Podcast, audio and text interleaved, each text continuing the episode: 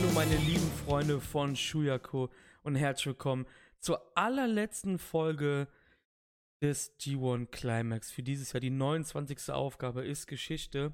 Ich habe jetzt Aufgabe gesagt und nicht Ausgabe, das ist schon mal ein ziemlich guter Anfang hier. Aber ich werde es nicht herausschneiden. Hier ist wieder euer Chris. Ihr kennt mich, ich schneide so einen Scheiß nicht raus. Es gehört einfach dazu, wenn man sich verspricht. Ich bin diesmal nicht in weiblicher Begleitung. Ähm, er ist wieder da, kann man sagen. Also nicht der von diesem Buch, sondern Marius ist wieder da. Und Marius, dir geht's nicht so gut, oder? Habe ich schon gehört. Nein, nein, nein. Ich bin leider komplett krank ähm, seit Freitag. Mich hat's komplett erwischt. Äh, Ich lieg schon die ganze Zeit flach und ja. Aber Chris hat gesagt Podcast und was macht man nicht alles dafür, um euch ein bisschen was über den G1 Climax zu erzählen? Deswegen bin ich auch hier krank am Start. Das ist, Ja. das ist wirklich sehr löblich von dir. Vor allem Dingen, ähm, unsere anderen Kollegen sind alle faule Schweine, die haben alle keine Zeit oder keine Lust. Deshalb muss jetzt der kranke Marius aus seinem warmen Bettchen aufstehen, wo Ja. er gepflegt wird von seiner Freundin und ja, sitzt jetzt hier ja, mit mir am PC und gibt alles hoffentlich. Marius, das Einzige, was man auf jeden Fall sagen kann, ist, sei froh, dass du jetzt krank bist und nicht, wenn wir nach England fliegen. Oh ja, das wäre, glaube ich, also da hätte ich mich, glaube ich, mega aufgeregt, wenn es mich so erwischen würde, wenn wir in England sind. Deswegen denke ich mal, ich werde bis dahin nicht wieder krank sein. Ich hoffe, ich werde jetzt diese Woche dann gesund und dann ist ja schon in zwei Wochen England und bis dahin bin ich dann auch wieder topfit, weil ich glaube, sonst würde mir mit der Krankheit auch nicht das Bier dort schmecken und das wäre auch nicht so schön. Ja, viele Leute sagen, das englische Bier schmeckt nicht, aber ich mag das englische Bier ziemlich gerne und es ist jetzt, es ist eine 50-50-Frage. Falls du das nicht, oder magst du das? Du hast, warst ja letztes Jahr auch da. Magst du das englische Bier? Auch, also Ale, also nicht Lagerbier, wie wir das auch in Deutschland kennen, Ale. Richtiges englisches Ale. Ja, hat, hat geschmeckt. Vor allem. Also ein was bisschen ja- bitter, ne, immer. Ja, Ja, ja. Das, das ist kein Problem. Was, was wir halt auf jeden Fall dort ausprobieren können, ich habe gesehen, die gehen dort immer mit so dicken Messbechern, können die sich abholen. Da sind dann so vier Becher dran. Ja, und dann kannst du quasi dir deine Bier selber einschenken. Wo das ist genau? dann für eine Gruppe von uns wunderbar. Wo genau? Das gab's in der Halle bei New Japan letztes Jahr. Ach, das gab's letztes Jahr in Manchester. Ja, da habe Ok- ich gesehen, dass, okay. äh, zwei, dass zwei Reihen neben uns war auch eine Vierergruppe und die haben so einen dicken Messbecher bekommen, so ein paar Becher dabei und die haben sich dann daraus selber immer eingeschenkt. Krass, habe ich gar nicht gesehen, dass es da gibt. Also- Vielleicht holen wir es uns ja, ich meine. Ja, aber wir sitzen ja nicht äh, miteinander. Ja, aber bei Rev Pro schon. Stimmt, bei RevPro sitzen wir nebeneinander, ja. Stimmt, wir sind ja noch bei RevPro, fällt mir gerade ein. Ja, Stimmt, ey, das ist ja unglaublich. Ich wollte eigentlich sagen, letztes Jahr in Manchester war ich krank. Deshalb hoffe ich, dass es wirklich dir besser geht, weil es war wirklich krass ätzend. Erinnerst du dich? Letztes Jahr war es wirklich heiß im August in England. ja. Und Domi ist jetzt nicht dabei, aber Domi war mit mir letztes Jahr in England, in Manchester, bei dieser. Eigentlich schäme ich mich jetzt zu sagen, dass das eine New Japan Show war, wenn ich die Card von Royal Crest jetzt sehe, aber da kommen wir ja noch später zu. Aber ich sag's trotzdem, bei der New Japan Show letztes Jahr in Manchester, ich habe gehustet wie ein Hund. Es war grauenhaft heiß. Es war so ätzend. Ich habe fast kein Bier getrunken, weil ich halt Angst hatte, wenn ich halt voll bin irgendwann, dass ich halt mega krass abkacke wegen dem Husten und anfangen zu kotzen, weil ist ja klar, ja, mit dem Husten, du, du, du schäumst da immer was nach oben, weißt du? So. Und wenn du halt irgendwann so, ja, ein paar Bierchen intus hast, ist das halt echt extrem scheiße dann. Bei mir geht's gut bisher. Ich fliege am Sonntag, wir nehmen das hier, was haben wir heute? Dienstag? Wir haben heute Dienstag. Wir haben Dienstag. Ähm, ich fliege am Sonntag nach Griechenland für eine Woche. Das heißt, ich komme wieder sonntags, gehe dann einen Tag drauf arbeiten. Vier Tage und dann bin ich wieder im Flugzeug. Wie findest du das denn? Wie findest du meinen Jet-Set-Lifestyle? Das ist natürlich ordentlich. Das ist natürlich richtig sportlich. Aber ja, Kann man mal Ja. machen. kann man auf jeden Fall mal machen, definitiv. Nee, also ich habe auch schon mega Bock. Ich freue mich da. Ich werde in der Zeit wahrscheinlich nichts machen, ähm, sondern hier zu Hause sitzen und mich auskurieren. Aber wie gesagt, England, das wird klasse. Vier Tage sind wir da. Ja. Da kann man einiges, da kann man einiges Lustiges anstellen, denke ich mal. Ja, und ich weiß nicht, ob wir das schon mal ein bisschen ausführlich erwähnt haben. Ich bin ja ein kleiner England-Fan, das heißt, ich werde euch da auch den richtigen Guide machen. Nicht so einen fucking Touri-Guide, wie es da für 30 Pfund in der Stadt gibt, sondern so einen, so einen, ja, so einen richtigen Underground-Guide mache ich euch. Also, Ja, ich, ne, ich führe euch natürlich zu den Sehenswürdigkeiten, aber ich kenne ja so ein paar Tipps und Tricks. Ich war ja, glaube ich, schon gefühlt 30 Mal in England oder so mittlerweile. Und, ähm, Ja, und Wird lustig. Was auf jeden Fall kommen wird, selbstverständlich für unsere Patronen, das möchte ich schon mal so weit vorausnehmen, das wird ein kleiner Reise-Vlog sein von ausgewählten Szenen unserer Reise, die ich persönlich aufnehmen werde.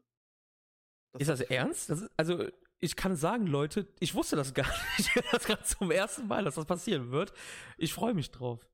Ja, also es werden natürlich keine, was dann abends auf den Hotelzimmern passiert, das wird natürlich nicht gefilmt. Allerdings, wenn wir. äh, Also, ganz kurz, darf ich unterbrechen? Also, unsere Sexorgien werden damit nicht gefilmt, möchte er sagen. ne? Nein. wolltest es ein bisschen charmanter Ja. ausdrücken, aber. Nee, äh, aber wenn wir zum Beispiel durch die Stadt ziehen oder ähm, bei, den, bei der Rev Pro Show sind, bei der New Japan Show sind, ein paar kleine Ausschnitte davon wird es sicherlich geben. Und wenn man dann so einen 5- bis 10-minütigen kurzen Vlog zusammenbekommt von dem Wochenende, den werden wir euch dann natürlich zur Verfügung stellen, dass alle, die nicht dort in England mit am Start sein können, vielleicht so ein bisschen das Feeling miterleben können.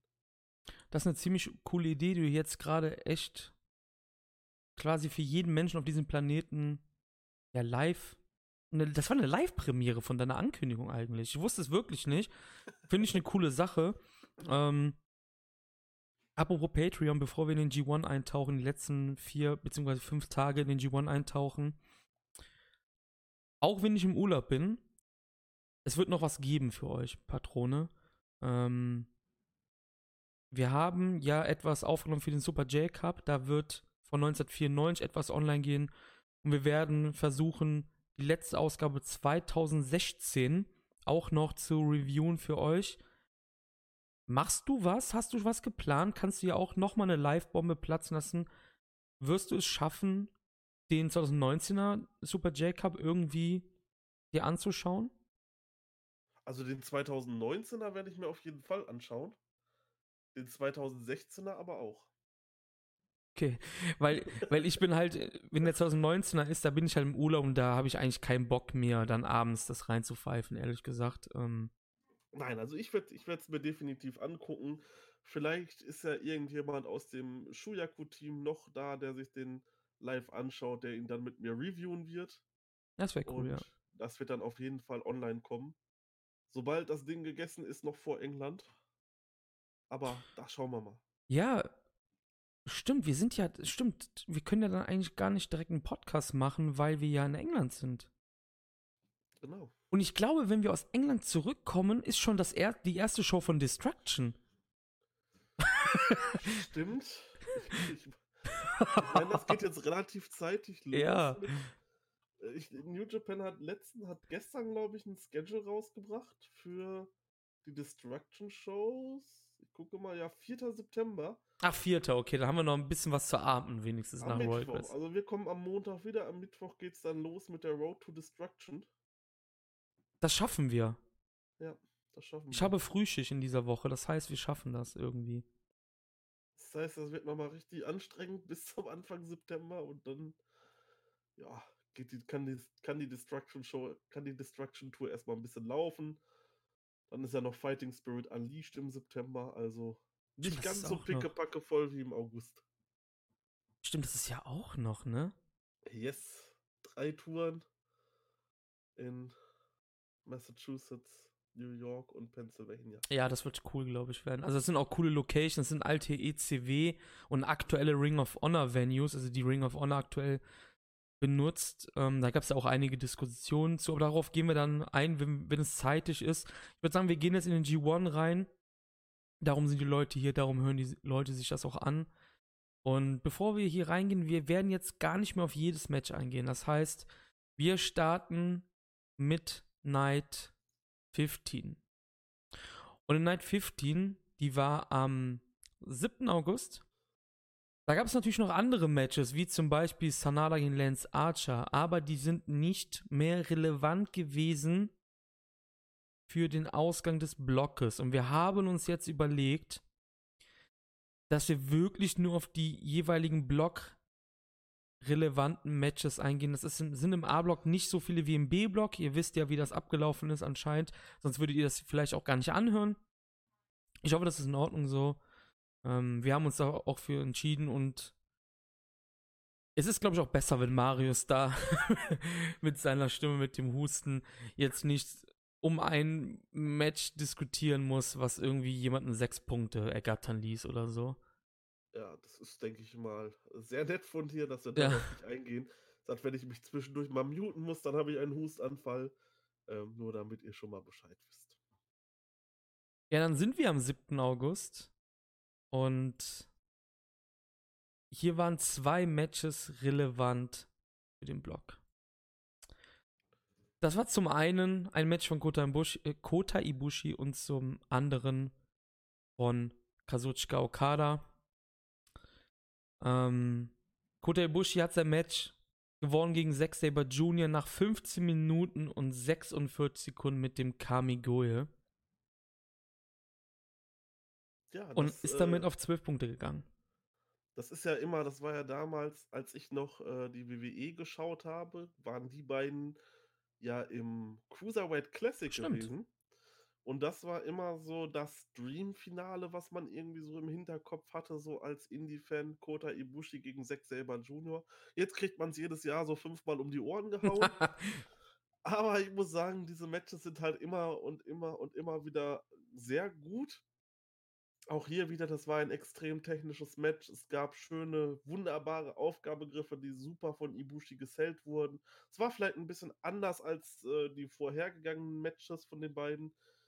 Aber es hat mir auch sehr gut gefallen. Ich habe hier sogar eine sehr hohe Bewertung von 4,25 Sternen rausgehauen. Ich glaube, Sek und Ibushi haben mich noch nie enttäuscht, was die Chemie anging. Man muss aber auch sagen, die hatten schon ganz klar bessere Matches. Hm äh, gerade zum Anfang, aber war auf jeden Fall ein sehr, sehr gutes Match und zwei sehr, sehr wichtige Punkte für Ibushi. Ja, wie ich gerade erwähnt habe, also wirklich blockrelevant waren an diesem Abend halt nur zwei Matches, weil zum einen konnte Evil noch den Block gewinnen mit Außenseiterchancen und zum einen halt Ibushi und Okada. Und wie du gerade gesagt hast, Ibushi musste gewinnen weil ansonsten wäre das Ding mit einem Sieg von Okada eigentlich schon beendet gewesen. Also Zack hätte hier Spoiler spielen können. Das hat er auch getan, äh, das, das hat er auch fast getan. Aber Ibushi hat sich dann den Sieg doch noch geschnappt. Es ist übrigens das sechste Aufeinandertreffen der beiden seit dem G1 aus dem Jahr 2017. Und Ibushi führt in dieser Serie mit 4 zu 2 mittlerweile. Zack konnte ja im New Japan Cup letztes Jahr und im New Japan Cup dieses Jahr triumphieren.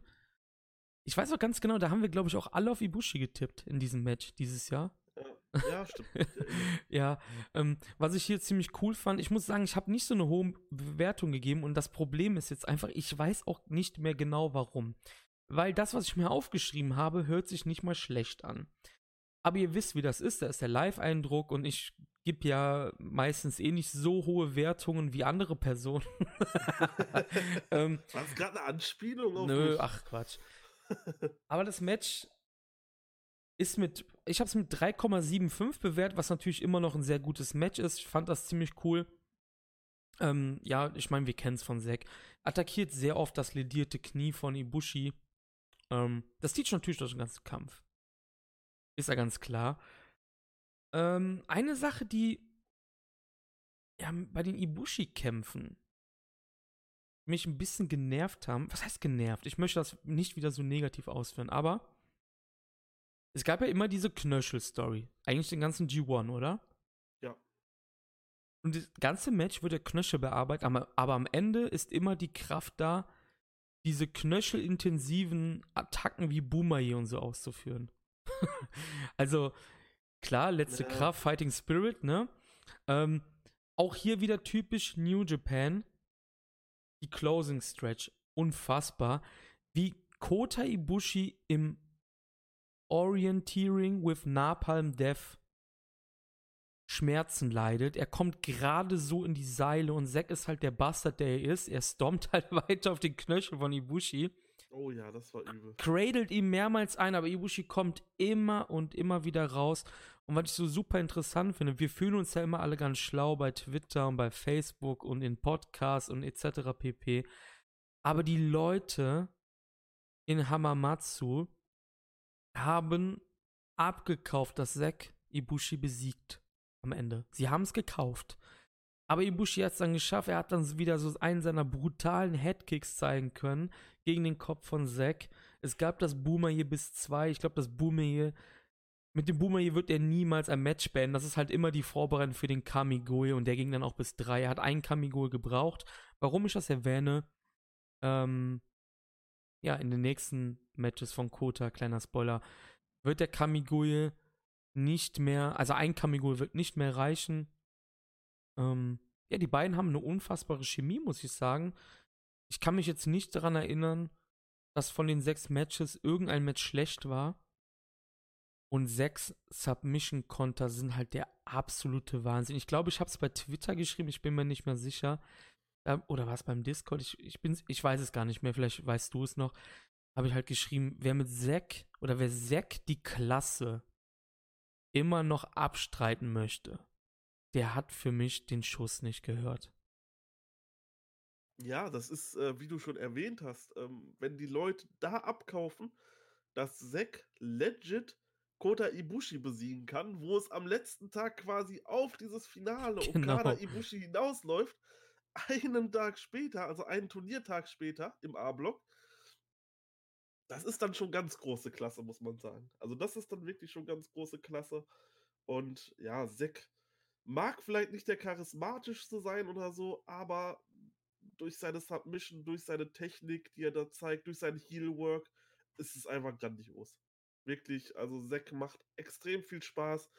Das dann zusammen noch in der Mischung mit Taka Michinoku, den wir jetzt ja leider nicht hatten beim G1, was ich sehr schade fand, äh, ist das doch ein wirklich, wirklich guter Charakter gerade und mega on fire. Ja, vor allem seine Submission-Konter sind halt abartig. Ne? Also er hatte auch, glaube ich, eine Szene gehabt. Ibushi macht ja immer seinen Power Slam und danach soll es halt diesen Moonsault direkt geben. Und was macht Zack? Er zieht nicht wie andere die Knie hoch. Er springt irgendwie auf und, und krallt sich halt Ibushis Bein im Flug. Und lediert halt das Knie weiter. Krass einfach. Ibushi damit mit zwölf Punkten. Und im Endeffekt war es dann halt auch egal, was im nachfolgenden Match passiert bezüglich Okada und Evil, weil auch wenn Okada gewinnt, Ibushi hat ja die Chance am letzten Tag den Block zu gewinnen, aber Obacht, Evil hatte den Tiebreaker über Ibushi. Das heißt, unter Umständen hätte es noch irgendwie einen Dreher gegeben und Evil hätte den Block gewonnen. Dazu kam es aber nicht. Okada besiegte Evil nach 27 Minuten mit dem Rainmaker. Und ich kann mich nicht mehr dran erinnern, ob wir das im ersten, in der ersten Woche Review Talk gemacht haben. Ich glaube, wir haben so ein bisschen gesagt, ja, Evil war jetzt noch nicht so gut, aber ich fand, Evil hat sich so krass gesteigert im G1 und hat mir wirklich Spaß gemacht. Und er ging halt auch wirklich mit Okada toe to toe, ne? Also es war jetzt nicht so, dass Evil hier wirklich der Unterlegene war. Ja, für mich war das Match definitiv Evils bestes Match im Turnier. Ähm, es hat halt einfach alles so ein bisschen gepasst. Man hat Evil, ich habe von Anfang an drauf geachtet, weil es ging ja für Evil noch um etwas. Hm? Und ich fand, man hat am Anfang gerade so die ersten zehn Minuten extrem gesehen, wie Evil total konzentriert, so ein bisschen distanziert auf Okada war, dass er sich da nicht zu irgendwas hinreißen lässt oder sowas, sondern so ein bisschen distanziert halt ist, sich genau überlegt, wie gehe ich jetzt vor in diesem Match, um Okada hier zu knacken. Und diese Story wurde wunderbar verkauft. Und das Match hat richtig, richtig Spaß gemacht. Evil hat gezeigt, was für ein guter Wrestler er eigentlich ist. Er ist ja immer so ein bisschen, ähm, man hat bei Evil ja immer so ein bisschen die Vergleiche mit Sanada. Hm. Das hat sich ja so ergeben und Sanada hat sich ja bei allen so ein bisschen so als der, ja, Internet-Liebling Ja. rauskristallisiert, so die letzte Zeit. Ich meine, das ist ja auch nicht ganz unberechtigt. Der hat super Leistungen gebracht, gar keine Frage.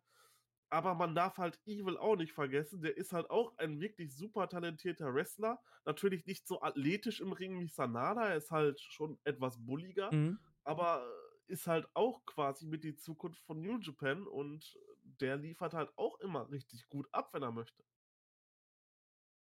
Ja, und was halt ein bisschen schade ist, aber das ist, das gilt, glaube ich, für sehr, sehr viele Matches in diesem langen Turnier. Das Match war wirklich gut, aber es geht halt irgendwie unterm G1. Weißt du, was ich meine? Also, du, du hast halt so eine Dichte an fetten Matches, wo du dann halt. Oh, wo, also, wo du irgendwann so bist, so, oh fuck, ich hab ganz, ganz vergessen, Okada Evil war doch auch absolut fantastisch. Es ist unfassbar. Und ich finde, das Match war auch wieder dieses typische New Japan Match, seit Okada quasi so der, der Rainmaker ist. Also seit 2012, 13 halt. Diese Reversal, dieser Reversal-Kram, diese Reversal-Matches, die sind ja so mittlerweile so das typische New Japan-Match gewesen, äh, geworden. Ich habe mir das aufgeschrieben, ja. Es ist unfassbar und das sind nur die letzten Minuten. Lariat wird gekontert in Dropkick. Darkness Falls, Darkness Falls wird gekontert. Tombstone direkt danach von Okada wird gekontert. Dann gab es eine fette Lariat für 2, der Darkness Falls für 2,9. Und auch hier wieder, die 3000 Leute in Hamamatsu haben abgekauft, dass fucking Evil das Match gewinnen wird. Vor allem nach den Darkness Falls. Der Everything is Evil wird gekontert in diesen Short Rainmaker. Okada hat immer noch Risk Control. Es gibt noch einen, der dritte soll folgen, der wird wieder gekontert. Und pass auf, was jetzt passiert. Alle Konter, die ich gerade vorgelesen habe, die ich gerade geäußert habe, passieren wieder. genau gleich. Dann gibt es, Evil hat, ich weiß nicht, ob das aufgefallen ist, Evil hat diesen Headbutt etabliert im G1, der eine richtige Waffe geworden ist, habe ich das Gefühl. Ist dir das mhm. aufgefallen? Der, der macht in, in, in den Closing Stretches immer so einen krassen Headbutt, wo du, wo du siehst, wenn der Headbutt auf die Brust des Gegners kommt, so die ganze Seele des Gegners fällt raus, so hart ist der Headbutt quasi, weißt du? Und es ist immer die Vorbereitung für seine Lariat gewesen, die er auch wieder krasser etabliert hat, die hier auch bis fast drei wieder geht.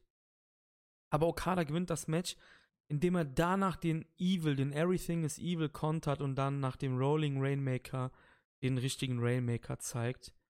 27 Minuten und auch hier wieder, wir fühlen uns alle so schlau, oh, wir sind so Smart Marks und alles.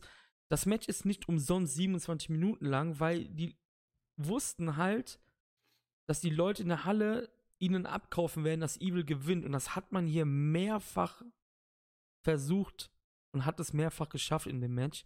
Aber Okada braucht fast die komplette Zeit, um Evil zu besiegen. Fantastisches Match. 14 Punkte Okada.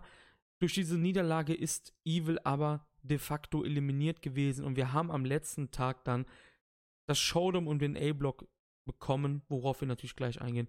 Okada gegen Ibushi. Ich glaube, man will jetzt nicht großkotzig sein, aber das haben wir alle getippt vorher. Ja, davon konnte man eigentlich ausgehen, als man dieses Match am letzten Tag gesehen hat, dass nur noch die beiden leben werden. Das waren ja auch zwei Favoriten mit auf den Sieg kann man ja im Endeffekt sagen. Und vorher, man wird halt leider immer so ein bisschen gespoilert durch die Cards. Das ist halt so ein bisschen schade. Ähm, aber gerade auch äh, am letzten Tag im B-Block wusste man halt auch nicht genau, okay, was wird passieren. Man hatte dieses eine Match, aber wird man dadurch ein anderes gespoilert. Das kann natürlich immer noch irgendwo sein. Aber hier, man hat es wunderbar verkauft bei den beiden Matches es wäre natürlich wirklich ein Ding gewesen, hätte Evil Okada besiegt. Das wäre ja.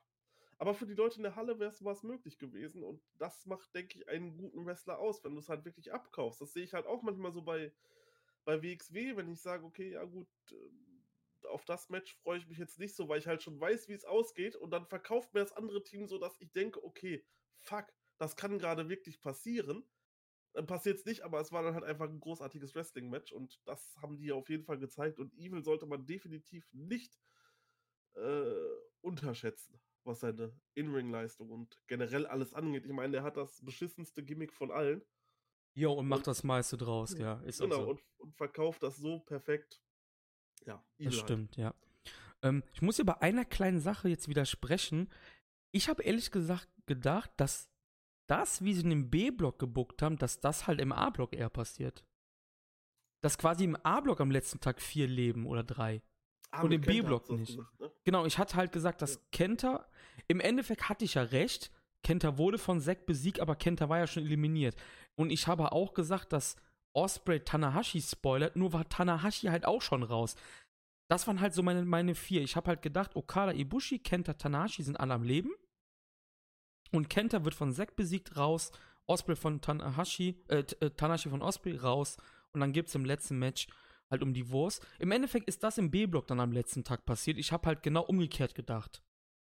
ich habe gedacht, im B-Block geht es halt nur noch um Jay White äh, und ähm, Naito und vielleicht noch Moxley wegen Juice. Aber ich habe nicht gedacht, dass da am letzten Tag halt so viele noch leben.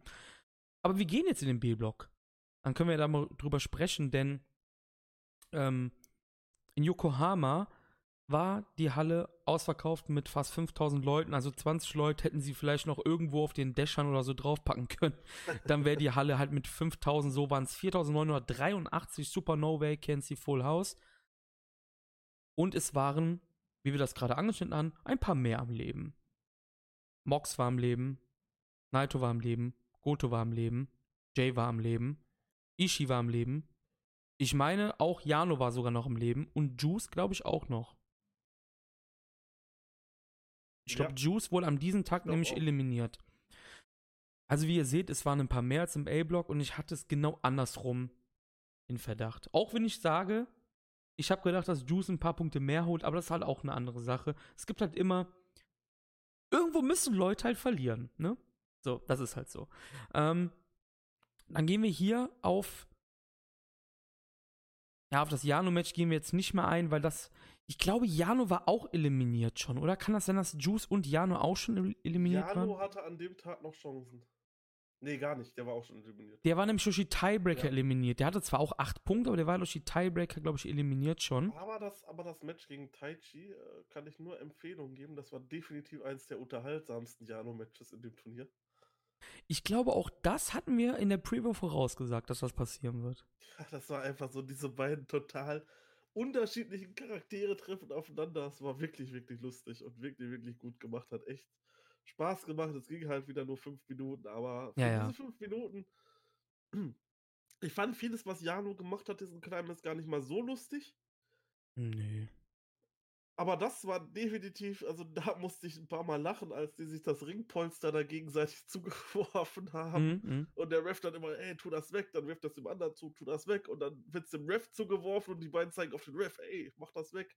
Das war echt, das war echt geil gemacht. Also wirklich. Ja, kann ich dir nur zustimmen. Ähm, ich habe da jetzt mir nichts notiert, weil ich halt, ja, weil Jano halt schon el- eliminiert war, habe ich das halt ausgelassen. Jetzt hier. Ich habe angefangen halt mit Naito gegen Cobb. Naito war noch äh, im Rennen, Cobb nicht mehr. Und der Zuhörer Naito hat dieses Match nach zwölf Minuten, glaube ich, Mhm. wenn die Zeit hier richtig ist, ähm, gewonnen mit dem Destino. Und ich bin gespannt, wie deine Meinung zu diesem Kampf war, weil ich habe da wieder echt gemischte Gefühle in mir. Also ich finde, Cobb hat sich echt äh, gut verkauft in dem Turnier. Gegen Naito war auch für mich Jeff Cobbs bestes Match in dem Turnier. Besser als gegen Ishii? Ja, Okay. tatsächlich ja. Ist nicht das alleinige Match of the Tournament von ihm, sondern ich Hm. habe das auch noch gegen Shingo eingetragen. Hm? Das fand ich auch noch extrem gut. Aber ja, Cobb hatte hier die geringste Matchqualität. Wahrscheinlich im Overall. Hatte kein irgendwie wirklich herausragendes Match, fand ich. Mhm. Aber das gegen Naito war auch wieder, ja, in Ordnung, gut. Kann man sich auf jeden Fall geben. Die beiden hatten eine wunderbare Chemie miteinander, fand ich. Das hat sich super, super ergänzt. Diese harten Aktionen von, von Jeff Cobb, äh, dann die Aktion von Naito, dann zeigt Naito irgendwelche beweglichen Aktionen, sage ich jetzt mal. Cobb kann die mitgehen mit seiner Statur. Äh, das war schon, war schon cool gemacht. Nee, also ich fand das Match overall für zwölf Minuten, das war so ein richtig schönes, nach so einem, nach so einem Jano-Taichi-Match, was man halt jetzt nicht wirklich ernst nehmen kann. Von der Matchqualität kam direkt dieses Match und das hat mir gefallen doch. Okay, also ich muss sagen, dass Cobbs so für mich einer der schwächsten Performer im G1 war. Das werden wir auch später bei meinen Noten sehen. Also wir haben, wie das ja schon die ganze, ganzen Poddies gemacht haben über den G1, halt äh, Sterne vergeben. Wir haben das halt im Durchschnitt gerechnet. Kleiner Hint, bei mir ist Cobb ziemlich weit unten gelandet, muss ich sagen. Cobb und ich haben eine sehr komische Beziehung. Ich glaube, darüber weiß jetzt jeder, der unsere Podcasts hört. Ähm, muss aber dazu sagen, dass ich ihn ja sehr gelobt habe in der ersten Woche und danach ging es halt irgendwie bergab. Ich habe dem Match gerade mal drei Sterne gegeben. Ähm, was solide ist natürlich, aber es war halt nicht so ein Banger, wie man es vielleicht hätte erwarten können, weil wir haben ja darüber auch schon gesprochen, dass Cobb halt besser mit Leuten wie Naito und Co., also die halt ein bisschen athletischer sind als mit einem Goto oder sowas, kann. Aber ja, vielleicht habe ich mir ein bisschen mehr erwartet. Was man natürlich auch sagen muss, Butter bei die Fische. Jetzt muss ich mal doch wieder äh, die, wir als hier Smart Marks quasi loben. Da hat mir halt komplett das Drama gefehlt. Vielleicht auch. Weil du halt wusstest, dass Korb hier äh, Naito nicht aus dem Turnier nimmt. Weißt ja. du? Also, das ist, vielleicht lag es halt auch daran. Ähm, ja. Dachte, für die Fans in der Halle wird es dann wieder. Ja. Die lieben halt Night ja sowieso, genau. Also mir hat hier ein bisschen das Drama halt einfach gefehlt vielleicht und die Überzeugung, dass Jeff Cobb Knight aus dem Turnier nimmt. Aber ja, äh, in der Halle wäre ich vielleicht mehr abgegangen als vom Bildschirm. Da war es halt eher ein solides Match, aber kein Riesenausresser nach oben. Naito hat das Ding halt per Destino gewonnen. Hat kurz zuvor den Tour of the Islets in diesem ja, er macht halt jetzt immer irgendwie so ein, so ein, wie nennt man das, so ein, so ein Snap-Destino, also so ein, so einen kurzen, schnellen und danach gibt es halt den richtigen erst. Und diesen, diesen Snap-Destino nenne ich ihn jetzt mal, der geht halt auch immer nur bis, bis, bis zwei. Das ist halt so wie der Boomer hier bei Ibushi, halt die Vorbereitung halt. Ja. Und danach war halt Schicht im Schacht halt. Oder so die normalen Rainmaker, bevor dann der richtige genau. Rainmaker kommt. Genau, ja. Ähm, ja, danach gab es John Moxley gegen Hiroki Goto. Auch hier beide noch im Rennen. Aber hier Obacht. Moxley musste verlieren, damit Naito überhaupt noch am letzten Tag am Leben war. Das heißt, Naito musste backstage quasi Goto die Daumen drücken. Und es hat gereicht. Hiroki Goto gewinnt mit dem GTA nach 8,5 Minuten. Ja, und das war auch so ein bisschen, was ich mir durchgerechnet habe, wo ich dachte, oh, was machen die? Weil als dann äh, Moxley nach dem Naito-Sieg immer noch äh, ungeschlagen war und ich mir dann mal so ein bisschen das Turnier habe ich mir dann mal zurechtgerechnet, dachte so, naja, Naito ist eigentlich für mich so, müsste eigentlich der Gewinner des B-Blocks sein. Der ist jetzt eliminiert, wenn Moxley noch ein Match gewinnt. Mhm. Gut, Moxley hatte dann Jano gehabt, da kann man sagen, gut, gegen Jano wird er wahrscheinlich irgendwie den kürzeren ziehen. Da war dann noch ein Jay White dabei. Da konnte man sagen, okay, da auch. Äh, Juice Robinson, die beiden haben ja die Story zusammen, die es ja schon vorher gab. Mhm. Ähm, mit dem, mit dem Title-Match, er hat ihm ja den Titel abgenommen. Da dachte ich, okay, da macht man dann irgendwann mal ein Rematch-Fit zwischen den beiden, in dem Juice jetzt hier gewinnt. Aber bei Goto habe ich es ganz ehrlich null gesehen, dass der gegen Moxley gewinnt. Ja, und dann ist das Match in acht Minuten vorbei. Und Goto besiegt Moxley. Fand ich sehr, ja, ich würde es nicht sagen überraschend. Aber es musste ja passieren. Weil es, ja, weil es war halt schon irgendwie klar, dass es passiert, weil sonst wäre Naito genau. äh, am letzten Tag halt schon tot gewesen. Das wäre halt. Richtig. Deswegen dachte ich schon, es wird passieren, okay. Aber so, hätte man mir jetzt einfach nur so die Karte gezeigt und noch keine Ergebnisse davor, hätte ich gesagt, niemals besiegt Goto Moxley. Nee, aber es musste ja, genau, es musste halt aus den, ja. ja. aus den Umständen, die du jetzt angesprochen hast mit Naito, musste es ja passieren. Er hätte ja auch per Counter oder so gewinnen können. Das ist jetzt, ich glaube, das vergessen immer viele beim G1, wenn sie den tippen oder so, dass man halt auch Matches gewinnt per Countout. Oder halt per DQ, wenn es mal eine DQ gibt. Oder per Pipapo halt. Aber gut hat clean gewonnen mit dem GTA. Nachdem er kurz vorher ja, den Death Rider gecountert hat. Auch hier wieder. Es gab auch wieder so einen schnellen Death Rider, dann soll es halt den normalen geben, den er aber halt ausgekontert hat in GTA und dann halt das Match gewonnen hat. Ich fand das für die Matchzeit war das ein sehr solides Match. Hab hier auch drei Sterne gegeben. Auch hier wieder nichts krass großartiges, aber für was auch? Du kriegst 8,45 Zeit dafür war es halt wirklich gut. Ähm, hättest du Bock, dass Goto Moxley mal irgendwann challenge für Destruction oder sowas? Ich meine, okay, am letzten Tag hat, wir können es ja sagen, dass Juice halt Mox besiegt hat dann noch. Ähm, aber jetzt mal ganz ehrlich, ich glaube, mit Goto Mox füllst du eine kleine Halle. Hundertprozentig, klar. Warum nicht? Sowas auf einer Destruction-Tour zum Beispiel zu bringen. Ja, äh, eine kleine Halle-Headline, ne? Es kommt natürlich darauf an, wie tritt Moxley jetzt weiter bei ja, ja auf. Nimmt er jetzt jede Tour mit, äh, die halt geht, die sich nicht mit All Elite überschneidet? Das wäre ja zum ja. Beispiel die Destruction Tour, die wird sich nicht überstreiten.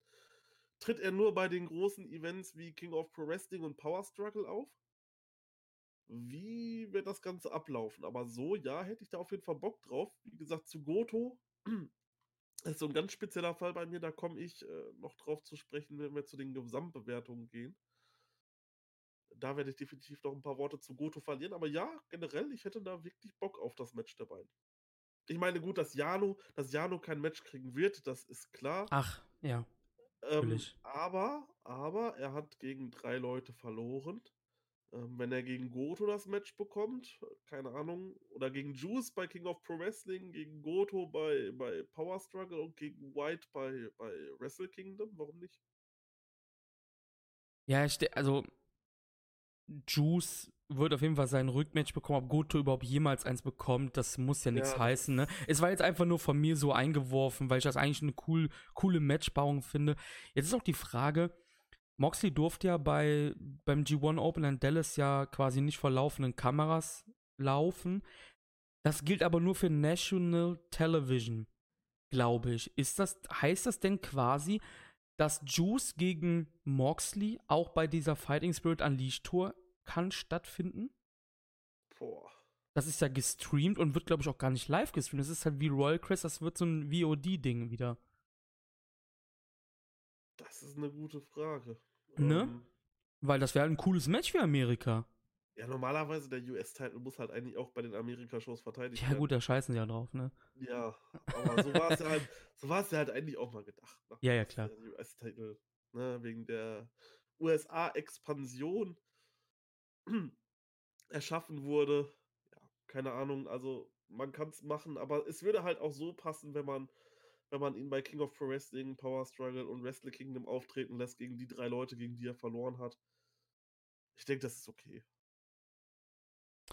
Und damit können wir sagen, das G in G1 steht weiterhin für Goto, denn er hat jetzt dadurch 10 Punkte und war damit live am letzten Tag und hat sogar Shirts gedruckt. Also nicht er, sondern New Japan hat Shirts gemacht. Mit The G in G1 stands for Goto. Kein Scheiß. Meinst du, das kauft sich überhaupt jemand? Ohne Scheiß, ich find's so geil, ich würde sogar tatsächlich machen. Geil, geiler Typ.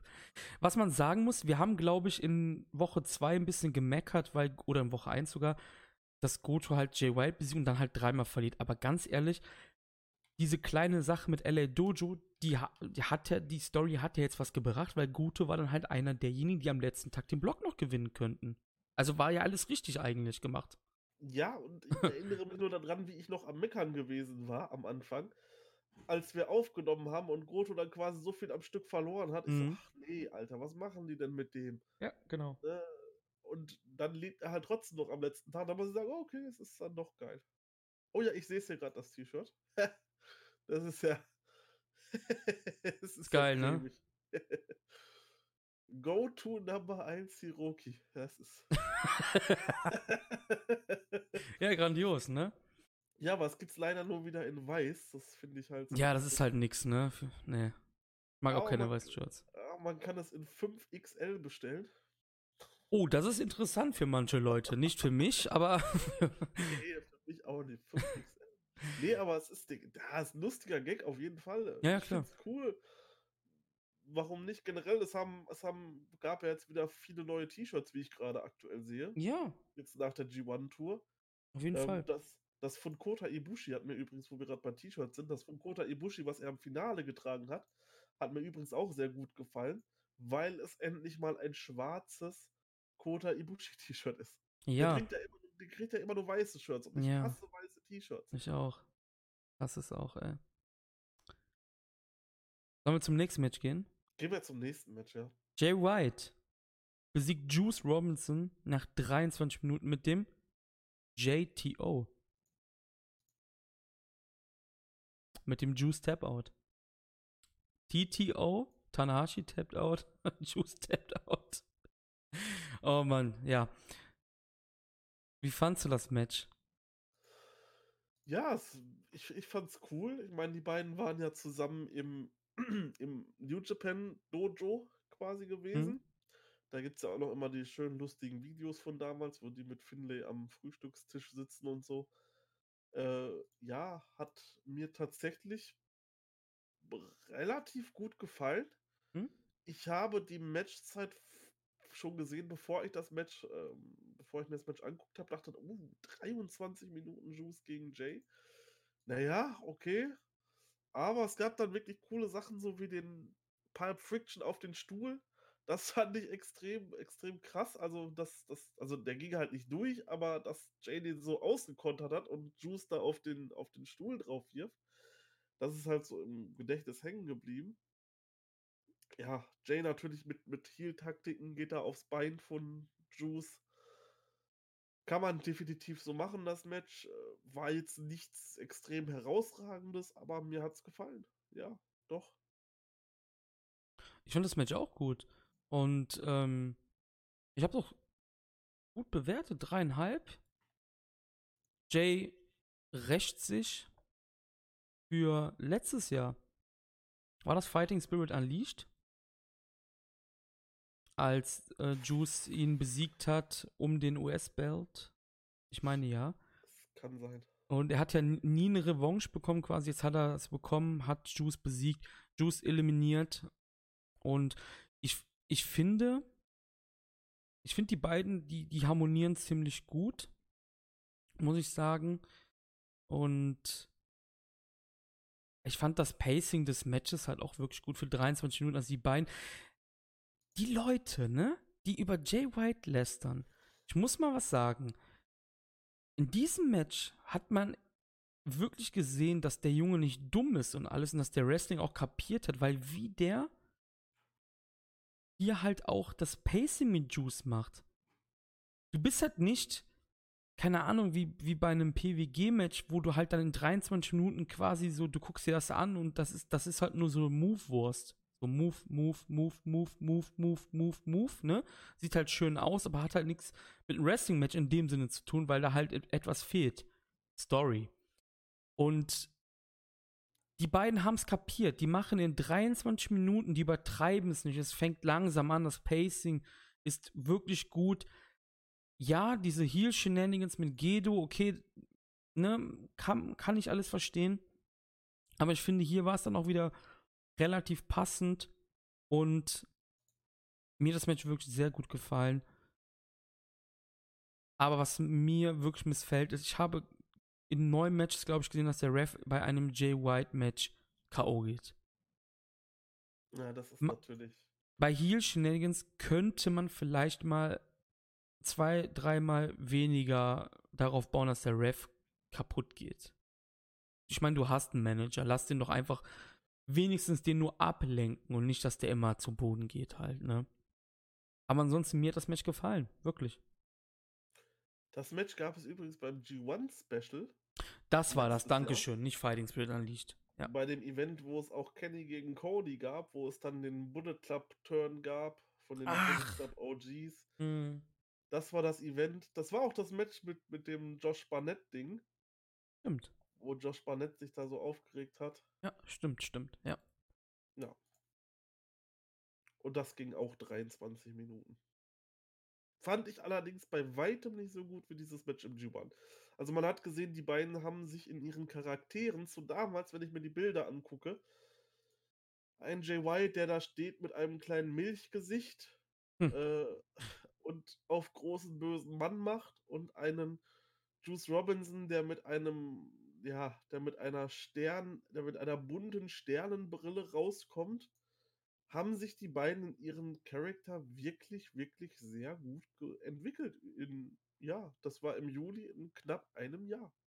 Ja, Jay White ist ein absolut fantastischer Charakter. Ich glaube, wer das nicht kapiert, der hat Wrestling nicht kapiert eigentlich. Also ich möchte jetzt hier nicht wieder wie der Oberschlaue herkommen und alles, aber Leute, come on. Also Jay White ist ein fantastischer Heal und zu Juice, meine Meinung von Juice ist ziemlich hoch.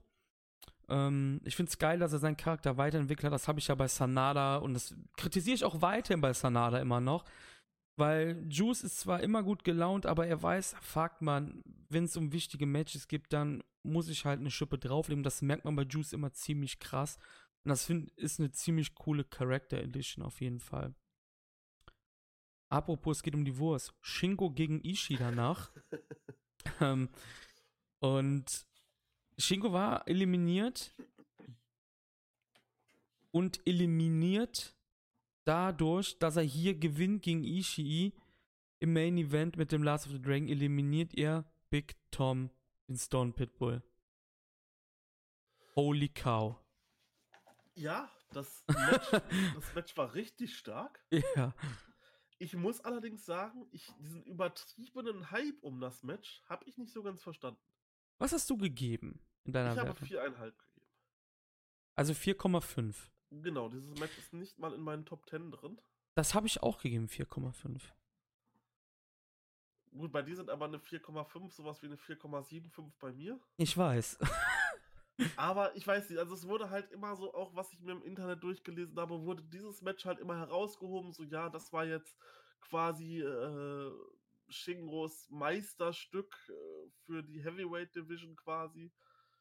Das habe ich nicht so gesehen, denn Mhm. ich, das hat er meiner Meinung nach schon ein paar Tage vorher abgeliefert gegen Tetsuya Naito. Hm? Das fand ich noch mal ein Stückchen besser, gar keine Frage. Dies war ein fantastisches Match und es ist halt so abgelaufen, wie man es sich, denke ich mal, denken konnte.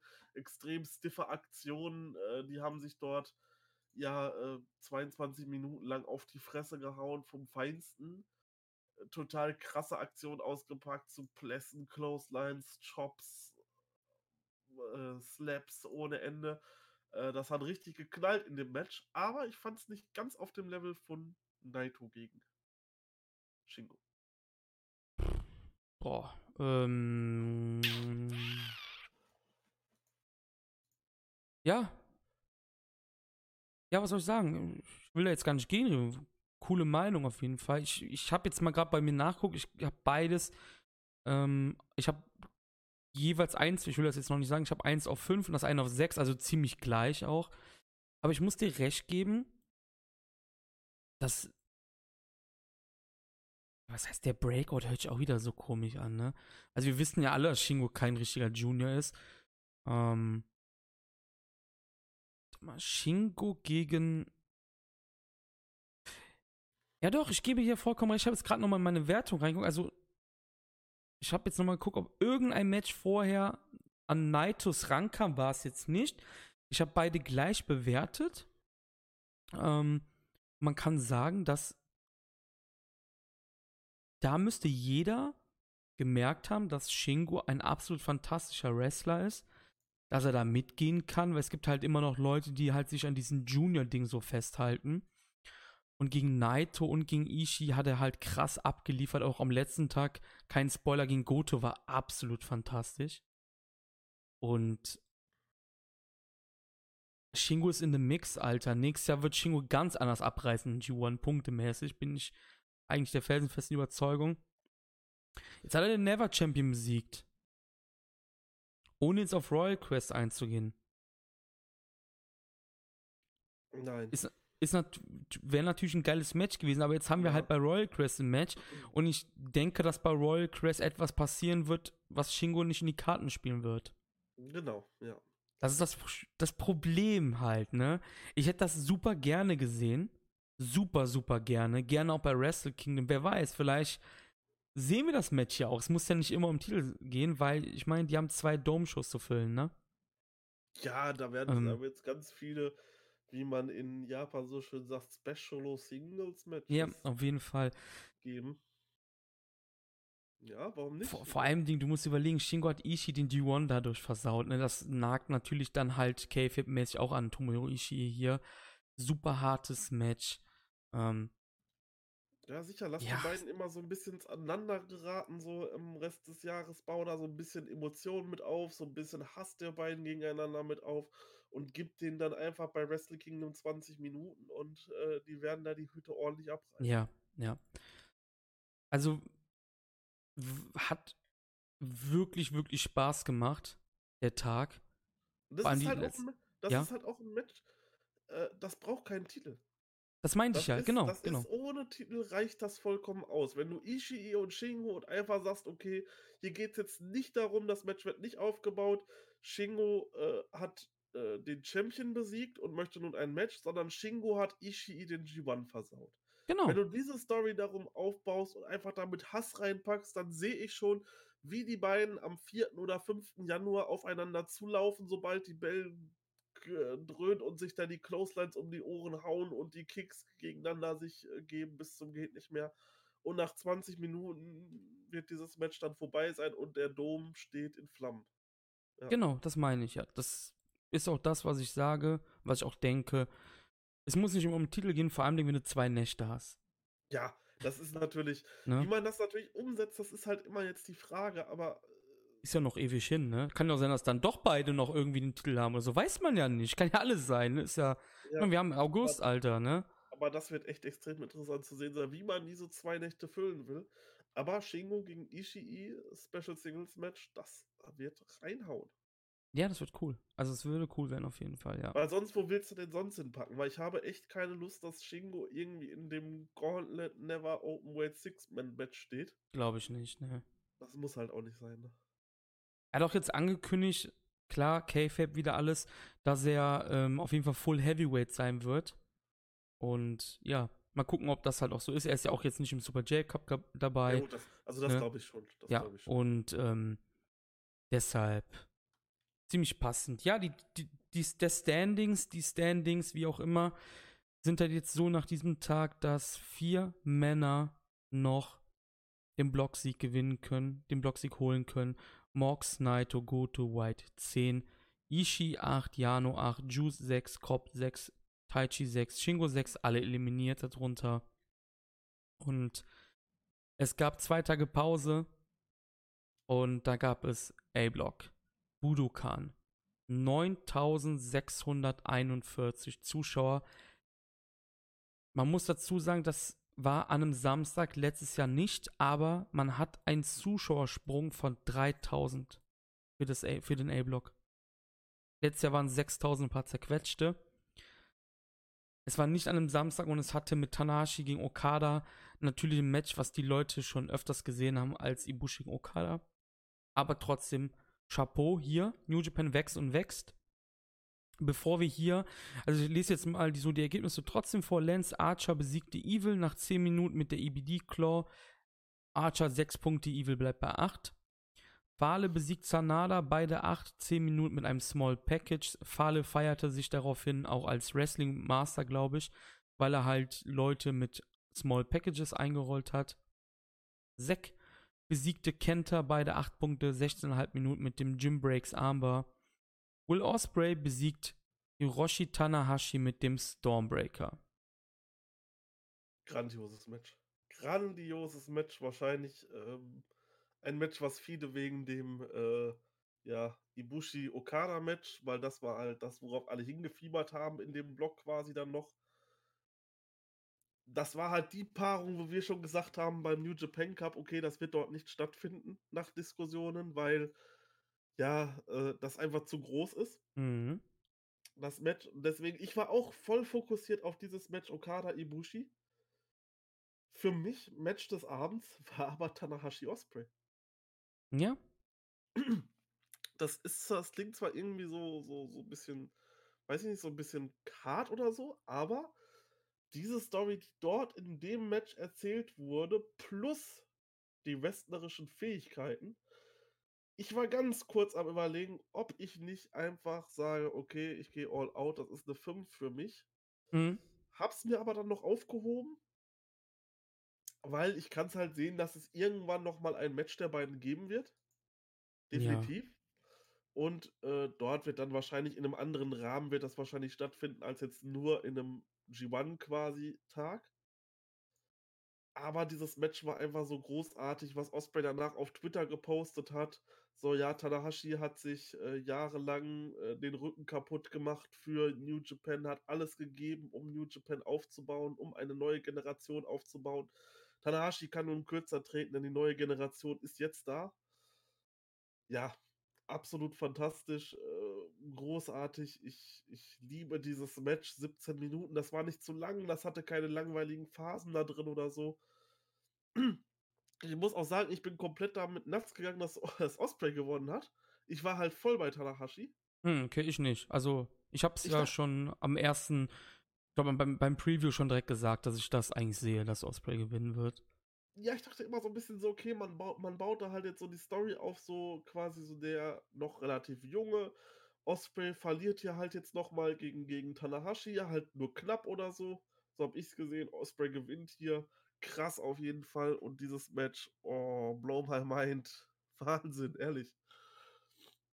Ja, absolut fantastisches Match. Ähm, wirkte halt echt schon wie so eine Fackelübergabe. Ja. Aber wie wir das eben schon vor der Aufnahme gesagt haben, Tanahashi ist trotzdem, fuck, man wollte mich alle veräppeln, ey. Also wer Tanahashi immer noch irgendwas absprechen will, oder ich weiß auch, letztes Jahr, als ich angefangen habe, die Facebook-Seite zu starten, ist er am 5.8., das ist jetzt ein Jahr alt geworden, die Seite quasi. Ähm, ja, genau. Ich habe es sogar selber vergessen. Irgendwann vorgestern merke ich so, oh, das ist ja ein Jahr her schon gewesen. ähm, ich weiß auch, viele haben dann so gesagt, oh, Tanahashi, der gewinnt jetzt den G1 und oh Gott, der ist so langweilig. Wollt ihr mich verarschen, Leute? Typ kann kaum laufen, ne? Aber wenn der im Match ist, ist alles vergessen. Und das, was Osprey geschrieben hat bei Twitter, das ist ja sogar die Wahrheit. Wäre Tanahashi nicht, würden wir hier gar nicht sitzen gerade. Und jetzt kann jeder sagen, ja, aber Okada, mit Okada, Tanahashi, mit der Match-Serie, da hat es erst begonnen, dass New Japan die, äh, die Mainstream-Attention vom Westen bekommen hat. Ja klar, das ist ja auch wohl richtig. Aber die Jahre vorher genau. hatte dieser Mann den Laden auf dem Rücken. Und nur wegen diesem Mann gibt es diese Promotion überhaupt noch. Ja, ne? vor allem erstmal die japanischen Fans wieder. Ja, ja, genau, richtig, natürlich, klar. Das meine ich den, ja. Nach den Horrorjahren 2.5, 2.6, dann da 2.7 quasi wieder anzufangen. Das bedarf wahrscheinlich eines eigenen Podcasts, dass man darüber mal redet. Ja. Da gibt es auch ganz viel, was ich mir auch noch nicht angeschaut habe. Aber Tanahashi hat quasi auf seinem Rücken den Karren aus dem Dreck gezogen. Ja. Auf seinem Rücken wieder hochgecarried. Ja. So, dass es von einer schlechten Promotion, die viel Wert auf diese MMA-Inhalte gelegt hat, wieder auf eine sehr, sehr gute, auf die beste Wrestling-Promotion der Welt überhaupt erst wieder rangekommen ist. Und natürlich diese Okada-Storyline. Okada hat sehr, sehr viel Erfolg gerade so dieses Ding international nochmal hochzukriegen. Aber das waren zwei Leute, die das gewesen sind. Das waren Okada und Tanahashi. Ja. Die beiden haben das Ding hochgemacht. Okada hat es nicht alleine geschafft, sondern es war diese Fehde Okada-Tanahashi.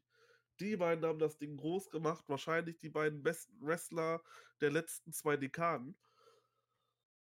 Ja, Tanahashi unglaublich, vor allem auch wenn wir gleich drauf eingehen. Ähm, wir haben uns da ja so ein bisschen rausgeschrieben, wer für uns so jetzt mal wirklich zusammengerechnet die besten Wrestler des Turniers waren. Ich denke, da können wir sagen, dass Tanahashi bei uns, bei uns beiden wirklich weit oben ist. Ja, du musst ja dazu sagen, wir haben das ja so gemacht, wir haben ja nicht die Sternewertung, also wir haben die Sternewertung direkt nach den Matches ja vergeben. Das heißt, wir hatten auch gar keine Zeit, jetzt zu sagen, oh, äh, Tanahashi sieht jetzt gerade irgendwie nicht so gut aus. Nee, das ist einfach nackte Wahrheit. Wir haben das einfach eben zusammengerechnet. Erst, ich habe das gar nicht mehr angefasst, dieses Dokument quasi, nach dem äh, letzten Blocktag. Das Finale habe ich natürlich nicht mit eingerechnet, ist ja klar, ne? Wäre ja, unfair. Das hätte, das hätte, nur verfälscht. Genau, ja.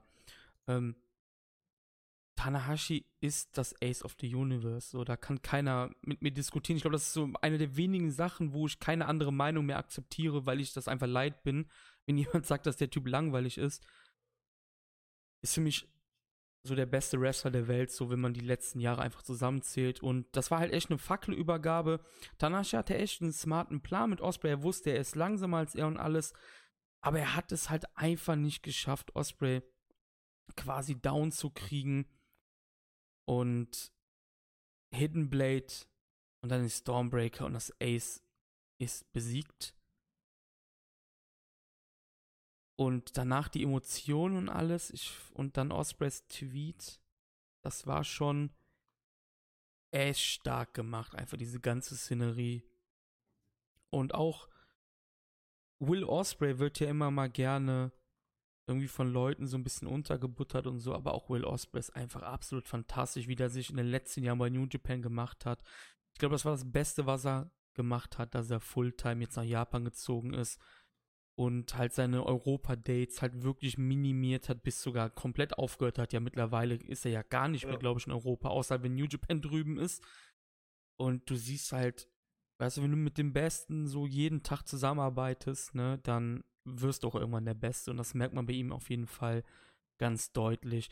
17 Minuten ging das Match, oder? Habe ich, ja, 17 Minuten 12, ja, genau. genau. Und ähm, nicht nur, dass Will Ospreay Tanashi besiegt hat, ich glaube, durch den Sieg müsste er, wenn man das Class More wirklich richtig krass mathematisch analysiert, müsste er auch vor Tanashi stehen, durch den Tiebreaker. Habe ich jetzt aber nicht gemacht.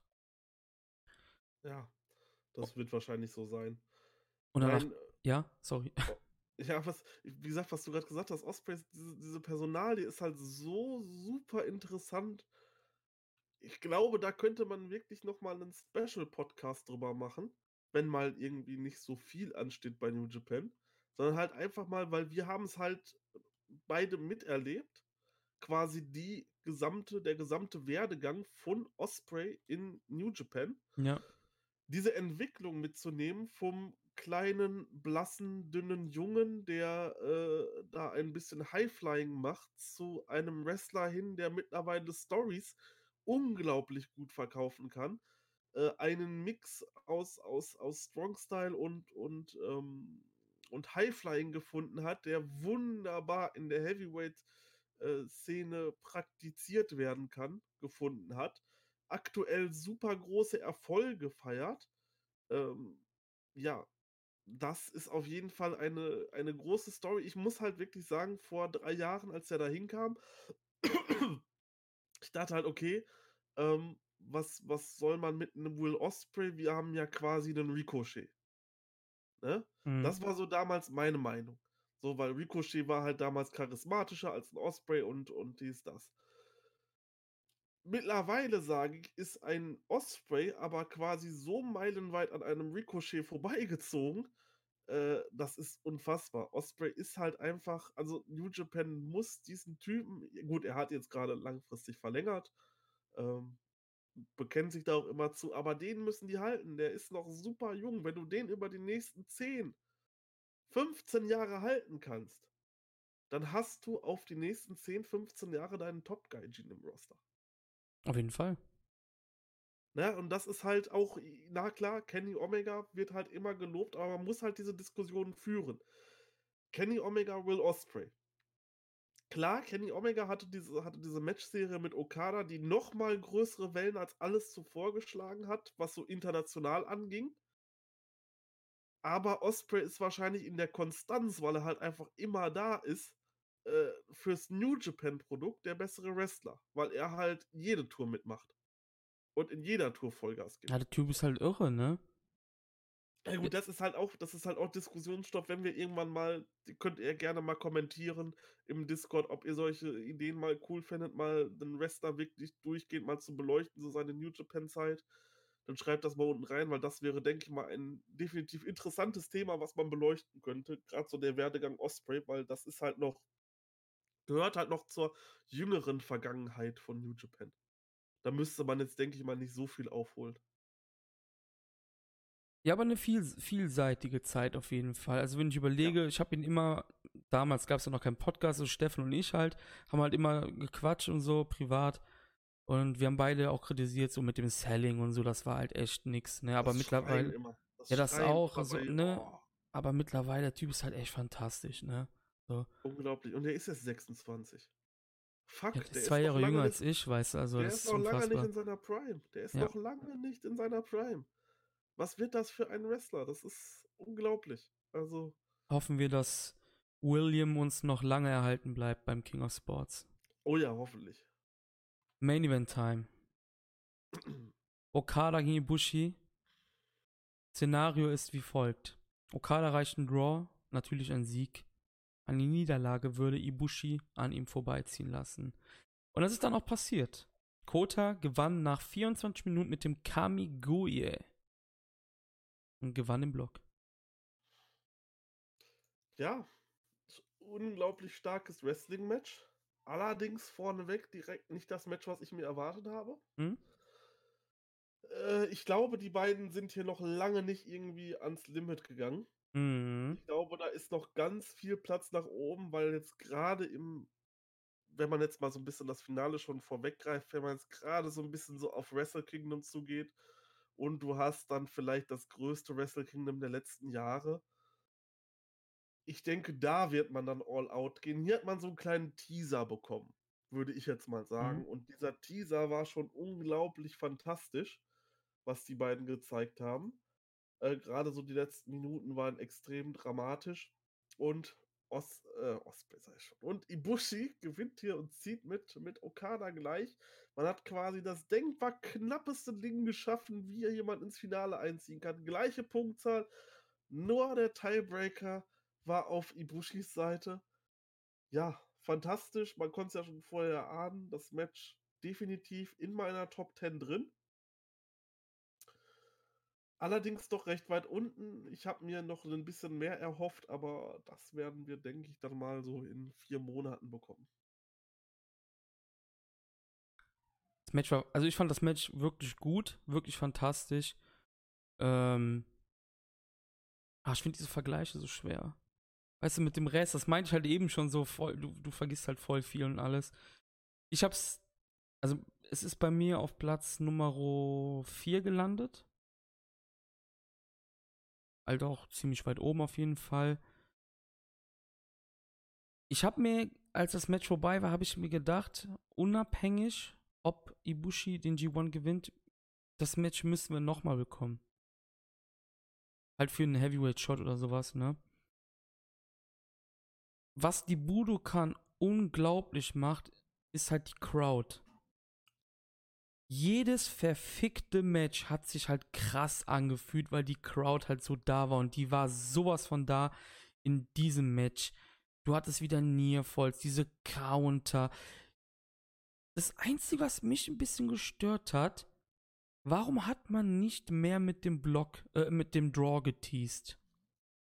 Ja, das dachte ich mir auch. So 28, 30, weißt du, man hätte so teasen müssen, fuck, die Zeit läuft Ibutan vorbei und alles, er muss jetzt halt irgendwas machen. Und es war halt dann doch kürzer, als ich dachte. Was nicht schlecht ist, weil ich brauche halt eigentlich diese 30 plus Matches gar nicht, ne? Aber da hätte es halt, hätte halt geil gefunden, wenn ich so, wenn es so 28, 30, vielleicht sogar 29 gegangen wäre. Ähm, wenn man wirklich so geteased hätte, alles damit. Aber es war wirklich, wirklich stark. Jetzt möchte ich wirklich einen Vergleich machen. Letztes Jahr hattest du quasi um dieselbe Zeit im Main Event Block Budokan Kenny gegen Kota. Und ich muss sagen, dieses Match war mit Abstand besser als Kenny Omega gegen Kota Ibushi.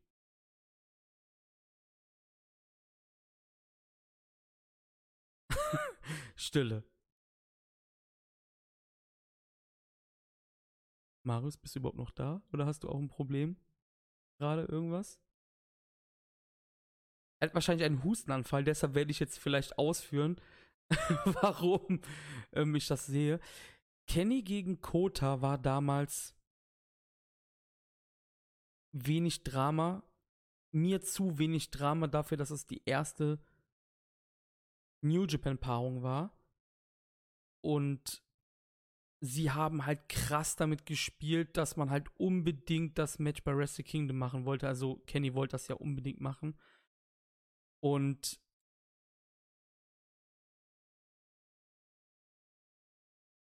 hier war das halt so, dass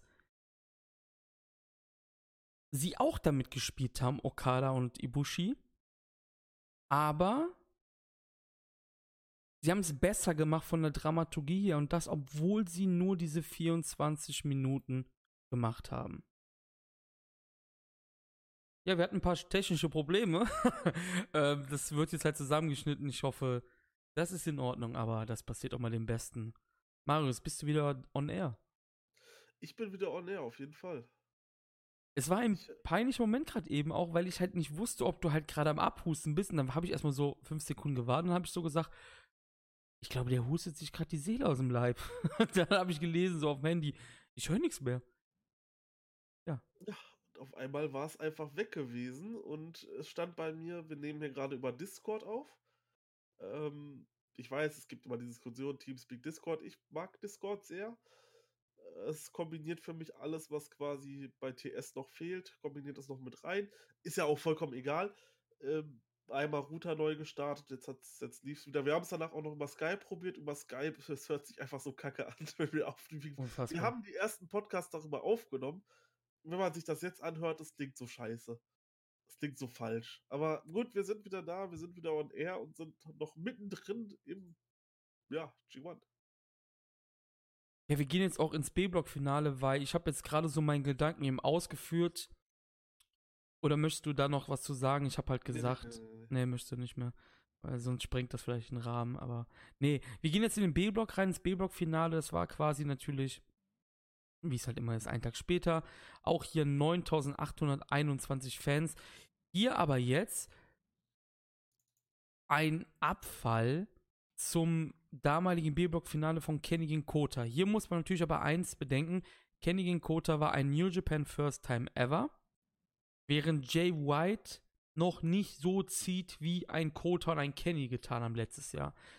Dafür finde ich aber die Zuschauerzahl wieder extrem bemerkenswert in der Budokan.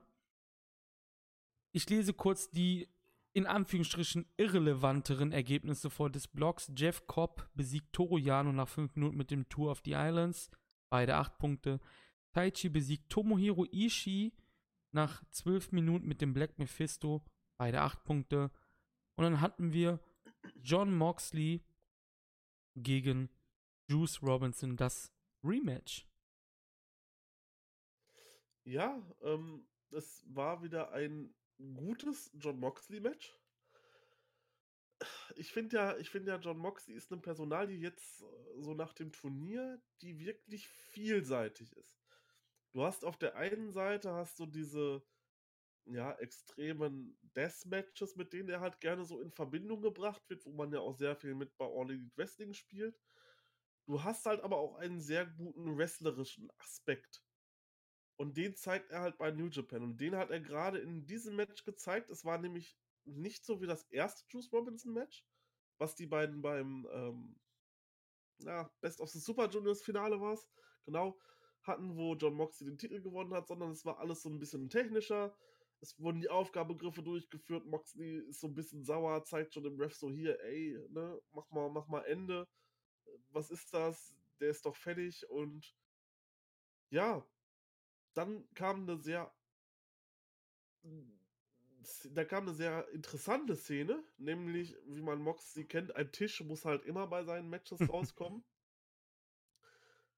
Und Juice nimmt diesen Tisch, also er haut dann Moxley quasi weg, hat diesen Tisch, der Ref sagt, ey, pack das weg und Juice Robinson packt den wirklich einfach unter den Ring wieder und zeigt dem Ref einen Daumen nach oben. Ja. Also Face kannst du halt einfach wirklich nicht sein, dass du halt genau das machst, was der Ref sagt. So, weißt du, Red Shoes schüttelt immer bei irgendwelchen Aktionen schon immer so den Kopf und auch hier jetzt, ja, packt den Tisch weg. Juice packt den Tisch weg und zeigt einen Daumen nach oben. Wird dafür übelst gefeiert. Ja, nice. Interessant auf jeden Fall, dass man sowas mal durchgezogen hat ja, Juice Robinson gewinnt dann per Pulp Friction und ich denke, das Rematch dürfte safe sein zwischen den beiden. Er, er eliminiert halt auch Mox damit, ja, natürlich. Stimmt, stimmt, ja klar. Ähm, was ich auch ziemlich interessant, interessant fand, war, Mox wollte ja erstmal auf alles verzichten, was so Waffentechnik ging und dann irgendwann war er halt total frustriert und äh, schob dann alles rein, ne? quasi. Juice ja, stimmt, ist, dann irgendwie ja. noch ein Eimer mit so Putzmittel ja, drin oder so. Ja, ne? mit ja, jeglicher Scheiß quasi. ja, stimmt, das war Juice cool. Robinson ist ein fucking great Babyface einfach mittlerweile. Sowas von krass. Der passt halt perfekt gegen diese absolut irren Bösewichte. Wie jetzt halt Moxie, der total verrückt ist mit diesen Badass-Waffen und alles. Der zählt krass. Dem seine Gesichtsausdrücke sind absolut krass. Also Juice, auch wie hier bei Osprey, hat sich unfassbar entwickelt, wenn du überlegst, wie Juice damals bei WWE war oder wie er natürlich noch in der Anfangszeit von New Japan war. Das Match war auch richtig, richtig stark mit diesem krassen Kontrast von dem Babyface gegen, ja, Mox ist ja nicht mal ein Bösewicht, aber er ist halt ein, er ist halt ein harter Hund, dem jedes Mittel recht ist halt, ne? Und ähm, Juice hat's geschafft, gewinnt hier das Match. Nach der Left Hand of God gibt es den Pulp Friction. Ich denke auch, wie du gesagt hast, das Rematch sollte safe sein und ich, wir hatten es ja gerade eben auch, ich kann mir das halt perfekt bei dieser Fighting Spirit Unleashed Tour vorstellen, aber ich weiß halt nicht, wie das halt mit den, mit den VODs sein wird. Also ob Moxley gar nicht in den USA antreten darf, aber das macht ja eigentlich keinen Sinn. Oder macht das Sinn? Ich weiß es nicht. Kann es jetzt nicht sagen, leider. Klar, dass er auf Access TV Live nicht zu sehen sein darf, ist mir ja lo logisch, ne? Ist ja logisch, ne? Aber wie wird das halt sein, wenn das halt auf VOD läuft? In den USA halt, ne? Und das ist halt die großartige Frage. Ich finde auch, die beiden haben auch eine wirklich gute Chemie, äh, Chemie, ja, Chemie zusammen, ne? Ich finde, das harmoniert einfach perfekt. Juice ist so wirklich dieses krasse Babyface und Mox ist halt der völlig irre Typ, ne? Cooles Match, echt cooles Match. Ich habe dem Ganzen 3,5 gegeben, glaube ich. Ja, 3,5 und ähm, ich finde, Juice läuft immer so ein bisschen unterm Radar bei den Leuten, habe ich das Gefühl. Ja, ja, sehe ich auch so. War bei mir auch lange Zeit so, bis er dann vor, was war das, vor zwei Jahren? Ich glaube, da war sein Climax-Debüt. Hm?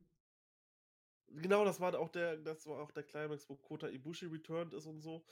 Ähm, da hat er dann so ein bisschen so den Durchbruch für mich. Dann gab es noch so ein starkes Match gegen Naito und so, wo man so gesehen hat, okay, der ist wirklich ein starker Wrestler. Ja, ähm, vielleicht jetzt durch, seinen, durch seine neuen Char Charakterzüge, die er jetzt ja erst seit kurzer Zeit hat, kann er sich so ein bisschen daraus befreien. Ähm, wird man sehen, was die Zukunft zeigt, aber Juice Robinson ist halt eigentlich auch immer ist halt auch eigentlich immer ein guter Mann für, ja, ist halt auch ein Garant für gute Matchqualität. Also ich glaube, so ein wirklich boring Match von ihm gibt es kaum.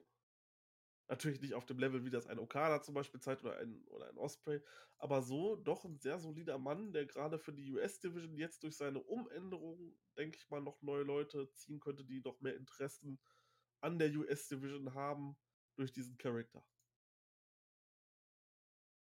Nächstes Match. Shingo Takagi besiegt Hiroki Goto nach 15 Minuten mit dem Last of the Dragon und eliminiert damit auch Hiroki Goto. Das war stark, das war stark, das Match. Oh ja. Hat mir richtig gut gefallen. Das war wieder so dieses, dieses Strong-Style, was man so bei Shingo gegen Ishii hatte, was man bei, ja, jetzt Goto gegen Shingo. Das sind halt sogar Rand. Du weißt, wie diese Matches ungefähr ablaufen werden. Du weißt, worauf man sich ungefähr einstellen kann. Hard-Hitting-Match. Und das war es auch. Es gab wieder eine extrem krasse Headbutt von, von, von Goto gegen, gegen Shingo. Und die beiden haben sich halt einfach nichts geschenkt. Shingo besiegt hier Goto, geht auch klar.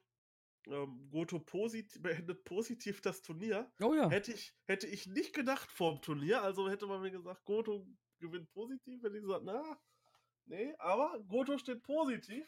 Fünf Wins, vier Losses, zehn Punkte. Ich denke, das ist schon ordentlich. Und ich hoffe und hoffe einfach, dass man mit Goto noch jetzt mal in der zweiten Jahreshälfte, gerade wo so ein paar kleinere Touren sind, doch noch ein bisschen mehr macht, weil das ist einfach ein so fantastischer Wrestler. Der war halt einfach einer der MVPs für mich mit in dem Turnier. Der hat mir richtig gut gefallen. Mhm. Aber dazu gleich mehr. Ja, mir das Match auch ziemlich gut gefallen, muss ich sagen. Und das, das Krasse ist halt, dass Shingo auch hier haben viele Leute immer gemeckert, ah, Shingo hat zu wenig Punkte, aber Shingo hat einfach am vorletzten Blocktag Ishii eliminiert und am letzten halt Goto, ne? Mhm. Er hat einfach die letzten Chaos Boys halt einfach eliminiert noch.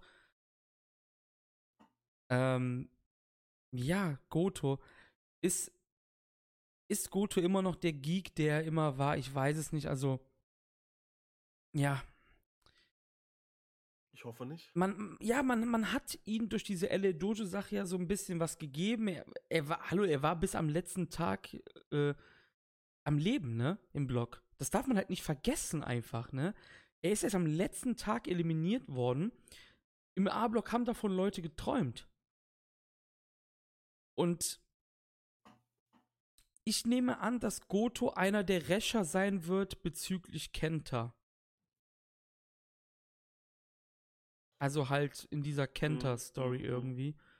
Weil wenn wir davon ausgehen, dass ein Shibata nicht ringfähig ist und Goto, Yoshihashi und Ishii könnten halt dann die Chaos-Rächer halt quasi sein. Bevor jetzt irgendjemand klugscheißen will. Natürlich war Shibata kein Chaos-Mitglied, aber Kenta war halt in einem Match mit Chaos-Beteiligung am Finaltag. Daraufhin will ich hinaus. Ich weiß es nicht. Wir haben ja eben schon bei Shingo Ishii gesagt, macht irgendwas. Gerne könnt ihr auch Shingo Goto machen. Das ist mir scheißegal, weil das Match war halt auch wirklich gut. Und ähm, ich sehe Goto ein bisschen kritischer in meiner End, in meiner Endrechnung.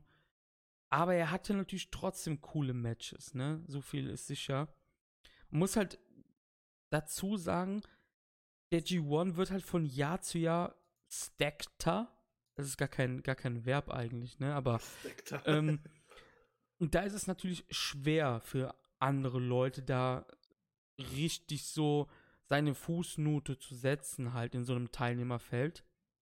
Aber nichtsdestotrotz, Goto ist immer ein solider bis guter, sehr guter Wrestler. Das hat man hier in dem Match auch gesehen. Über Shingo haben wir eben schon gesprochen. Und wie gesagt, Goto war bis zum letzten Tag am Leben. Und das ist halt eine richtig coole Sache gewesen, finde ich. Du hast schon gesagt, du hast damit nicht gerechnet. Ich kann mich leider gar nicht mehr daran erinnern, was wir in der Preview gesagt haben zu ihm. Ich glaube, wir waren da alle nicht so high on ihm. Nee, ich glaube, das war alles so okay. Der wird wahrscheinlich irgendwie so unteres. unteres 4, 5, so, 3, ja, 6 genau, oder so haben wir, glaube ich, gesagt. Ja, ja. Ja, da waren wir halt dumm, ne? Ja, gut, das, aber das, das Loss nehmen wir uns sehr gerne, auf jeden Fall. Wer soll das ahnen nach äh, den letzten Jahren? Eben, genau, ja. Obwohl Goto halt auch erst vor drei Jahren im Finale stand. Also. Und das war auch sehr überraschend damals. Ja, das war auch damals sehr überraschend auf jeden Fall. Ich weiß gar nicht, wie er in den anderen G1s abgeschnitten hat, aber ich glaube, da war es nicht mehr ganz so gut. Ich, oh, glaube, 2000, ich glaube, 2016 war halt so sein letzter, wo man wirklich sagen konnte, das G in G1 steht für Goto. Ja. Das ist, also, das ist halt wirklich, das gefällt mir wirklich richtig gut. Ähm, das äh, T-Shirt werde ich mir auch eventuell zulegen. Das Obwohl, guck mal, 17 hatte er 10 mal, Punkte. 10 Punkte, ja. Doch gut. 18, 18 hatte er Sechs Punkte. Ja, ja letztes Jahr war letztes Jahr war mit Toruyano und Tamatonga auf einer Stufe. Ja, ja. ja. Und Juice, ne? Ja. Ja, und Juice, also. Ja. Nee, ähm, mal gucken, was da die nächsten Monate alles so kommt für die Kandidaten Shingo, Goto und Ishii, die allesamt zu dritt quasi geile Matches abgeliefert haben. Wer weiß, was dann in die Never-Richtung geht. Wer weiß, ob es da ohne Titel im Dome irgendwas gibt. Abwarten auf jeden Fall. Ich bin ja immer noch für ein Tag-Team Ishigoda, das sage ich halt auch schon seit ja, zehn Jahren. Das wäre ne? so. richtig, das wäre richtig. Deshalb, ähm, ja. Das werden wir wohl leider nicht mehr bekommen. Main Evento. Main Evento. Und durch die vorangegangenen Ergebnisse war klar, dass dieses Match der Gewinner wird quasi der Blocke-Sieger. Naito gegen Jay White. Und nach fast 19 Minuten gab es den Blade Runner. Und fast 10.000 Leute in der Budokan waren geschockt. Jay White zog an Naito vorbei und gewann Block B. Ja, ich war auch überrascht. Also sehr überrascht. ähm, dass Jay White hier gewonnen hat. Ich bin eigentlich auch fest von Naito ausgegangen. Wir kriegen einen, ähm, wir kriegen einen Dominion Rematch. Jay White gewinnt hier total überraschend den Block für mich. Klar, er war mit unter den, unter den engeren Favoriten, wahrscheinlich nach Naito die Nummer 2, aber irgendwie hatte ich den so das ganze G1 nicht auf dem Schirm, dass der wirklich ins Finale einziehen könnte. Oder ging es nur mir so oder war das bei dir auch so? Ähm, also klar, ich habe halt gedacht, dass das die beiden letzten sind, die am Leben sind. Mhm. Mit Mox halt am letzten Tag. Das habe ich ja eben schon beim A-Block so ein bisschen gesagt über den B-Block. Aber ich habe halt gedacht, dass Naitos Zeit gekommen ist, seine Redemption gegen Okada zu haben. Ähm, und im Dome halt zu gewinnen. Es wird nicht so sein, Stand jetzt. Wir wissen ja nicht, ob Ibushi durch irgendwelche obskuren Umstände den Koffer verlieren wird. Das ist ja auch so eine Sache. Der wurde zwar bisher nie verloren, aber es würde auch zu Ibushi passen, ihn zu verlieren. Ist ja auch manchmal so ein kleiner Geek, ne, was sowas angeht. Boah, hör mir auf, Alter. Ähm, hör mir ja, auf. Jay, Jay White. Ich find's gut, weil Naito Ibushi haben wir jetzt oft schon gesehen gehabt. In Mhm. diesem Jahr. Ähm, ich teile auch nicht diese extreme Antipathie gegen Jay White, Gedos Booking Decision und von diesen Naito-Fanboys. Ich finde das ganz, ganz schlimm, was ich da in den sozialen Netzwerken alles gesehen habe, was da vom Stapel gelassen wird. Ähm, zum Match selber, da gehen auch wieder die Meinungen total auseinander. Ich habe mich unterhalten gefühlt. Ich habe jetzt keine Viererwertung gegeben. Ich habe 3,75 hier gegeben. Was immer noch natürlich ein gutes Match ist, gar keine Frage. Und worauf ich eigentlich hinaus will, ist, ich weiß nicht, ob ich das schon mal im Poddy erwähnt habe, aber ich finde halt zu Naitos Charakter, zu diesem emo-ähnlichen, ihr könnt mir gar nichts an Charakter, würde da passen, wenn der Dude ein oder zwei Jahre übertrieben gesagt IWGP Heavyweight Champion ist. Ich finde nein. Der ist ohne, ohne Titel genauso viel wert. Und was Leute vergessen, der war in zwei Dome Main Events. Der hat mehrere Dome Summer Main Events geworkt. Davon träumen andere Leute. Naito ist auch ohne diesen Gürtel, diesen Titel ein absoluter Superstar. Hat wahrscheinlich das populärste Stable von New Japan seit 1972. Also kein Stable ist so populär jemals gewesen wie Los Ingobernables de Japón, was Merchandise angeht. Nicht mal der Bullet Club kommt daran, keiner kommt da dran. Ist das nicht für dich auch schon eine Superstar-Auszeichnung? Ich glaube, Leute nehmen Wrestling dann doch ein bisschen zu sehr ernst. Ja, das ist halt, es kommt halt immer drauf an, so für alle ist halt so wichtig, so ja, trägt der gerade den großen Titel, trägt der, wird der gerade dargestellt und so, aber ich denke mal, wir zwei kommen, wir, wir, G1s gewonnen. wir kommen ja nächstes, wir kommen jetzt als nächstes auf den Finaltag. Äh, da kann man, denke ich mal, noch ein bisschen was zu Los Ingobernables sagen. Denn gerade da wurde einfach nochmal klar, wie populär dieses Stable eigentlich ist. Und ähm, wie groß das eigentlich ist, dieses Stable. Also jetzt nicht von der Mitgliederanzahl, sondern Mhm. von den einzelnen Ja. Charakteren. Weil äh, im Bullet Club, klar, das hatte vielleicht international, gerade so am Anfang, so die AJ Styles Zeit, äh, nochmal ganz andere Wellen geschlagen, aber du hast halt auch im Bullet Club hast du halt auch so Leute wie Hikuleo, dann hast du da einen Jado drin, dann hast du Betlak Fale, Yujiro Takahashi. In LIJ hast du eigentlich, wenn man es jetzt mal hoch, wenn man jetzt mal Bushi ausnimmt, hast du halt wirklich nur extrem starke, auch einzelne Singles-Charaktere, die alle einen gewissen Stellenwert bei New Japan haben. Ja. Ja, völlig richtig. Also, Los Ingobernables ist halt so das, das, das kompakteste Stable im Endeffekt, ne? Ja. Was, was die Mitglieder angeht. Du gehst nicht auf Masse, so wie, keine Ahnung, Chaos und, und der Bullet Club und hast dann halt so einen Yoshi drin oder einen, äh, ja, keine Ahnung, Robbie Eagles, Toro Yano. Das sind halt für mich keine Wrestler, die du so wirklich so alleine auszeichnest, aber hier hast du, du hast einen Shingo, der ein eigener Charakter für sich ist. Du hast einen Sanada und Evil, die quasi irgendwie so ein bisschen aneinander sind, aber auch total weit voneinander entfernt sind. Du hast einen Naito, du hast Hiromu Takahashi. gut, dann noch einen Bushi, aber bevor es halt Hiromu Takahashi gab, hatte auch Bushi dort seine äh, große Berechtigung, gerade im Junior-Bereich. Ja, du hast ein wirklich, wirklich krasses Stable und gerade am Finaltag hat man das nochmal deutlich gemacht, fand ich. Wie fandst du denn das Match zwischen Knight und Jay White?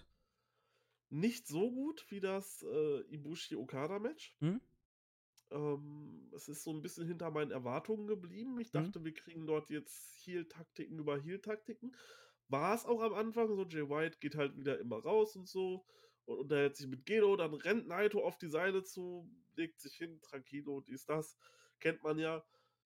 Ja, das Match war gut, hat mir gefallen, war jetzt aber auch nichts irgendwie so übertriebenes. Ich würde es halt so ein bisschen so auf die, ja, Shingo Goto-Stufe stellen ungefähr, wenn ich Mhm. jetzt müsste. Mhm. Ja. Also, ich fand halt, hier war halt das Drama ganz groß am Ende, ne? Als diese Reversals kamen, da wird der Blade Runner gekontert, dann kommt diese Hurricane Runner und dieser, dieser Snap Destino, den ich eben schon angesprochen hatte, den geht Ja. natürlich wieder nur bis zwei. Der richtige Destino wird ausgekontert in so einem Suplex. Dann gibt's weitere Konter, dann diesen, ja, Sleeper Hole Suplex halt, den Jay White gerne macht. Und auf einmal gibt's den Blade Runner und Red Shoes zählt bis drei. Und ich war wirklich baff, weil ich halt wirklich damit gerechnet habe, dass Naito in diesem Jahr den G1 gewinnt. Auch Ja. wenn ich, also ich habe es im Tippspiel ja auch so getippt, also Naito, war, äh, Naito gegen ähm, Ibushi war mein Finale mit Sieger Naito, habe da natürlich dafür halt keine Punkte bekommen. Ähm, war's Sieger Ibushi. ja, das ist gut. Also ich habe auch den Ibushi. Ich glaube, ich habe das auch in dem G1 Supercard Review Podcast gesagt, dass der Sieger in diesem Match nicht den G1 gewinnen kann, weil er halt den IC-Belt hat. Aber Naito hat Leute krass geworkt mit seiner Aussage, er will beide Titel halten. ja, das war echt. Der rote äh, Hering wurde wieder ausgelegt und Leute sind halt drauf reingefallen. Und ich auch volles mit. Ja, volles natürlich. mit. Ich auch. Ich auch. Eine ganz klare Sache. Weil ich habe halt auch gedacht habe, ja, jetzt lässt man halt einmal Naito Okada besiegen im Main Event von Wrestle Kingdom. Macht man nicht. Aber wie ich gerade ausführlich auch gesagt habe, ich finde, es ist nicht schlimm und Naito ist auch nicht verbrannt oder so, wie voll viele Leute sagen. Weil Naito ist nicht wie Goto. Goto hat so viele Matches verloren, aber der hat auch nicht die Beliebtheit eines Naitos. Niemals errungen auch. Naito ist. Naito braucht diesen Titel gar nicht. Der ist auch so der zweitgrößte Superstar eigentlich. Ja, Tanahashi natürlich für mich sowieso größer als Naito, aber das war eine andere Sache. Aber rein vom Merchandise, Verkäufen und alles ist Naito halt mit Okada und Tanahashi auf einer Stufe. Wollt ihr mich alle verarschen, Leute? Und, und, und lieber habe ich einen Naito, der den dicken Belt jagt, aber immer halt kurz vorher verkackt, anstatt dass man dann, äh, weil so als Hunter ist er halt wirklich großartig. Und genauso war das ja zum Beispiel auch, bestes Beispiel Kenny Omega. Hm. Als Hunter absolut fantastisch auf den großen Belt. Als er ihn dann tatsächlich gewonnen hat, war er total, also war er nicht mehr gut. Klar, gut immer noch, aber äh, nicht Der mehr Run war halt scheiße, ne? Genau, genau. Ja. Er war halt nicht mehr so wie dieser Hunter. Ich meine, gerade so diese ganze Okada-Kenny-Storyline. Was hat das ausgemacht? Okada war der große, dicke Endboss für Kenny und Kenny ist immer ganz minimal an Okada gescheitert. Ja. Das war ja die große Storyline und die war absolut fantastisch. Und genauso ist es ja mit Naito auch. Naito versucht es immer. Äh, Naito steht manchmal dann auch ganz oben. Hat definitiv, ist definitiv die Top 3 bei New Japan, würde ich sagen Ja, ja, auf jeden nach Fall. Tanahashi und Okada. Ja. Ähm, aber der ist halt auch so einfach, der ist halt einfach so durch sein Gimmick, durch sein Stable, was er um sich rum hat, ist er auch einfach so interessant. Hat den, AC, hat den IC-Belt und man weiß, okay, der wird ein richtig fettes Match bekommen. Ne? Ja, so ein bisschen wie bei eben. Nakamura früher. Der war, Eben. hatte ja auch quasi immer nur den, den IC-Belt gehabt, hat den aber quasi zu einem mega interessanten Titel gemacht. Und so macht das Naito ja auch aktuell. Und du hast es gerade gesagt, damals hat es keinen interessiert, dass Nakamura keinen Shot hatte auf die Heavyweight Championship. Es hat keinen interessiert. Er hat nie einen Shot mehr bekommen. Es hat keinen gejuckt. Weil er war halt auch so großartig. Und das habe ich halt versucht gerade zu erklären. Naito hat dieses Standing erreicht. Der ist größer. Nein, verstehe das nicht falsch. Er ist nicht größer als die IWGP Heavyweight Belt, ne? Weil der Titel ist ja ein Gimmick, sowieso ist ja klar, ne? Aber ich meine, der Titel ist halt groß, aber Naito braucht es nicht. Ja. Der ist auch so groß, Leute. Ne? Und du hast den IC-Belt angesprochen. Das ist, ich, du weißt, ich bin ja voll der Belt-Hasser so bei New Japan, ne? Weil das halt, die meisten Belts, die sind halt nichts wert, ne? Diese Never-Kacke und, und US, das ist alles Bullshit. Aber der IC-Belt ist IWGP Heavyweight 2.0. Es ist einfach so. Und Ja. wenn wir zwei Dome-Tage haben, ratet mal, liebe Leute, wer wird eine Dome-Nacht headlinen? Der IC-Champ. Ja. Ja. Was wollt ihr mehr? Hundertprozentig. Was Das wollt ihr ja mehr? auch schon so. Ich meine, guckt, guckt man sich mal für mich die großartigste Wrestle Kingdom überhaupt an. Das war für mich Wrestle Kingdom 11 gewesen. Du hattest, das war zum Beispiel ein Grund, weil du hattest in den beiden äh, Hauptmatches IC-Belt und Heavyweight-Belt und du wusstest von der Größe der Matches gar nicht, was ist jetzt welchem Belt würdig. Du hattest um den IC-Belt Naito gegen Tanahashi, die du Ja, halt genau. auch locker in ein Main-Event hättest stecken können. Und du hattest Kenny gegen Okada. Ja. Die du dann halt ins Main-Event gestellt Du hattest quasi zwei absolute Main-Events, die im Endeffekt ebenbürtig waren. Ja. Neverbelt, Neverbelt habe ich jetzt natürlich große Hoffnung durch Tomohiro Ishii, Kenta und so, dass der wieder zu alter Stärke gewinnt. Also den habe ich noch nicht ganz abgeschnitten. Auch der US-Belt aktuell mit Moxley in der Besetzung gefällt mir wirklich gut, weil der hat jetzt endlich mal ein bisschen Star Power, der den Mhm. hält. Da muss man natürlich abwarten. Natürlich Six-Man-Title Quatsch. Äh, Tag-Team-Title auch Quatsch. Ähm, bei den Juniors ist es dann halt auch interessant. Da finde ich auch beide, beide Positionen aktuell sehr interessant. Vielleicht schafft man es ja nun, 80% der Gürtel wieder eine schöne Relevanz zu geben. Das wäre doch, wär doch klasse. Schließen wir den B-Block Finaltag ab und gehen jetzt zum großen Finale. Oh ja. Oh ja. Ja, das große Finale fand natürlich auch in der Budokan statt und hier war natürlich jetzt auf, bis auf den letzten Platz ausverkauft 12.014 Zuschauer. Wir gehen durch die Card, aber werden halt nur die, ich sage jetzt mal, wichtigeren Dinge besprechen, weil wir haben noch einiges vor heute. Ja. Im ersten Match gewannen Clark Connors und Carl Fredericks wieder mal gegen das Tokyo Dojo, diesmal Narita und Suji nach fast 10 Minuten nach einem Boston Crab von Connors gegen Suji. Krass, oder? Also, Ist das nicht geil? Also ohne Scheiß, diese LA gegen Tokyo Dojo, das ist so geil und simpel gemacht. Ich hab das geliebt nach dem Match, was da mit Narita, das Uemura so ausgetickt ist. Das war absolut fantastisch. ja. Bringt den Young Lions Cup zurück, Leute, jetzt einmal für Ja, ein ohne Jahr. Scheiß, das sind, da hätte ich mega Bock drauf. Was ist denn los, Alter? Vor allem äh, Fredericks und Connors, die sehen, die sehen halt schon absolut aus wie Stars.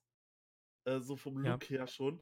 Äh, die wirst du in ein paar Jahren so gut bei New Japan haben. Die werden so eine geile Rolle haben. Gerade Fredericks hat mir in diesem Match wieder so gut gefallen, auch vom, vom Look her und so. Der hat echt das Potenzial, zu einem wirklichen Topstar zu werden. Und Connors halt zu einem Top-Heel, weil ich fand so seine, seine Heel, seine Mimik und so, die hat einfach so heelisch erinnert. Das ist einfach so geil. Ja, ich freue mich auf die Jungs. Natürlich, weiß natürlich nicht, wie es mit denen weitergeht irgendwann, ne? Ja, ja, kann ja sein, dass die auch wechseln. Irgendwann weiß man ja nicht, wie das abläuft, genau. Aber wenn sie bleiben würden und irgendwann eine große Rolle bei New Japan spielen in zwei, drei Jahren, hätte ich schon Bock drauf. Auf jeden Fall, auf jeden Fall. Fand ich echt gut, ja. Zweites Match: Jeff Cobb, Yushin, Thunder Liger und Tiger Mask besiegen Lance Archer, Taichi und Yoshinobu Kanemaru nach dem Tour of the Islands von Cobb gegen Kanemaru. Ich möchte jetzt hier gar nicht aufs Match eingehen, möchte aber eine Sache sagen. Wie geil ist der New Japan Roster? Du siehst Tiger Mask einen Monat nicht und er fühlt sich jetzt wieder komplett frisch an. Also nicht nur bei Tiger Mask, ne, bei allen, die jetzt in G1 nicht geworkt haben. Wie geil der Roster ist. Der ist so groß, du kannst so geil die Touren durchwechseln und du hältst jeden interessant. Wenn bei Destruction auf einmal Nagata und Kojima da wieder dabei sind, denkst du dir auch, wie geil, jetzt ist wieder frisch, frisches Blut. Obwohl das nicht ist eigentlich, aber du, es fühlt sich an wie frisches Blut. Weißt du, was ich Ja. meine? Hundertprozentig stimme ich zu. Super geil, ehrlich. Also fantastisch. Will Ospreay, Yon Sho besiegten danach Yujiro Takahashi, Chase Owens und Taiji Ishimori nach 7 Minuten 57 nach dem Stormbreaker von Ospreay gegen Yujiro. Juice Robinson und Thor Henare besiegten John Moxley und Shota Umino nach 6 Minuten nach dem Tor-Botten von Henare gegen Umino.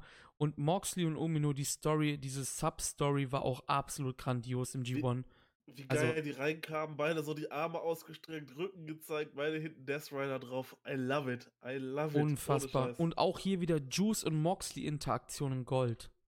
Ja. Unglaublich. Also, Ehrlich, also absolut fantastisch. Aber ähm, was, was, was, es, was es da für Leute gibt, die in Zukunft eine große Rolle spielen werden bei New Japan. Ich freue mich da so mega drauf. Ich habe ich hab gestern zu Steffen gesagt, ich habe gestern mit Steffen gequatscht. Ich glaube mittlerweile, dass Umino keine Exkursion macht. Ich wollte es nämlich gerade anspielen. Ich glaube, dieser G1 war für Umino wichtiger und besser, als jede Exkursion hätte sein können. Genau, so wie für Naritas BOSJ letzten Monat oder vor zwei Monaten. Ja, ich meine, du stehst quasi mit John Moxley, der jahrelang Main-Eventer bei der größten Liga der Welt war mhm. und kannst dir von dem natürlich so viel Sachen in, in, in, in Mimik und sowas alles abschauen, wie der mit wie der in den Matches umgeht, was so die Story abgeht.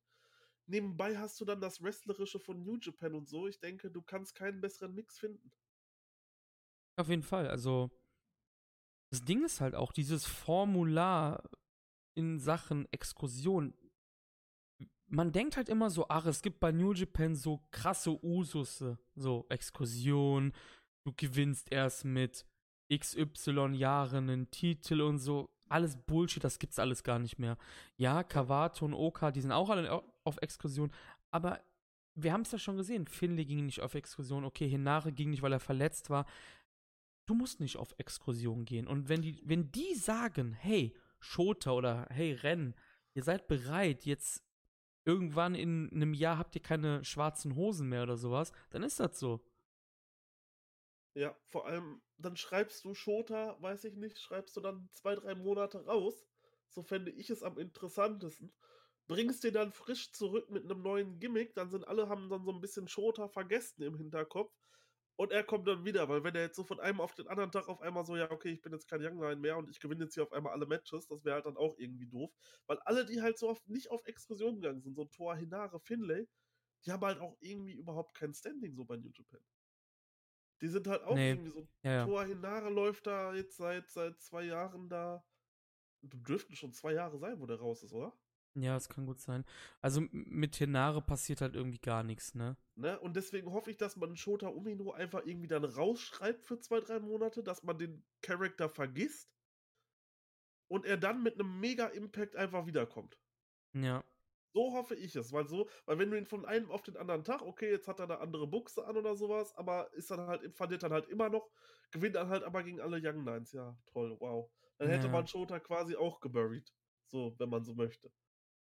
Weil Hinare mit dem ist halt auch, ja, weiß ich, äh, verliert halt auch, der darf halt auch nur einen Shota Umino pinnen. Ja, ja, also äh, ich, ich, ich finde halt Hinare passt halt immer noch perfekt in den äh, Bullet Club rein. Gerade ja. halt, gerade halt mit den, mit den ganzen Konkurrenz. Insulanern, genau. Also ja. das ist halt, ja. Ähm, wir gerade kurz bei Explosion ein kleiner Schwenker. Auch Cavato hat jetzt mittlerweile seit vier Wochen kein Match mehr in Mexiko gehabt.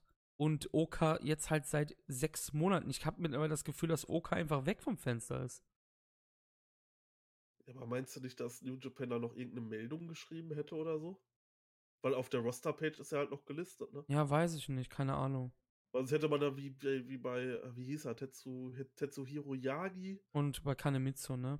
Ja, und bei Kitamura dann einfach gesagt, ja, ja okay, die sind nicht mehr, die sind nicht mehr New Japan. Ja, nee, also glaube ich nicht, dass die wechseln, aber bei Oka finde ich es halt schon krass, ne? Ja, und bei, ja, und bei Kawato ist halt, der trägt ja sogar gerade noch einen Titel nebenbei, ne? Ja, ja, ja. Er ist ja Lightweight Champion. Weiß genau. nicht, gab es das überhaupt schon mal, dass ein Young Lion auch. Ja, klar, natürlich. Echt? Ja, klar, natürlich. Rom hat das auch gemacht. Ja, vielleicht ist es ein gutes Zeichen für Kawaii. Ja. Nee, aber was mit Oka ist tatsächlich, also wenn er schon seit. Stimmt, da hatten wir spekuliert wegen dem Death Rider. Da hat er genau. ja irgendwie drei Monate schon nichts gemacht. Das mhm. ist schon ein halbes Jahr her. Soll ich mal was sagen? Die Leute, als äh, Tamatonga diesen kryptischen Tweet gemacht hat mit einem neuen Mitglied, habe ich sogar bei Twitter gelesen, dass Leute dachten, das wäre Oka. Ich habe Kitamura ganz viel gelesen. Ach, das habe ich auch gelesen, aber ähm, dazu kommen wir jetzt gleich. Dann können wir darauf, darauf noch ein bisschen näher eingehen. Das folgende Match war dann halt die komplette Besetzung von LIJ besiegten Togi Makabe, Hiroki Goto, Toru Yano, Tomoaki Honma und Yusuke Taguchi nach einem Moonsault von Sanada gegen Honma. Und danach Und ist das- Ja, erzähl du, genau, du wolltest ja da noch drauf das- eingehen, genau. Ja, sorry. Da hat man nämlich einfach wieder dieses Star-Potenzial von LIJ gemerkt. Jedes Mitglied kam zu seinem eigenen Theme-Song raus. Du wusstest bei jedem Theme-Song, welches Mitglied kommt da jetzt gerade. Und die haben sich dann halt einfach an der fucking Ramp aufgestellt und sind dann zusammen in den Ring marschiert. Das Ja. war einfach, du hast einfach gezeigt, dass LIJ dort quasi einfach über allem steht. Jeder kam raus, du hast mit jedem Charakter von LIJ verbindest du irgendwas. Auch wenn es bei einem Bushi nur ist, dass der irgendwelche coolen Masken immer trägt und einen Breakdance-Move im Match macht. Äh, und mit seinem Black Mister rumspritzt Mhm. und rumspuckt. Aber du hast zu jedem Charakter, dann kommt, dann kommt ein Zanada raus, kriegt einen Pop, dann kommt ein Evil raus, kriegt einen Pop. Du siehst überall die kleinen Sensen im, im Publikum. Ja, unglaublich, also richtig, richtig nice, was, was, was LIJ hat. Und danach kommt das erste große Highlight. Fale, Tama und Tanga besiegen Ishii, Yoshihashi und Kenta, als Tamatonga Ishii halt wehrlos pinte, weil Kenta betrügte seine Partner an diesem Abend und jointe in den Bullet Club. Und ich hatte absolute Gänsehaut, als Shibata reinkam. Absolut krasse Gänsehaut, als er Kenta hat angefangen zu attackieren. Mega geil. Ja, ich dachte auch nur so, Alter, was macht er da? Ne? Greift auf einmal Kenta an, dann kommen die Jungs vom Bullet Club, die Tongans, die tritt er dann da weg und zeigt seine, zeigt seine Signature-Moves und sowas. Ich dachte, was ist jetzt hier gerade los, ne? Also ich dachte wirklich, holy shit, was, was machen die hier gerade? Und dann kam der Schlag von Gedo und danach dieses Heelwork einfach unfassbar. Äh, Kenta setzt sich im Schneidersitz auf Shibata drauf. Jo, jo, das ist, glaube ich, die Pose dieses Jahr. Sorry. Ja. So funktioniert Das- Wrestling, Alter. Also, Und du, und du hast den fucking besten Heel-Turn des ganzen Jahres einfach komplett vollzogen. Die Halle hat den ausgebuht. Bis zum geht nicht mehr. Wir haben ja schon ganz oft gesprochen, so bei dem Kushida-Abschied von, von, vom Januar, wo dann Jay White eingegriffen hat und die Kurakun äh, Hall boot ihn aus und wir so auch, ach komm, was soll das denn jetzt, ne? Nee, ich fand's geil. Du hast das gesagt, ich nicht. ja, ja, man, ich meinte das halt so im K-Fape, so, ja, Ja, ja, weg, ja, mach- klar, mach, Mach natürlich. das jetzt halt nicht kaputt, diesen Moment und so, ne?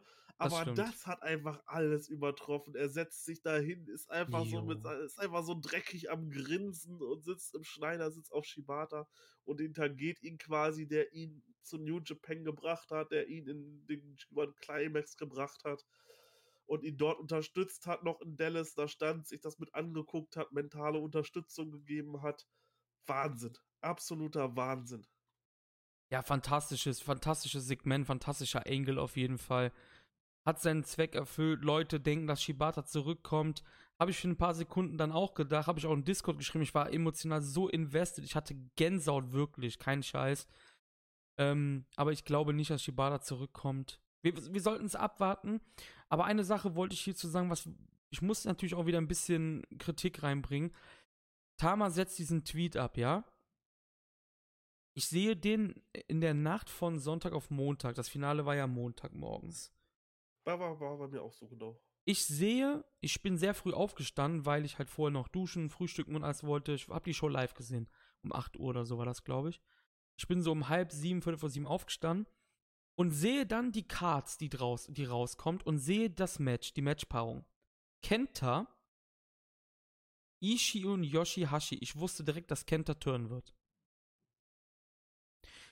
Und dann hat Kevin Kelly ein paar Fehler begangen. Er hat mehrmals erwähnt, Tama hat einen Tweet abgesetzt.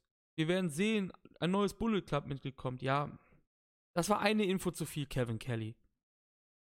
Es war klar, dass Kenta turnen wird.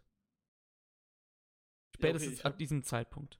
Ja gut, ich hab's, äh, Dingens, ich hab's auf Japanisch geguckt. Ich auch. Danke gehen, äh, danke gehen raus. Danke geht raus an Steffen, der hat mir das nämlich gesagt. Ich habe es auch auf Japanisch geschaut. Er hat das mir nämlich erzählt. Glaube ich, Match 3 oder 4 danach sagte halt Kevin Kelly mehrmals, ja, und da kommt ja noch das neue Mitglied. Aber wie gesagt, auch schon vorher war mir klar, als ich die Paarung gesehen habe, hey, das muss Kenter sein. Kenter wird Turn. Das passt ja auch und so, ne? Ja, und ich dachte erst so, als der Tweet kam, ich denke so, wer? Wer? Ich habe mir schon gedacht, Kenter, weil Tama halt ganz offensichtlich einen wirklichen Superstar ins Lang gezogen hat. Von wegen, ja, ich, ich krieg Gänsehaut, hat er ja geschrieben und alles. Das wird kein fucking Young Lion aus dem, aus dem Ausland sein, so weißt du. Das wird, äh, das wird einer sein aus dem Roster. Und da kam mir halt nur Kenta und Moxley im Sinn. Und ich dachte halt an Kenta, Steffen dachte an Moxley, auch ein interessanter Gedanke. Und dann sehe ich halt morgens die Matchpaarung und dachte mir, ey, fuck man, das ist Kenta auf jeden Fall. Ja, vor allem der Bullet Club ja auch gerade so mit allen Stereotypen so ein bisschen, ne? Mhm. Man hatte ja früher, das war halt quasi ja immer so ziemlich so das Gaijin-Stable. Genau, ja. Und jetzt hat man Jado drin, Gedo drin, Ishimori drin, Yujiro Takahashi, Kenta drin. Ja. Das ist ja jetzt komplett vermixt. Genau, ja. Das ist einfach nur noch ein Stable, das hat nichts mehr mit Ausländern zu tun oder sowas. Ja, ja. genau. Also, ja. ja. Genau. Ist aber auf jeden Fall eine interessante Personalie für die Zukunft. Ich glaube, Weil, das ist auch die beste Sache, die du mit Kenta machen kannst, weil dieses Shibata-eske Ding, dass er halt wirklich Shibata so meme soll, er kann das halt nicht. Er kann es halt nicht. Er ist ja. halt nicht, er ist halt nicht mehr im Saft, um das zu können. Er ist halt zu alt. Und ich finde, das ist halt perfekt, dass du halt den Leuten den Gedanken raubst, so, oh, der ist von Shibata gesandt worden. So, nee, ich finde das ganz cool eigentlich, dass das so gelaufen ist jetzt. Ja, ich habe ich hab mir tatsächlich schon so ein paar Gedanken gemacht, äh, was man noch so mit Kenta hätte anstellen können. Ich meine, jetzt ist ja immerhin zum Glück klar, dass er auch länger bei der Liga bleibt und nicht nur für den G1 Climax. Das war ja auch so ein bisschen so die, gab ja auch die Diskussion, so ja, ist er jetzt nur für den G1 Climax verpflichtet oder auch für länger? Man weiß jetzt, okay, er ist jetzt auch für länger da. Ähm, ja, es wäre zum Beispiel noch ein interessanter Gedanke gewesen, so ein, so ein, so ein, so ein, so ein Strong-Style-Stable zu machen. Mit Manager Shibata zum Beispiel in den großen Matches, aber so wie man es jetzt. Da ist ja kein Platz für einen neuen Stable noch dazu glaube ich. Ja, ich weiß nicht, man, man hätte zum Beispiel einen Goto, der sagt, ja, keine Ahnung, es, es bringt mir nichts mehr. Ich fand, ich brauche dieses Training LA Dojo, das hat mich im G1 gepusht, so kann ich wieder zu alter Stärke kommen. Also, da kann man mal offscreen drüber diskutieren. Ja, ja. Äh, aber ja, ich finde das eine sehr, sehr interessante Personalie. Kenta als Nummer 2 im Bullet Club. Da ist die Nummer 2, die wir seit Monaten auch angesprochen haben. Richtig, richtig. Da das war ja immer so, es fehlte diese Nummer 2. Du hattest in der Junior Division bist du extrem stark besetzt mit, mit Ishimori und Phantasmo. Im Heavyweight-Bereich hast du eigentlich nur Jay White. Ja. Im Tag-Team-Bereich hast du die Tongans, aber wer ist so die Nummer 2? Gibt's doch irgendeinen Single? Das war ja halt Fahle halt und das war halt ja, scheiße. Fahle, Fahle, Chase Owens, Yujiro, das sind halt alles so halbgare Lösungen. ja, Fahle war schon die klare Nummer 2 auf jeden Fall. Ja, aber es war halt auch nicht gut. Nee, hab ich ja gesagt, es war scheiße halt, ne? Ne, ich meine, Fahle so ein bisschen so, so als Gimmick, so ganz gerne, Alter, ohne Scheiß, so als äh, vielleicht in der Managerrolle oder so, er kommt da mit zum Ring und guckt sich das mit so an als OG und gibt so ein bisschen so, ja, hier, hau da mal richtig drauf und so. Das kann ich mir schon richtig gut vorstellen, aber so im Ring ist halt, ja. Weiß ich nicht. Aber auf jeden Fall für die Zukunft des Bullet Clubs, ähm, wenn man jetzt noch so ein bisschen so den, ich will jetzt nicht sagen, das Ding jetzt ein bisschen hart, so den Dreck aussortiert oder so, aber äh, wenn man ihn jetzt noch so ein bisschen wieder verkleinern würde, so wie man es ja quasi schon beim Bullet Club OGs machen wollte, als man die Elite ausgeschlossen hat, hätte ich persönlich nichts dagegen, weil du hast halt einfach so viele Leute da rumlaufen, die halt null Relevanz haben. Ja, ja, das ist ja, das ist ja auch so ein Ding halt, ne? Wenn man die so ein bisschen, wenn man die so ein bisschen aussieben würde, fände ich, glaube ich, Würde man aber nicht machen. Nein, das macht man nicht. Weil die brauchst du halt, die brauchst du halt für die, für die Six-Man, Eight-Man-Tag ja, genau. auf irgendwelchen Road to Power Struggle Shows. Genau, ja, ja. Ja, das nächste Match war auch ziemlich interessant. Minoru Suzuki und Zack Saber Jr. besiegen Kazuchika Okada und Hiroshi Tanashi nach 15,5 Minuten nach einem Gotch-Style Pie-Driver von Suzuki und Okada. Man konnte ja eigentlich schon spekulieren, dass wenn Okada im G1 nicht gegen, ich sag mal, nicht gegen so passende, also Brit nach England passende Leute verliert, dass irgendwas anderes passiert. Und Suzuki war halt eigentlich dann so das Ding, was passieren muss. Der ist halt sehr, sehr beliebt in England.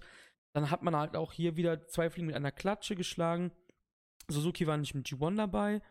und hat sich trotzdem im G1 in den Tags bewiesen und hat jetzt Okada gepinnt. Er hat ja angekündigt, er will nochmal ein Titelmatch haben, er hat es bekommen. Und Zack hatte ja schon, glaube ich, einen Tag vorher gesagt, dass er Tanahashi nochmal eine Chance gibt auf die Rev Pro Championship, weil er halt sagt, hey, jetzt hat er mich im G1 schon wieder besiegt. Das geht nicht. Und das Match selber war auch ziemlich gut, muss ich sagen. Ja, um das kurz vorwegzunehmen, wir gehen da trotzdem auf Royal Quest ein. Wir haben zwei fette Titelmatches bei Royal Quest. Ja. Habe Bock darauf auf jeden Fall. ich auch, ja. Gerade gerade Suzuki, gerade Suzuki Okada. Ich habe das 30 Jahre Match von den beiden nicht gesehen. Hm? Das was unter freiem Himmel war, aber ich habe das Match 2017 gesehen, wo die Suzuki Gun bei äh, New Year Dash invaded haben. Mhm. Und das war fantastisch. Das ja. war absolut fantastisch, ja. die Submissions, die da drin stattgefunden haben. Ich denke, so ein Match sehen wir auch. Okadas Titel wird nicht wechseln, schon gar nicht in England. Nein. Ähm. Aber wir werden ein gutes Match bekommen. Vielleicht das letzte wirklich große Match von Suzuki. Ja, ich denke ja. Vielleicht noch mit Liger beim Dome oder so. Ja, gut, dann sagen wir das letzte große Titelmatch von. Also, wenn das kommt überhaupt. Ich denke ich ja. Ich gehe von aus, ich gehe darüber ja. aus. Und äh, hieß es nicht auch die ganze Zeit so, ja, Liger, wenn du mich besiegst, dann retire ich auch oder so? Gab's da nicht? Ja, ist, ja. Hat er mal Oder gesagt. auch angesprochen, kann genau. ja auch so sein, ne? Genau, ja. Dass man sagt, ja, okay, Liger gewinnt, Minoru Suzuki retired auch, beide stehen da, äh, der ganze Dom klatscht die. Das könnte man natürlich auch so machen. Und dann hätte man hier wirklich das letzte große Titelmatch von Minoru Suzuki. Und wir werden es live sehen. Yes. das ist, das ist, das ist doch, komm, das ist doch mal eine gute Entschädigung dafür, dass Yushin Thunder Liger nicht dabei ist. Ja, wie gesagt, wir gehen auf Royal Crest gleich ein, dann machen wir das ein, bisschen genau. ausführlicher. Genau. Sechser Tanahashi, ich glaube, ich hoffe, man geht mit Tanahashi. Ich hoffe auch, ja. Ich will das sehen. Das wäre cool, weil. Ich will nuts gehen, Alter. Weil Zack, ja, der hat den Belt, glaube ich, jetzt lang genug, oder? Ich glaube, seit Wrestle Kingdom. Echt? Nur so kurz? Mhm. Gegen wen hat er dann nochmal Ishii. Ach ja, ja, ja. Oder war das ja, bei Rest oder beim WrestleMania Wochenende? Nee, das war das war nee, nee, nee, das war hier. Das, doch, das war Wrestle Kingdom. Ja, ne? Meine ich nämlich auch, ja. Hundertprozentig. Okay, bist du bereit für den Main Event? Das G1 Climax Finale. Ja. 2019. Kota Ibushi gegen Jay White und Kota Ibushi hat es geschafft. Nach 31 Minuten, einer Sekunde hat er Jay White besiegt nach dem Kamigoe, beziehungsweise nach zwei Kamigoes. Ja, und was haben wir gesagt? Sobald Kota Ibushi einen festen Vertrag bei New Japan unterschreibt, wird der einer der absoluten Topstars dort sein. Er unterschreibt 2019 einen großen Vertrag und gewinnt sofort das G1 Climax. Ja. Ja. Und ziemlich cool war am Anfang, als Jay White da mit dem kompletten Bullet Club zum Ring kommt, obwohl er einen Tag vorher hat ihn ja noch attackiert. Das, da sind wir gar nicht eben drauf eingegangen sogar.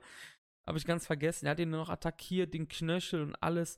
Und Kenta war sogar dabei und Red Shoes hat dann immer mal wieder jemand nach hinten geschickt. Irgendwann dann auch Gedo, weil er mehrfach eingegriffen hat. Kam natürlich auch wieder und alles. Ähm, und Rocky Romero hat dann Gedo quasi weggeschleppt. Aber ja, was, wie fandst du das Match? Also ich weiß, wie du, ich weiß, wie du es fandest, aber komm, schieß los. Wahnsinn. Also vom Storytelling her und, und so weiter. Einfach, ich fange einfach mal ganz vorne an. Ja. Ich war nicht so hyped auf die Paarung Jay White gegen Kota Ibushi, wie ich auf äh, Kota Ibushi gegen Naito gehypt gewesen war. Mhm. Weil für mich hatte äh, das G1 Climax Finale immer so dieses, okay, G1 Climax Finale, das wird ein Match des Jahres Contender. Hm. Das habe ich da nicht gesehen, weil ich wusste, okay, es wird sehr viel über Story laufen. Dann habe ich aber mal überlegt und dann ist mir so das Cody vs. Dustin Match eingefallen, hm. was ja auch im Endeffekt nur von der Story gelebt hat. Und dann ist mir so eingefallen, okay, Jay White und Kota Ibushi sind meilenweit bessere Wrestler als Cody und Dustin dann wird das ein richtig, richtig nice Match, wenn man die Story vernünftig durchzieht. Und Jay White kam rein und ich dachte, okay, gut, es gibt jetzt den normalen Entrance und dann guckt er auf einmal so nach hinten und der komplette Bullet Club kommt einfach raus. Und ich dachte, holy shit. jetzt hat man wirklich ein absolut großes Match. Das hat sich wirklich groß angefühlt, so wie damals äh, bei AJ Styles war das ja, glaube ich, wo dann auch immer der komplette Bullet Club mit am Ring stand. Und, ähm, was, das war New Beginning gegen Tanahashi oder so, wo er den Titel gewonnen hat. Zum zweiten Mal war das, äh, wo auch der ganze Bullet Club mit am Ring stand. Äh, richtig, richtig nice. Und hier war das auch so, der ganze Bullet Club kommt raus und Kota Ibushi kommt alleine raus. Und ich habe so ganz kurz einen Moment gedacht, okay, der guckt jetzt nach hinten und, und, und, und äh, irgendwer kommt noch und hilft ihm. War nicht so, Kota Ibushi stellt sich dem alleine und, und Red Shoes sagt ja, hier, pass auf, nee, wir, ihr bleibt hier nicht, ne? Und dann hat Gedo mit ihm verhandelt, hat dann geklärt, okay, nur Gedo bleibt. Der Rest vom Bullet Club haut ab. Und dann schon nach ein, zwei Minuten wollte Gedo eingreifen. Red Shoes hat das aber gesehen und wirft Gedo raus. Und das Match war dann ein vollkommen anderes, als wir vorher gesehen haben. Ein vollkommen anderes. Du hattest immer bei Jay White Matches Guido mit am Ring, der eingegriffen hat. Und es gab zum ersten Mal keine Shenanigans. Die haben sich einfach auf die Fresse gehauen und gewrestelt. Bis dann irgendwann doch Guido wieder reinkam aber total passend. Das mit Rocky, ich fand das so lustig nach dem Match auf Rocky so, äh, hat man so im Kommentatorenpult gehört, weil ich habe dann zu der Rede auf Englisch umgestaltet, um die zu verstehen, was er sagt. Und dann sagt Rocky so, ja, Herr Gedo, guck dir das an. Ibushi hat gewonnen, ne? Hier, hau ab, guck dir das an. Provoziert ihn dann noch die ganze Zeit so. Und das Match war einfach erste Sahne, diese Storyline mit Ibushis Bein und dann sollte der Kamigoi kommen und der wurde immer wieder ausgekontert und Jay White mit irgendwelchen krassen äh, Sneaper holt zu Plessen und sowas und geht da wirklich hart gegen Ibushi vor und ähm, Gedo dann auch zum Schluss hat er sich ja dann nur noch am Ring versteckt, sodass der Ringrichter ihn nicht mehr sieht, hat sich dann dahinter so geduckt und so.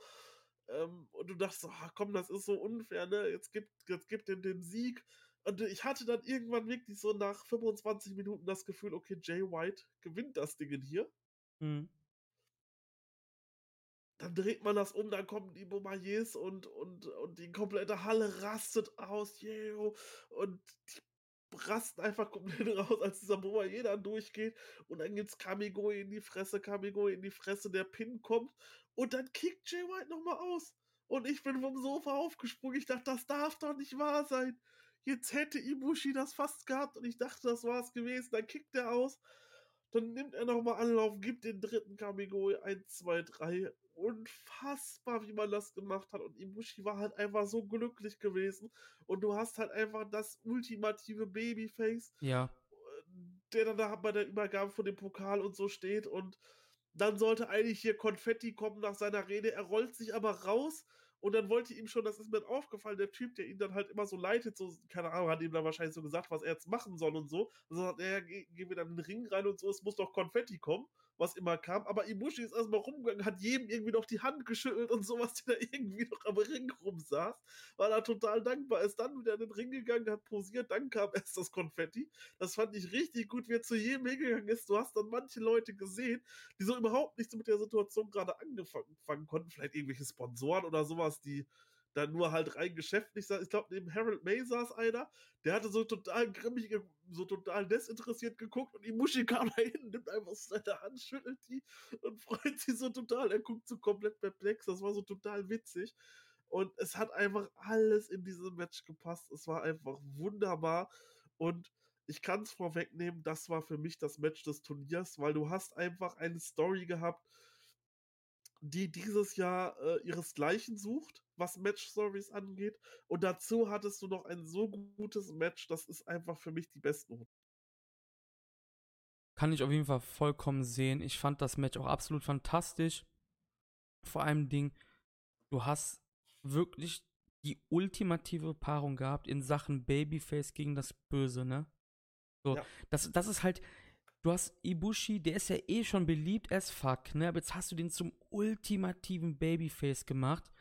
Der hat den ganzen Bullet Club quasi hinter sich gelassen. Der hat einen Schlagring, Schlagring-Schlag hinter sich gelassen.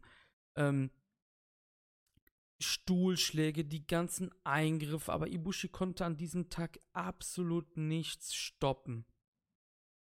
Und Ibushi verkörpert so so die Seite von Tanahashi, so dieses faire Ringen und alles. Und Jay White ist halt der Bösewicht, der mit allen Mitteln versucht, ins Finale zu kommen. Und da hat er geschafft, natürlich dann den G1 zu gewinnen. Aber Ibushi schafft es und besiegt dann auch noch Jay White mit den Kamigoye. Was er äh, jetzt in den, seit er den Kamigoye letztes Jahr ja quasi erfunden hat, ist das ja so ist das ja so großes Thema immer gewesen, halt quasi Gott zu übertreffen. Und ich fand das Match, wie du gesagt hast, vom Storytelling absolut fantastisch. Ich fand, die Eingriffe haben hier perfekt gepasst. Auch wenn viele das wieder anders sehen. Aber hier hat es wirklich dazu beigetragen, dieses ganze Drama, die Budokan steht, da steht jeder Mensch hinter Kota. Die Halle bebt und war kein All-Time Great G1-Finale, aber halt durch, durch, auch durch die Closing Stretch, durch das Storytelling halt, durch diesen absoluten Bösewichten auf der anderen Seite, hat das auf jeden Fall so, so einen speziellen Platz auf jeden Fall bei den, bei den G1-Finals bisher. Und was man auch noch sagen muss, Ibushi ist der erste Mann, der den New Japan Cup, das BOSJ und den G1 gewinnen konnte. Du musst ja. dir vorstellen, der hat New Japan Cup und BOSJ gewonnen, als er nicht mal einen Vertrag hatte mit der Company. Ja, man hat quasi, wie du es eben schon erwähnt hast, man hat quasi jahrelang darauf gewartet, ihm den G1 zu geben. Wirklich jahrelang gewartet. Hätte der vor fünf Jahren schon unterschrieben, der wäre der absolute Megastar. Ja, 100%. Noch größer 100%. als jetzt schon halt, ne? Das meine ich halt. Und. Ähm, du hast halt gesehen, sie haben halt nur darauf gewartet, bis er wirklich sich fest an die Company bindet auf Jahre. Ja, genau. Weil die haben halt einfach auf Jahre was mit ihm vor. Das hast du halt einfach ja, gemerkt. Ja. Sonst äh, wäre es jetzt so, so ein Ding, ja, keine Ahnung, wir brauchen jetzt Ibushi Star Power bei Wrestle Kingdom, wir lassen ihn mal kurz einen Climax gewinnen, sondern nein, wir wollen den auf Jahre aufbauen. Deswegen brauchen wir einfach die hundertprozentige Sicherheit, dass er auch Jahre bleibt. Ja. Und das hat er jetzt gegeben und absolut verdient gewonnen die Halle ist ausgerastet, ja. hat sich so für Ibushi gefreut und du hast halt einfach das Top-Babyface dort. Noch mehr Babyface als ein Okada, weil der hat halt immer noch so dieses Arrogante mit. Ja, ja, klar. Das hat Ibushi ja gar nicht. Der ist ja die Freundlichkeit in Person, kann genau, man quasi. Ja.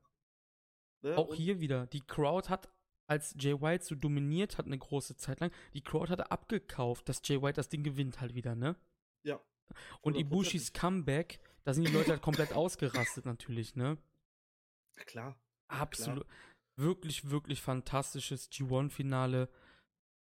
Ja, wer, wer da immer noch gegen Jay White schießt, ne, es soll mir scheißegal sein, ne, aber der hat Wrestling nicht kapiert einfach. Ja, das ist, weil es gibt halt einfach unterschiedliche Stile im Wrestling ja. und nicht jeder ist irgendwie ein Highflyer oder sowas oder zeigt irgendwelche kranken Saltos. Natürlich, irgendwo muss, irgendwo muss die, muss, muss auch sowas vorhanden sein, ganz klar. Aber Jay White ist ein Heel.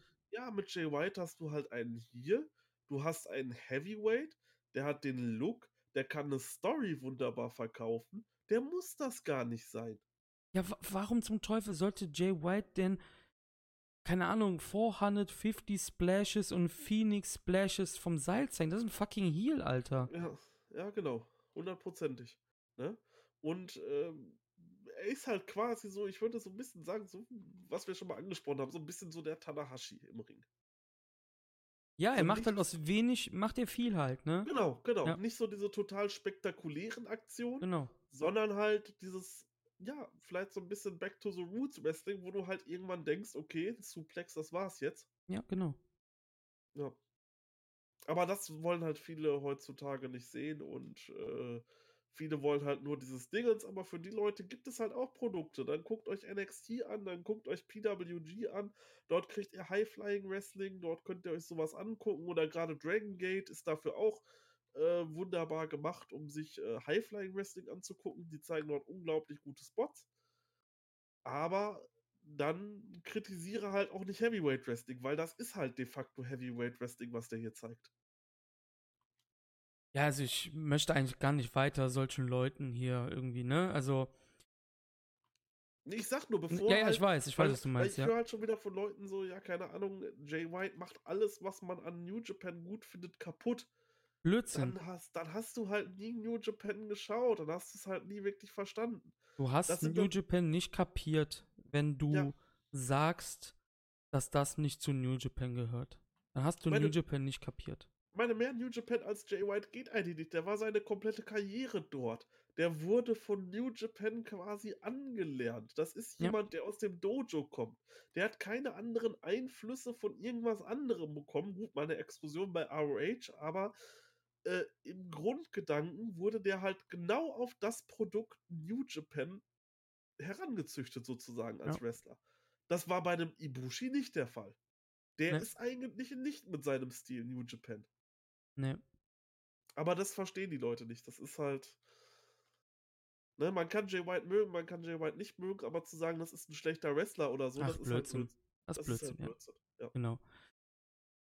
Ja, wir haben ja schon angekündigt, dass wir unsere Noten hier vergeben haben, also für beste Matches und halt auch ein Ranking Oh ja. von 20 bis 1, wer halt im Durchschnitt so bei uns der beste oder der schlechte des Turniers war. Äh, Mit was sollen wir anfangen? Mit den, mit den besten Matches von ich würde 10 sagen, bis 1 oder? Ich würde sagen, weil ich weiß, dass du das nicht gemacht hast, äh, gehe ich ganz kurz einmal darauf ein, was war die beste A-Block-Show, die schlechteste A-Block-Show? Ja, dann, ja, dann. schlechteste B-Block-Show?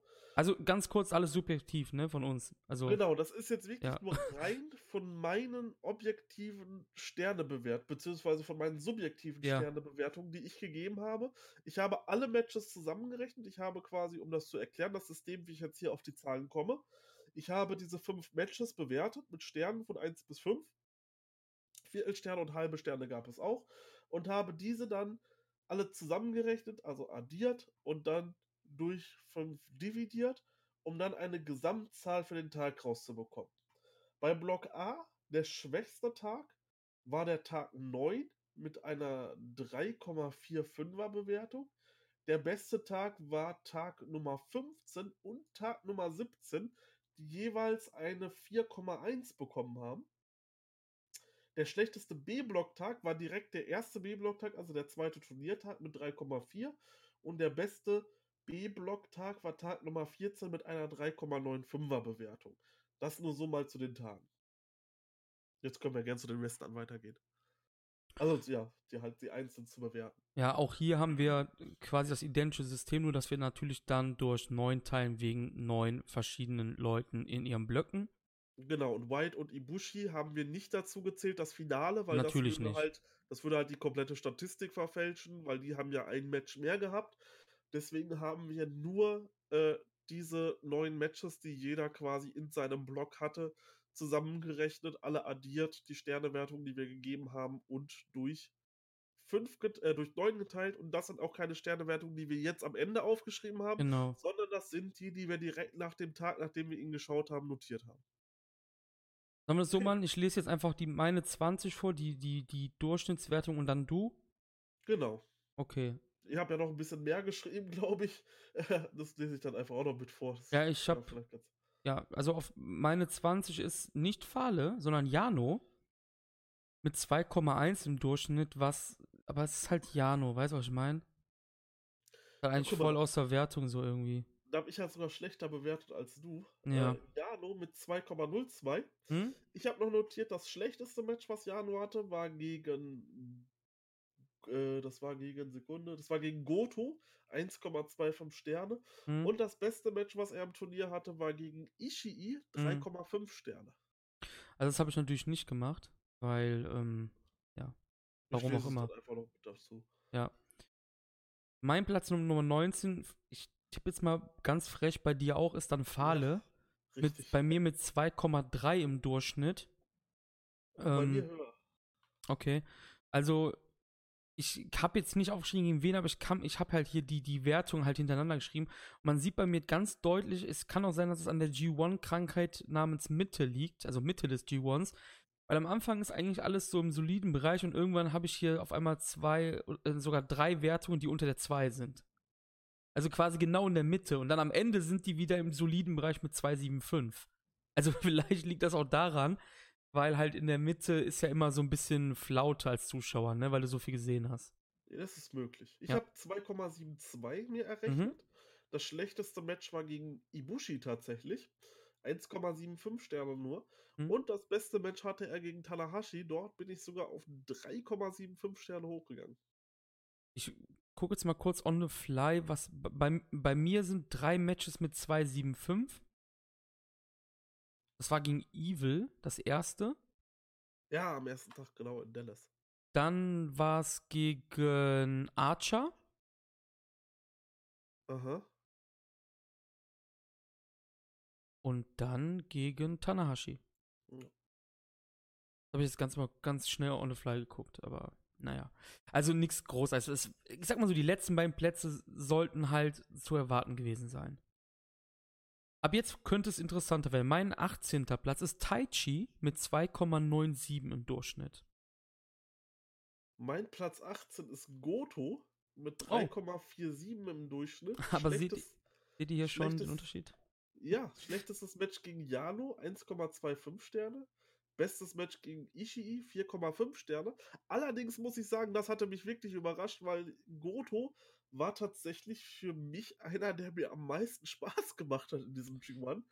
Ja, das ist halt, wenn man das halt direkt nach dem Match quasi einträgt, du hast so den ersten Eindruck, das ist ja auch der ehrlichste Eindruck eigentlich. Bei mir ist Goto ein bisschen höher, aber auch ich habe heute beim Zusammenrechnen gedacht, fuck, wie niedrig ist Goto eigentlich? Ja, Und wenn ich dann in die Wertung reingehe, wie gesagt, ich müsste jetzt nochmal on the fly nachgucken, gegen wen das ist. Er hat bei mir aber auch gute Wertungen. Er hat hier zum Beispiel mal eine 4-2-5, hier eine 4, da eine 4, dann 3-7-5 und alles. Aber der hat halt auch hier manchmal so Matches gehabt, wie halt gegen Jano, die das halt extrem krass runterziehen. das stimmt. Das Ne? stimmt. Okay, Nummer 17 ist bei mir Jeff Cobb mit 3,13 und ich habe hier eben schon quasi ein bisschen, ja, so angekündigt, dass Cobb bei mir sehr weit unten ist. Jetzt wird sehr eng bei mir, weil die folgenden drei Plätze liegen nur minimal auseinander. Hm? Platz 17, auch sehr überraschend für mich, ist John Moxley Oh, mit 3,52. Schlechtestes Match Oh. gegen Jano, 1,5 Sterne und bestes Match gegen Ishii, 4,5 Sterne. Und da habe ich halt wirklich gedacht, okay, Moment, ich muss mich doch irgendwie verrechnet haben, aber ich habe tatsächlich noch zweimal alles durchgerechnet und ich komme aufs Ergebnis, dass Moxley echt bei mir nur auf der 17 ist. Und das habe ich wirklich äh, total anders wahrgenommen bei Goto Ja. und, bei, und bei Moxley. Aber es Also ist halt interessant.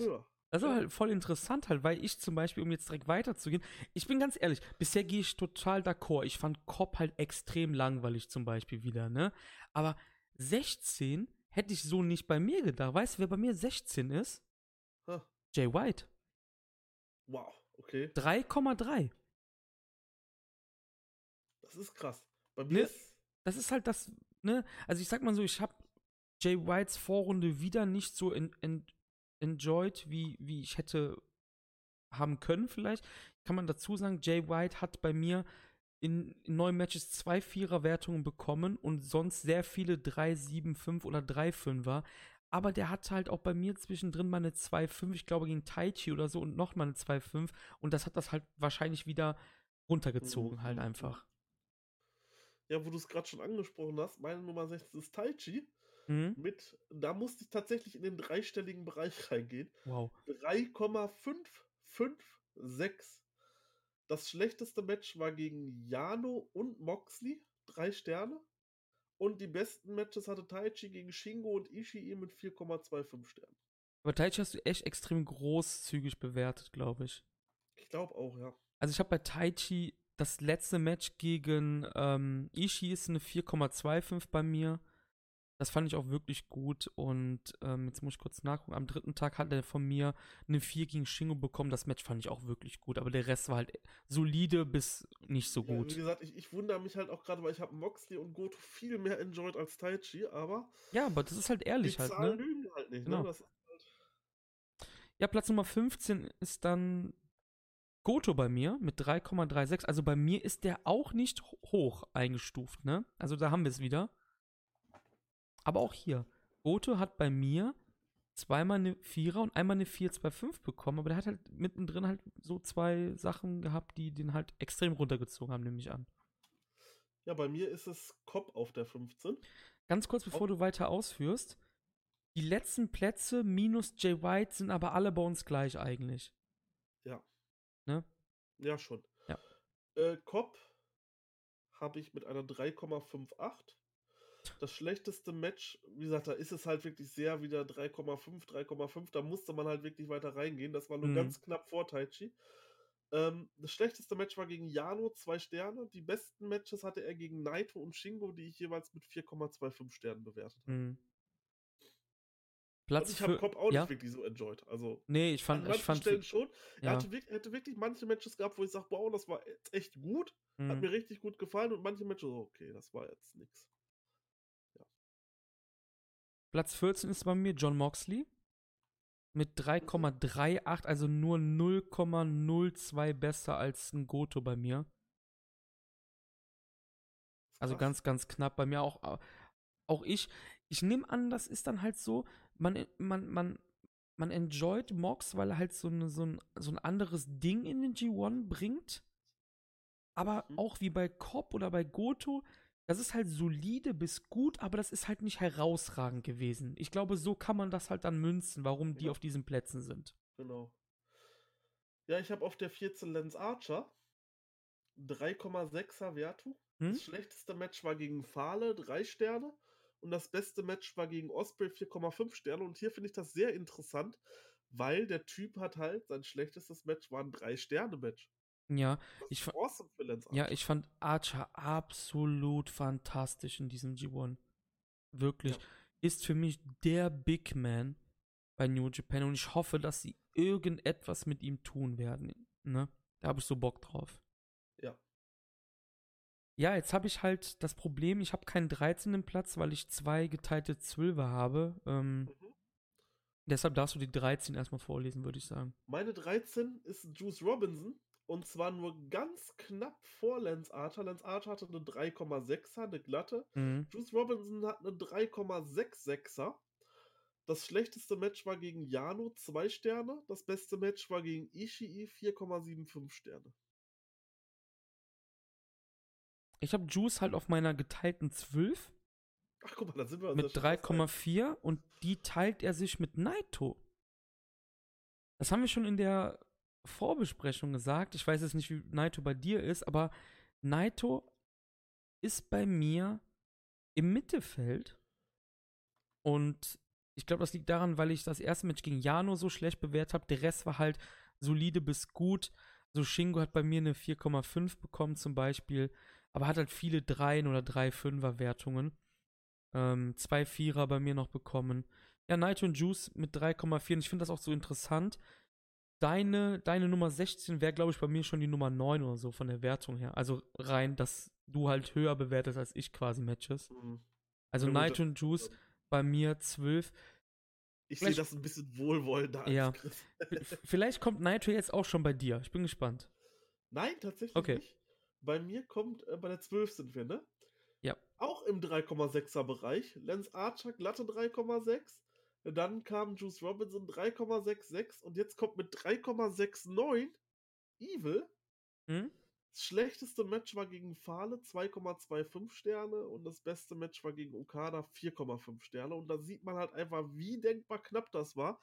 Hätte man jetzt einen halben Stern mehr gehabt, dann wäre Lance Archer vor beiden gelandet. Mhm. Und ist sehr interessant.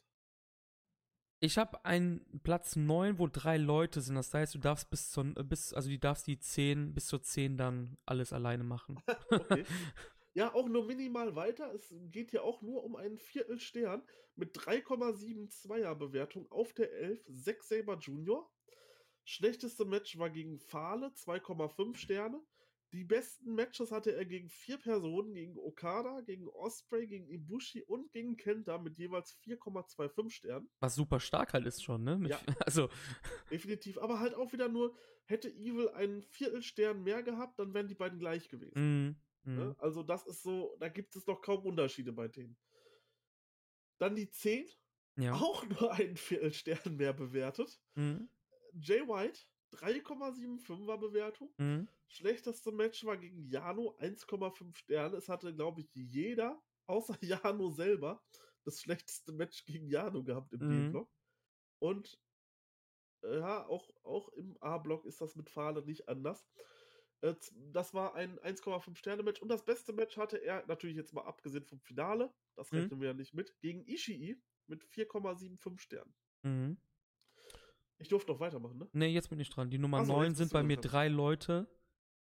3,58. Ich habe nur bis zur zweiten Stelle nach dem Komma das gemacht. Hätte ich vielleicht bis zur dritten bei denen gemacht, machen sollen, aber egal. Sind Lance Archer, Evil und Sanada mit 3,58. Deine Okay. Nummer 9. Meine Nummer 9 ist Naito. Okay. Auch einen Viertelstern besser als, als White. 3,778er Wertung. Das schlechteste Match gegen Jano. 1,5 Sterne. Das Mhm. beste Match hatte Naito gegen Shingo gehabt. 4,75 Sterne. Aber auch nur ein 4,75 Sterne Match. Das ist für Naitos Ansprüche vielleicht ein bisschen wenig, dieses Climax gewesen. Ich habe, glaube Fand ich, ich habe, glaube ich, gar keins gegeben zum Beispiel. Ja, kann gar keins. Äh, auf Platz 8 ist bei mir Kenta mit 3,6. Und da ist zum Beispiel der umgekehrte Fall. Ich habe Kenta viel weniger enjoyed als Archer oder halt auch als ein Moxley oder so, aber er ist halt höher. Ja, und bei mir, 3,6 Kenta, ja. bei mir auf der 8 ist auch Kenta. Okay, perfekt. 3,86 ist Ja. meine Bewertung von ihm. Das schlechteste Match hatte er gegen Fahle gehabt. Natürlich 2,25 Sterne. Mhm. Das beste Match war gegen Osprey 4,5 Sterne. Und das finde ich auch interessant. Er liegt halt all about äh, vom schlechtesten. Er liegt halt nicht wirklich hoch bei der Match. Also er hatte nie so dieses wirklich hundertprozentig krasse Match, wo du sagen konntest, yo, Alter, das war jetzt. Das war jetzt der Wahnsinn. Der hatte das krasse Match gegen Osprey, aber das war auch sein einziges viereinhalb Sterne Match. Aber so richtig so den wirklich krassen Breakout hatte er nicht in dem Climax gehabt, obwohl ich Kenta sehr enjoyed habe. Also ich habe Kenta zum Beispiel nichts über 4 gegeben. Aber Wow, er hat okay. bei mir fünfmal die 4 bekommen. Und das ist halt ein ziemlich geiler Wert. Ja, das stimmt. ne? Und sein schlechtes war ein, eine Zweierwertung. Ich nehme an, das war gegen Fahle. Ich habe, wie gesagt, ich habe es ja nicht aufgeschrieben halt, nur die Wertung selber. Platz Nummer 7 ist bei mir höher als bei dir. Zack auf der 7 bei mir mit 3,61, also nur 0,01 besser als Kenta bei mir. Wow. Da sieht man mal, wie knapp das am Ende ist. Ja, Ja, bei mir ist dann doch ein bisschen, ja, doch, ist schon ein großer Unterschied. Platz 7 ist bei mir Sanada mit 3,972. wow. Und da ist es ganz besonders, die schlechtesten Matches, die er hatte, waren 3,5 Sterne gegen Fahle, Archer, Evil und Tanahashi. Mhm. Sein bestes Match hatte er gegen Okada, was ich mit 5 bewertet habe. Okay. Platz Nummer 6 ist bei mir das Ace. Tanahashi hat hier bei mir 3,7 im Durchschnitt. Okay. Bei mir geht es jetzt zum ersten Mal tatsächlich in die Viererwertung ein. Ganz kurz, bei mir wäre es mit einer Viererwertung Zweiter. Wow, okay. Ja.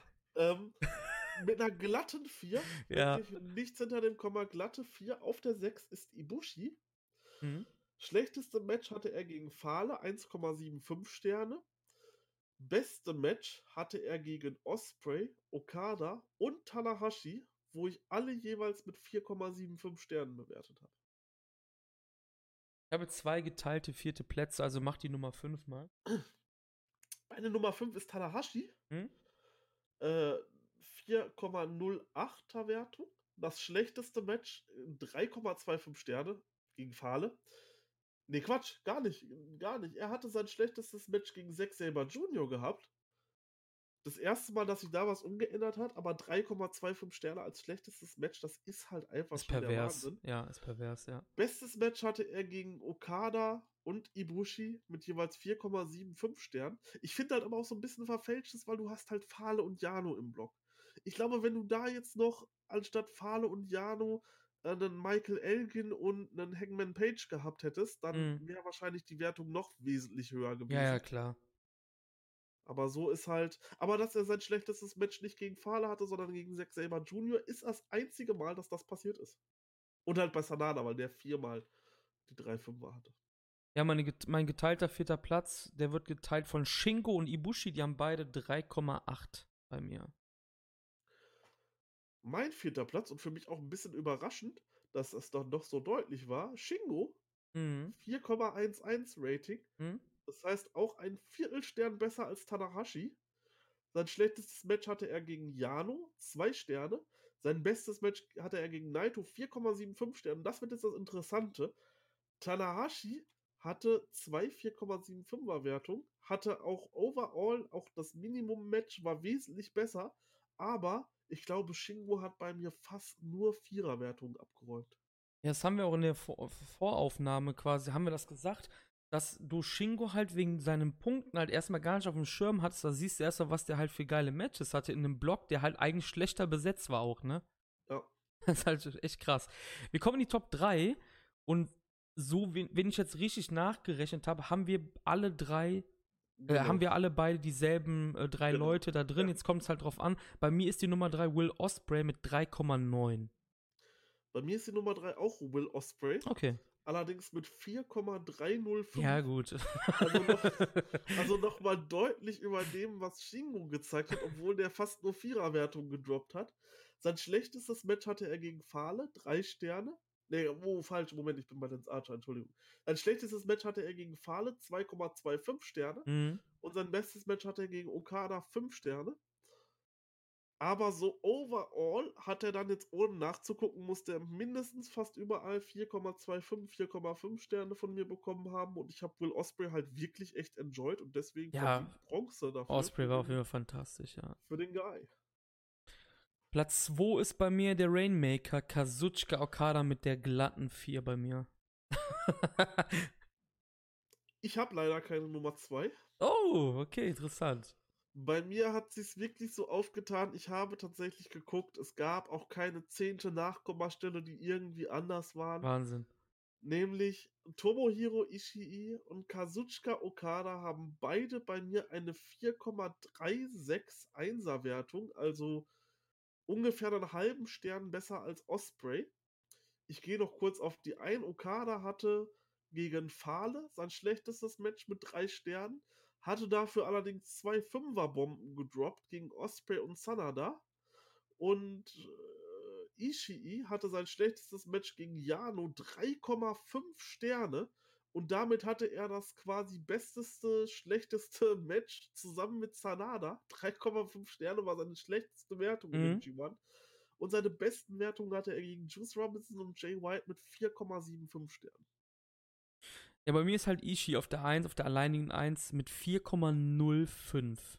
Also auch ganz knapp vor Okada. Und Ishii ist damit zum zweiten Mal hintereinander mein G1 MVP. Ich habe das ja letztes Jahr auch schon gemacht. Da war Mhm. Ishii auch schon die 1 bei mir. Da gab es den Podcast halt noch nicht, ne? Aber wie gesagt, also zum zweiten Mal bei mir hintereinander Ishii, der G1 MVP. Rein von den Wertungen her. Tja, was kann man da sagen? Also du hast, du hast äh, Will Osprey auf der 3, was wirklich, wirklich cool war, dass der halt so enjoyed. Ja. Und du hast, keine Ahnung, man, man kann es halt drehen und wenden, wie man will, aber du hast halt die beiden besten Wrestler der Welt auf der 1, weil du kannst halt immer sagen, klar, Okada ist der beste Wrestler überhaupt aktuell, aber du kommst halt dabei nicht an einem Ishii vorbei. Der ist halt einfach, der ist halt einfach nur mega underrated. Der ist halt, der hat halt nicht das Aussehen wie Okada, aber was der für Matches wrestelt, das ist auf einem Niveau. Ja. Und deswegen, du kannst nicht mehr sagen, irgendwie, ja, keine Ahnung, du hast so in den Top, ein- Top 3 sind so Okada, Ibushi und Naito oder so. Das stimmt halt nicht, weil du hast Ishii dort ganz oben mit drin, der wahrscheinlich mit Okada um die 1 konkurriert. Weil was die beiden zeigen, Ishii hat, ich habe das auch mal nachgeguckt, hat bei so vielen Leuten das beste Match des Turniers gezogen. Ähm, Okay, interessant, genau, ja. wie, genau wie Okada auch. Die beiden sind einfach die verdienten Einser und das sogar doch nochmal recht deutlich vor Will Osprey bei mir. Ja, dann gehen wir doch auf die Matches, unsere Top 10. Ja, Fang hinten an. Ähm, ich ich fange einfach an, ja. Also meine Nummer 10 ist der angesprochene Ishii gegen Moxley mit 4,5 bei mir. Man muss dazu sagen, es haben aber wirklich auch wieder sehr viele Matches nicht in die Top 10 geschafft. Das war hart schwer bei mir auf jeden Fall. bei mir Ähm, auch, definitiv. ja. Deine, deine Nummer 10 mal. Meine Nummer 10 ist auch Tomohiro Ishii Ja, und zwar gegen Jay White, 4,75 Sterne. okay. Habe ich nicht mal in die Top 10, glaube ich. Nee, habe ich nicht mal in die Top 10 drin. Nee. Okay. Meine Nummer 9 ist A-Block Bound Kota Ibushi gegen Will Osprey 4,5. Bei mir ist es auch Kota Ibushi auf der 9, aber gegen Tanahashi 4,75. Wow, okay. Also, du hast es auf der 9. Du wirst es bei mir vergeblich suchen, weil es wird sehr lange dauern, bis es drankommt. Kleiner Spoiler. 8 bei mir, Okada Sanada 4,5. Uh, ich sehe gerade, ich habe gar keinen achten Platz. Okay. ich habe den halt einfach tatsächlich vergessen zu tragen. Ja. Rein von der Wertung her wäre es dann aber das Match, eine Sekunde, Juice Robinson gegen Tomohiro Ishii. Das habe ich nur vergessen. Also, okay. Ah, nee, Quatsch. Nein, Entschuldigung, ich habe nicht runtergescrollt. Mein Fehler, ich habe hier ein Textdokument, ich habe nicht runtergescrollt. Es ist nicht Tomohiro Ishii gegen Juice Robinson. Das ist nämlich auf der 11 gelandet bei mir ganz knapp. Auf der 8 ist bei mir Okada gegen Ibushi gelandet. 4,75 Sterne, das A-Block-Finale. Nummer 7 ist bei mir Shingo gegen Naito 4,5. Auf der 7 ist bei mir wieder Okada, und zwar Okada gegen Tadashi 4,75. Das hat es bei mir nicht mal in die Top 10 geschafft. So krass war der G1 wieder. Wow. Heftig. Nummer 6 ist bei mir wieder Shingo, diesmal gegen Tomohiro Ishii, auch 4,5. Das, das hat es bei mir nämlich nicht in die Top 10 geschafft. Ah, siehst du? Ja. bei mir ist auf der 6 äh, Ibushi gegen Osprey, 4,75 Sterne.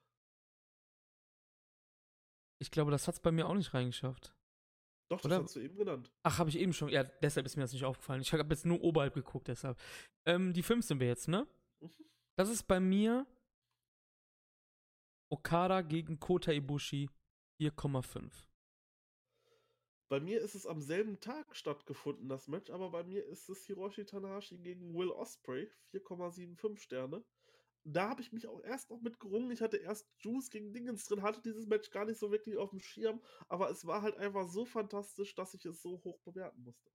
Ja, und das ist meine Nummer 4, Tanashi Osprey 4,5. Okay. Bei mir ist die Nummer 4 das letzte Match, was keine 5 Sterne bekommen hat. Und zwar wirklich hauchdünn. Hauchdünn. Ich war tatsächlich ja. am überlegen, ob ich das mit einer 5 bewerte. Hab's dann sein gelassen. Das war Naito gegen Shingo. Hm? 4,75 Sterne.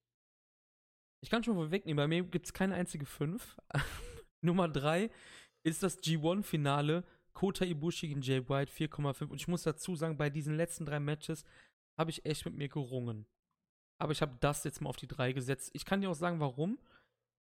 Ich habe das so ein bisschen damit letztes Jahr, mit dem letzten Jahr verglichen. Und ich komme dann gleich bei der 2 auch dazu ich war letztes Jahr viel mehr emotionaler drin bei Ibushi gegen Tanahashi als dieses Jahr. Und das, darum hat es bei mir jetzt nur auf die 3 geschafft. Bei mir auf der 3 liegt Okada gegen Sanada mit einer 5er Wertung. Es war das zweitbeste Okada-Match in dem Turnier. War an Dramaturgie kaum zu überbieten am Ende, fand ich. Äh, gerade weil man sich so kurz vom Time Limit gewrestelt hat. Aber es hat mir Wahrscheinlich einfach nur aus subjektiver Meinung, weil ich einen dicken Spoiler bekommen habe. Das fand leider statt, wo WXW Shortcut to the Top war. Und ja, ein guter Freund von mir kam auf mich zugerannt, brüllte mir entgegen: Hey, hast du gesehen, dass Sanada Okada besiegt hat? Ach, Grüße gehen raus.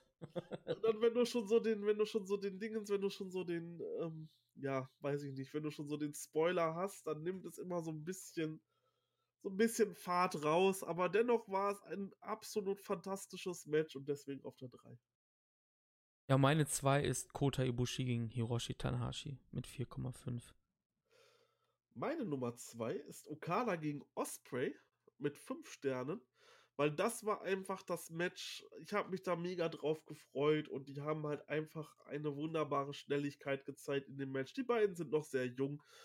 Die haben hier halt einfach komplett abgeliefert und ja, wahnsinniges Match und für mich lange, lange Zeit das Match of the Tournament. Ja, bei mir ist es die 1. Okada gegen Osprey, das hat die Bestwertung von mir bekommen mit 4,75. Ja, also die letzten drei war halt echt schwer für mich. Hab dann halt das auf die Eins gesetzt und ähm, ich bin aber zufrieden mit meiner Eins. Ja, bei mir die 1 Jay White gegen Ibushi das Finale, einfach weil es für mich alles kombiniert hat. Die Storyline war gut, das Wrestling war auch auf einem super Niveau. Es hat halt einfach alles, wie wir schon eben analysiert haben, zusammengebracht und war ein wunderbarer Abschluss des diesjährigen G1 und deswegen auch für mich die Bestbewertung. Okay, dann haben wir das auch durch. Mhm. Und wir sind eigentlich durch mit dem G1 der G1 liegt hinter uns. Wir haben es geschafft. Wir haben es geschafft. Echt, es, man muss halt echt sagen, es ist teilweise halt echt viel, wenn du dir denkst, okay, du hast noch irgendwo ein Leben, aber du musst halt irgendwie jeden Tag Wrestling schauen. Ja. Ist halt ganz oft, also ich hatte es zweimal in diesem G1 gehabt, ich hatte nicht so diese Aufschieberitis wie beim Best of the Super Juniors, da habe ich dann tatsächlich 48 Stunden lang durchgehend Wrestling geschaut.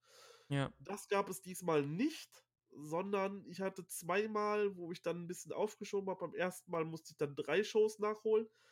Das ging noch. Beim zweiten Mal war es dann fünf Shows, die ich aufholen musste.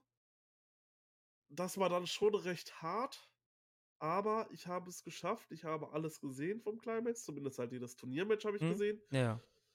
Ähm, tatsächlich gab es zwei Tage, wo ich nicht wirklich so hundertprozentig aufgepasst habe. Das war aber auch, wenn du andere Sachen noch zu tun hast. Aber sonst habe ich den G1 echt enjoyed und verflucht zugleich, weil es einfach so viel war. Und ich bin echt froh, wenn der August dann jetzt bald rum ist und wir dann nicht mehr so viel zu schauen haben. Ja, G1 ist halt. G1 ist immer die aufregendste Zeit als New Japan-Fan. Ja. Aber halt auch die schwerste gleichzeitig. Aber auch ich hatte Glück, dass die G1 meiste Zeit auch in meinen Urlaub gefallen ist. Deshalb ähm, war das in Anführungsstrichen leichter, als es noch vor ein paar Jahren war. Ja, wir wollten ja jetzt noch auf die restlichen August-Dates eingehen. Das wären zum einen die Super J Cup äh, in den Vereinigten Staaten und halt Royal Crest, wo wir halt live anwesend sein werden. Ähm, wir werden vorher natürlich auch nichts schaffen, dann aufzunehmen. Also wie gesagt, Marius sagte ja schon, Super J-Cup würde er dann wahrscheinlich machen, aber ohne mich halt. Und eventuell, wenn der Steffen zum Beispiel dabei ist. Ja. Der eventuell Lust hat, das zu reviewen und Zeit hat. Genau, ja. Ansonsten mache ich das alleine. Das ähm, wir gehen da mal kurz, also ich würde sagen, wir gehen da jetzt noch drauf ein.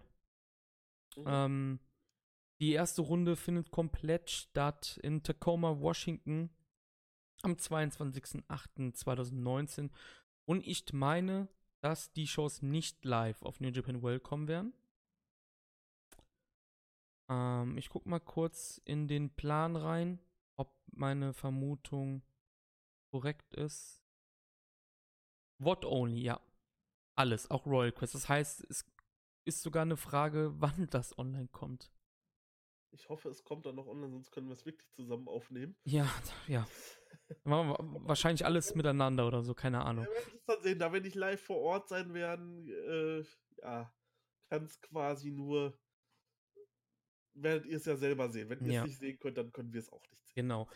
Wir gehen jetzt mal auf die Turniermatches ein. Die erste Paarung, äh, die, ja, die erste Paarung ist Soberano Junior Ja. Geil.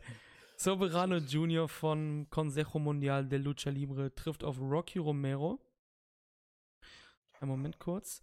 Das ähm, kann interessant werden. Gerade Soberano habe ich noch nicht so viel von gesehen. Und Rocky war ja ein Garant für. Der war ja quasi der Lance Archer des Best of the Super Juniors. Ja, ich habe ich hab gerade die, die ähm, Turniermatches von New Japans äh, Internetseite. Das war vielleicht ein bisschen blöd, weil der Turnierbaum ist ein bisschen anders angelegt. Ich habe mir jetzt den Turnierbaum geöffnet. Ah, machen sie es von unten nach oben? Ne, sie machen es gemischt. Ah, okay, ja, wir gehen oben links, dann mal, fangen wir jetzt mal kurz. auch ganz kurz einmal noch aufmachen. Ja, weil das ist halt ein bisschen blöd, weil ich habe gerade den Turnierbaum gesehen und dachte mir so, wo ist denn das Match? Das ist gar nicht das erste Match irgendwie. Ja, okay, dann lass uns von oben links. Links, anfangen. genau. Das ist dann die Paarung, auf die wahrscheinlich die meisten jetzt gewartet haben, denn Will Osprey trifft auf The Amazing Red, der so semi-retired ist. Kennt man vielleicht von Ring of Honor aus Anfang der 2000er, da war er halt so ein kleiner Star.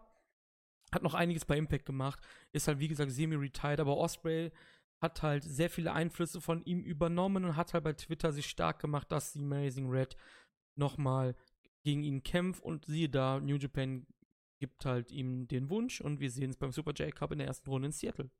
Darf man sich auf den freuen? Weil ich habe tatsächlich noch nichts von dem gesehen. Ich muss sagen, ich habe ihn jetzt seit Jahren nicht mehr gesehen, aber damals bei Ring of Honor, das ist halt so einer der ersten, ich sag mal, PWG-ähnlich spottigen Typen gewesen. Okay. Nächstes Match ist dann Show gegen Taiji Ishimori, findet auch in Seattle statt. Also wie gesagt, die ganze erste Runde in Seattle. Und jetzt ist das Interessante, warum ich den Baum aufgemacht habe. Der Sieger von Osprey Red trifft auf den Sieger von Show und Ishimori in San Francisco halt. Das heißt, das wird der absolute Wahnsinn, weil Show gegen Ishimori. Waren die im selben Block? So in Death wollte ich jetzt nicht eingehen auf die Sache. Ich glaube, Weil ich glaube, habe mich war- darauf jetzt nicht groß vorbereitet. Weil, Ich ne? glaube nämlich, die waren nicht im selben BOSJ. Doch, die waren im selben BOSJ. Ja. Ich kann Und mich aber nicht mehr an das Match erinnern. Ishimori Aber hat gewonnen, glaube ich. Es wird wahrscheinlich gut gewesen sein und äh, ich werde auch wieder richtig Bock haben auf das Match und das werden krasse Matches werden. Auf jeden Fall. Ähm, dann eine ziemlich überraschende Personalie. Clark Connors ist dabei. Er trifft auf TJ Perkins, der nach einigen Jahren dann auch mal wieder zu New Japan zurückkehrt. Da freue ich mich echt drauf, gerade zu sehen, wie die beiden im Ring agieren werden. Clark Connors vielleicht mal ein längeres Match sehen. Äh, TJP, was zeigt er? Wie ist er drauf? Wird auch interessant sein. Also ich hab Bock. Auf jeden Fall, ja. Vor allen Dingen, ich habe TJP halt seit, äh, seit dem Cruiserweight Classic nicht mehr gesehen. Also ich habe keine Ahnung, was mit dem abgeht, so, weißt du? Äh, Schon ewig her halt. Ähm, dann ziemlich interessant. Der Gewinner von Connors und TJP trifft auf entweder Robbie Eagles, gerade frisch zu Chaos gejoint, und El Phantasmo. das ist, ey, das ist mir gar nicht so beim ersten Mal aufgefallen, aber das ist halt wirklich extrem stark, was da auf der Seite steht. Ja. Das äh, dürfte auf jeden Fall Spannung geben. Ich meine, die beiden haben sich ja schon im BOSJ so ein bisschen, als, als Eagles noch beim Bullet Club war, so ein bisschen geneckt. Ja. Gucken wir, ne? Das Wird ein cooles geil. Match auf jeden Fall, ja. Ja. Gehen wir auf die rechte Seite, auch Seattle natürlich, wie gesagt. Yusuke Taguchi trifft auf Jonathan Gresham und ich bin sehr froh, dass Gresham dabei ist. Du wahrscheinlich nicht, aber Nein, ich find's cool, dass er dabei ist. brauche ihn nicht. Und dann auch noch im Match gegen Taguchi. Ach, Er ist eine böse Paarung eigentlich, ne? Also ich hoffe, dass Taguchi hier das macht, was er kann, weil der kann halt auch auf der Matte catchen, ne? Ich hoffe, das passiert dann wenigstens und er hört auf, gerade in diesem genau- Match nicht. Genau das ne? glaube ich nämlich nicht, weil du bist auswärts in Dingens in Ja. Amerika und du Ja. lässt ihn da seine lustigen Pöter-Geschichten machen. Und Gresham wird dann da stehen und äh, ist dann da vielleicht auch so perplex. Ich kann mir schon genau vorstellen, wie das Match abläuft. Und ich kann wahrscheinlich schon voraussagen, nein, Jonathan Gresham wird mich nicht in dem Match catchen. Ja, er hätte dich schon längst catchen sollen, das ist ja das Problem, ne? Er hat er aber noch nicht. Ja, ist halt dumm von dir. Der ist halt, der ist halt kein El Phantasmo, ne? Ach ja. Aber weißt du, was geil ist? Ich hoffe, du wirst in diesem Match sehen, dass El Phantasmo wirklich eine Klasse schlechter als Robbie Eagles ist. Na, warten wir mal ab, wa? Ja, auf jeden Fall. Gucken wir mal. Also, es war ja schon im BOSJ klar, also Nein. doch. El Phantasmo ist auf der linken Seite der schlechteste Wrestler, glaube ich. Auf jeden Fall. Nein. Doch. Klar, Connors? Ja, gut, klar, Connors ist seit 20 Jahre oder so, Alter. Nein. Doch. Wenn du klar Nein. Connors rausnimmst, ist El Phantasmo auf der linken Seite der schlechteste Wrestler. Nee, Robbie Eagles. Nein. Wir werden sehen, wir werden sehen. Nein, auf keinen Fall, reden. Alter. Ich weiß, wie man Phantasmo feiern kann. Der ist so sloppy und schlecht, Alter. Das ist unglaublich. Jo gegen. Dragon Lee. Das wird geil. Ich denke, darauf kann man sich festlegen. Da werden wir eine schöne Paarung haben. Und das ist eine Paarung, die halt gut gebuckt ist, weil es passt zu Jo. Es passt Ja. zu Jo. Das ist gut gebuckt. Und der Sieger aus dem Match, ich nehme an, das wird Dragon Lee sein. Äh, oh, obwohl, so ein Roppongi 3K-Finale wäre natürlich auch. Nee, ich glaube, dass Osprey das Ding gewinnt. Ja, wahrscheinlich. Ja. Äh, nee, aber auch einen Dragon Lee, wenn der das Match gewinnt, der wird dann auch Gresham zu einem guten Match ziehen können. Ach, hör doch auf jetzt, Alter. Boah, das ist so dämlich, ne? Das ist unglaublich, wie man nicht anerkennen kann, dass Jonathan Gresham ein guter Wrestler ist. Nein, der ist ja ein. Nein, natürlich ist er ein guter Also Wrestler, wirklich, aber, ey. Aber aber er zieht mich halt überhaupt Ja, das ist aber was anderes. Aber in der Paarung mit Dragon Lee könnte das vielleicht. Ja, das ist halt eigentlich eine gute Paarung. Aber wahrscheinlich wird es genau andersrum laufen und Taguchi wird weiterkommen gegen Jo. Und Jo dann muss- und- Und. Jo muss dann wahrscheinlich auch wieder die Scheiße von Taguchi nachmachen, also mitmachen, besser gesagt. Und dann hoffe ich, dass Jo wenigstens dann im Halbfinale ist, ey. Fuck, Mann. Ja, und dann nächst- wäre vielleicht wirklich das. Ah, gut, du hast halt Osprey gegen Show, das ist halt übel. Ja, also ich Äh, weiß, ich ich würde würd- jetzt, ich würde jetzt, also ganz ehrlich, das Turnier an, in dem Sinn interessiert mich jetzt nicht, ne? Also mir ist egal, wer das gewinnt, aber ich habe halt das Gefühl, dass Osprey das gewinnen wird. Ja, muss er eigentlich, muss Ne? er eigentlich. Ich weiß halt nicht, wo. Also klar, der Sieger kriegt, glaube ich, auch ein Titelmatch. Ich glaube, dann wird es bei Destruction oder so, keine Ahnung.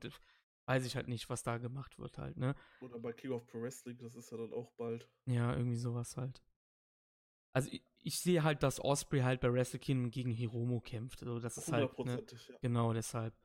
Ähm, Karistiko gegen Bushi ist dann auch noch eine Paarung in Seattle. Die nice wird. Ja, Karistiko weiß ich auch nicht, wie der drauf ist, weil ich die Fantastica Mania Sachen nicht so verfolge. Ich auch nicht. Überhaupt nicht. Und Aber ja. da ist doch auch schon wieder schön, da kann man sich mal einen Eindruck holen, wie er da so wirklich abgeht gegen Bushi, wenn es mal ums Ganze geht und nicht nur im Rahmen der Fantastic Mania Ja. Show.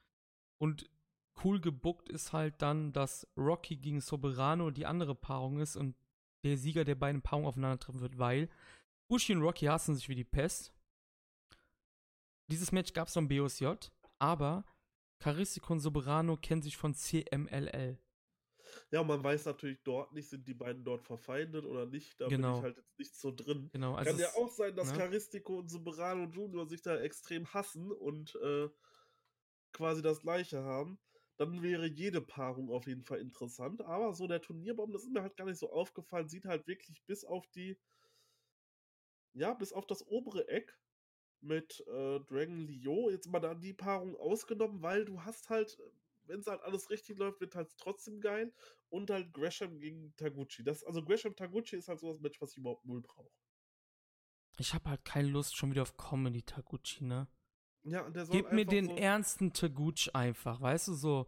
Guck dir zum Beispiel, der kann ja seine Späße machen. Das hat er ja am äh, BOSJ 2016 auch gemacht gegen Osprey im Finale. Aber halt nur fünf Minuten und danach war das ein ernstes Match. Ja, ja, genau, das meine ich halt. So, alle haben dann gelacht. Er hat so seine Trademark-Menü was gemacht. Osprey hat darauf super reagiert und danach haben die halt einfach ein gutes Wrestling-Match abgeliefert. Ja, genau, das will ich sehen. Aber es wird nicht passieren wahrscheinlich. Wahrscheinlich nicht. Ja, ähm, wir können direkt auf Royal Quest eingehen, weil I don't know. Also ich, wie gesagt, ich weiß nicht. Mir ist das Turnier in dem Sinn egal, was da passiert. Ich finde es Ähm. interessant, dass so ein altes Turnier mal wiederkommt. Ich freue mich darauf. Ja, ist halt nur da, weil Liger das halt nochmal sehen wollte, wahrscheinlich. Ja, klar, das, ja, das ist klar. genau. Trotzdem, ich freue mich drauf. Was viel wichtiger ist, ist, weil wir da sind, wir haben schon eine Million Mal erwähnt. Royal Ja. Quest, 31. August, London, Kappa Box Arena. Wir gehen oben durch. Sho und Yo und Rocky Romero treffen auf Renarita, Shota Umino und Yusuke Taguchi. Und hier wird es wahrscheinlich Comedy Taguchi werden, zu 100%, aber ich finde das so geil, weil die ganze Card schreit einfach nach New Japan und nicht nach Rev Pro oder Ring of Honor.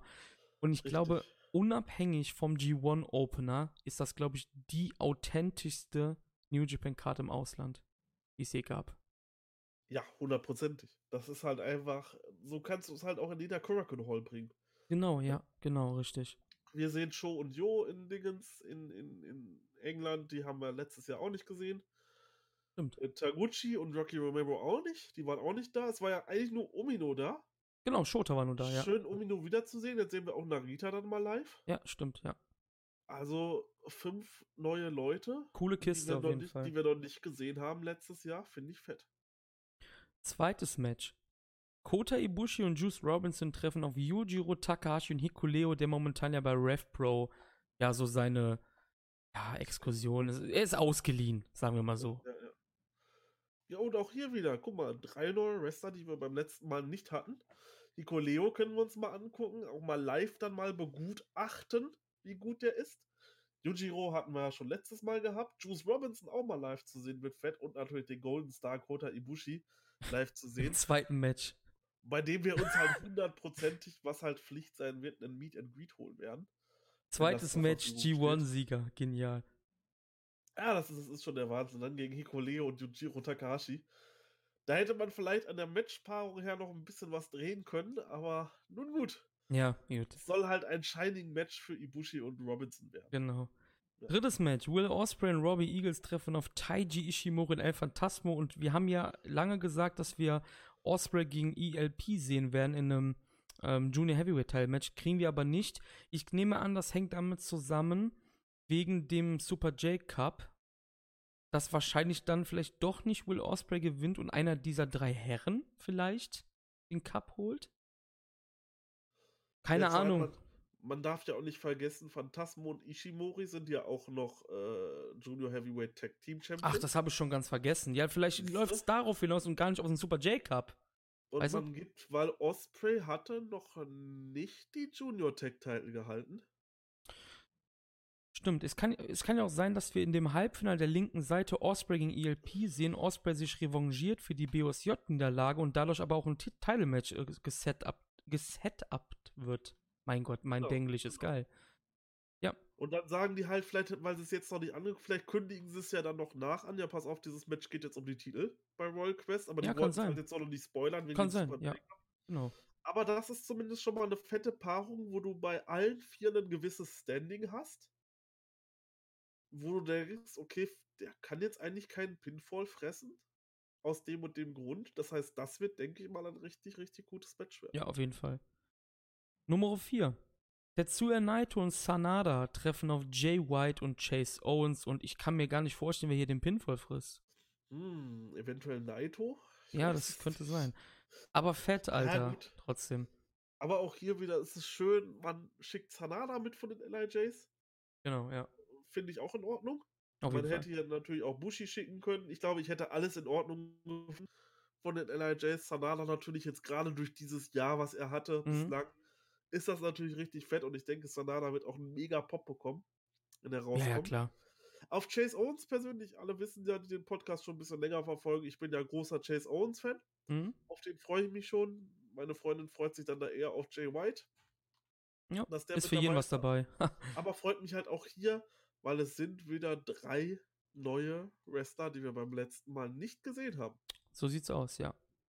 Nummer 5, und jetzt fängt es nämlich richtig an zu kribbeln, auch wenn, ich sag mal so, nicht alles wirklich relevant ist vom Titel her, aber wir haben, wir kriegen halt in England einfach vier Titelmatches, ne? IWGP Tag Team Championship, Tamatong und Tangalore treffen auf ein Rev Pro Team, was einen Tag vorher ermittelt wird, stand jetzt im Finale Aussie Open gegen die amtierenden RevBro British Tag Team Champions Josh Bodem und Cha Samuels, der auch oft bei WXW angetreten ist früher. Ähm, mein Tipp ist Aussie Open und zwar, man hat sie letztes Jahr schon gesehen, man hat sie schon im UK New Japan Publikum präsentiert. Die Leute in Japan, die die VOD gesehen haben, damals auch, kennen die halt wahrscheinlich auch schon durch, das eine, durch die einen Matches in äh, Milton Keynes und äh, Manchester. Und man darf nicht vergessen, RevBro hat hier auch was mitzureden.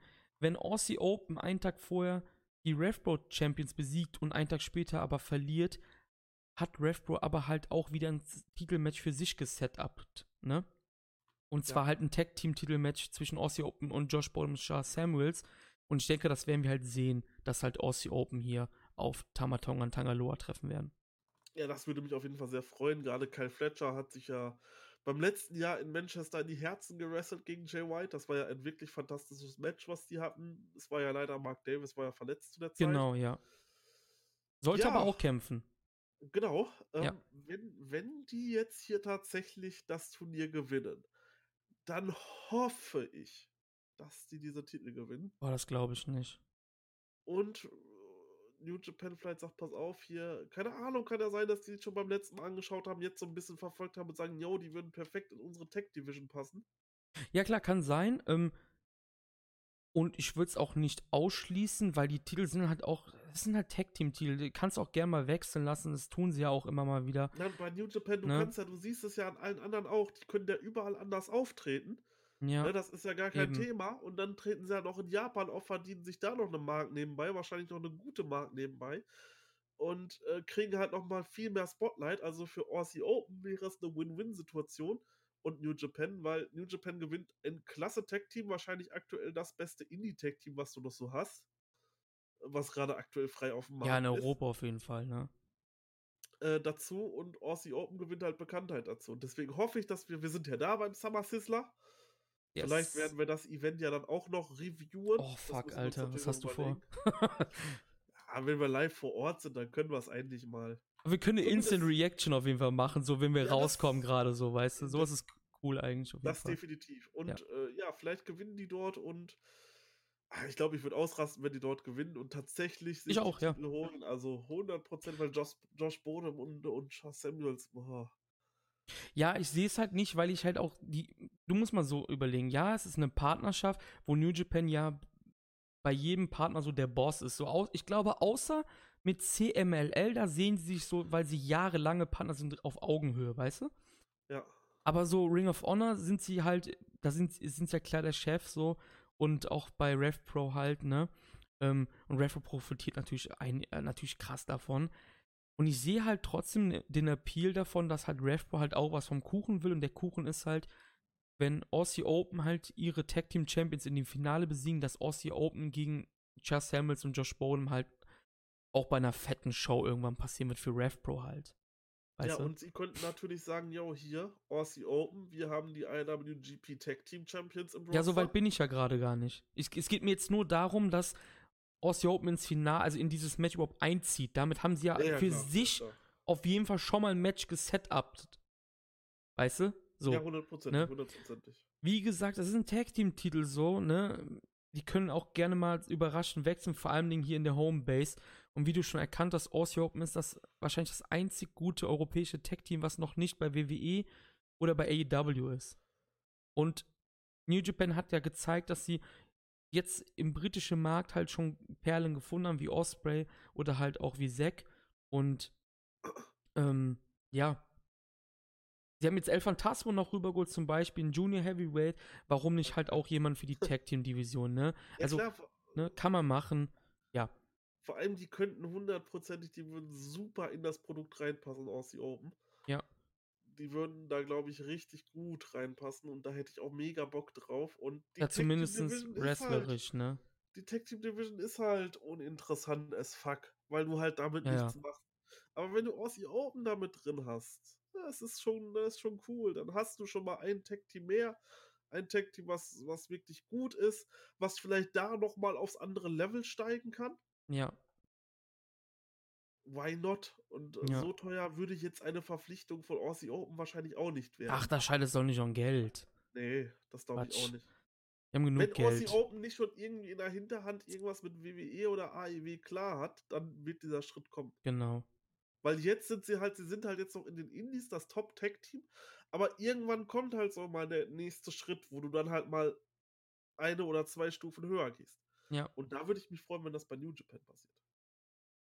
Nummer 6, Match Nummer 6, Never Openweight Championship, Tomohiro Ishii verteidigt seinen Titel gegen Kenta. Du siehst den Titelwechsel hier, richtig? Ich sehe den Titelwechsel. Ich ja. sehe den auch. Ähm, damit spekulieren sie halt weiter, dass Leute denken, dass Shibata zurückkommt, ne? Ist ja klar, ist ja klar, ne? Ähm, Heißt aber nicht, es kann natürlich auch sein, wie wir das schon gesagt haben, dass Goto oder auch Ishii nochmal den Rescher gibt bei Wrestle Kingdom, vielleicht auch einen Dreier, einen flotten Dreier oder so, ne? Kann alles passieren. Ich freue mich auf das Match und ich glaube, ja, Kenta wird mir live halt mehr gefallen, als wenn ich hier an meinem Rechner oder am Fernseher sitze halt, ne? Ja, es ist krass, dass wir den jetzt auch live zu sehen bekommen. Hätte ja gut, den habe ich schon gedacht. mal live gesehen bei WXW und so, aber halt. Ja gut, äh, ich doch nicht. Ja war noch vor meiner Zeit.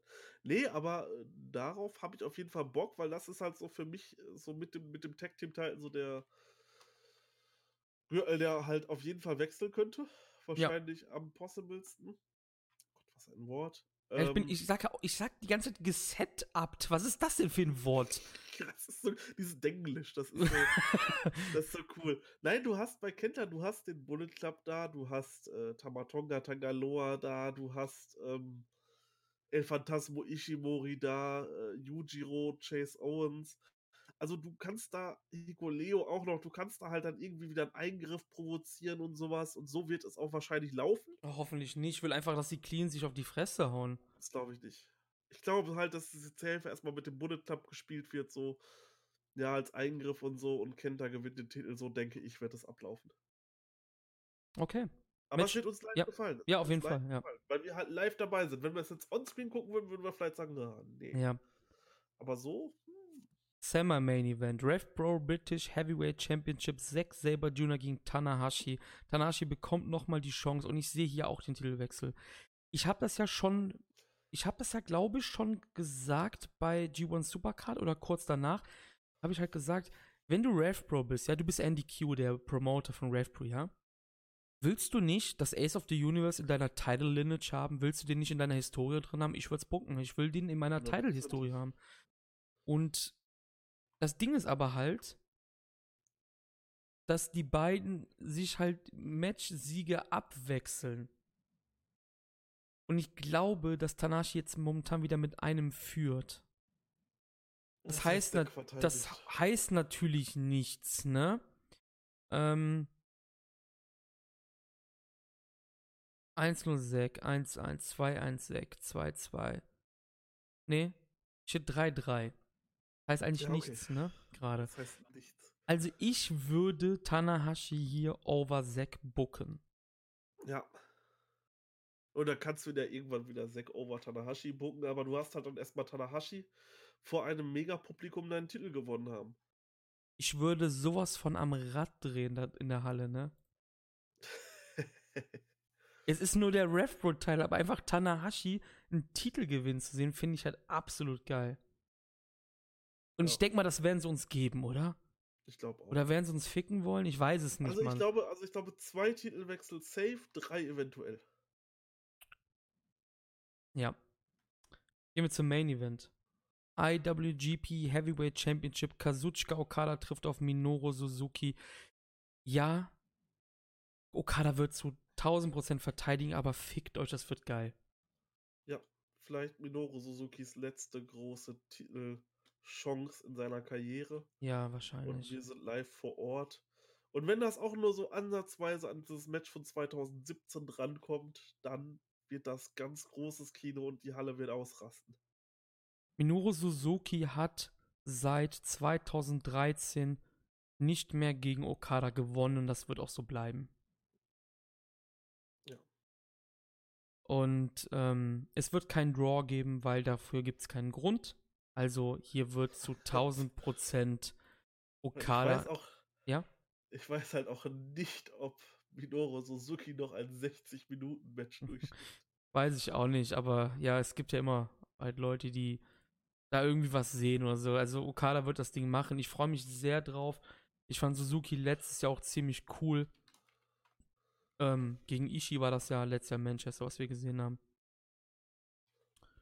Ja, die Card ist geil, Alter. Ich freue mich richtig da drauf. Und ähm, ich hab Bock, Alter. Ich hab einfach nur Bock, da zu sein. Ich hab Bock auf Summer Sizzler.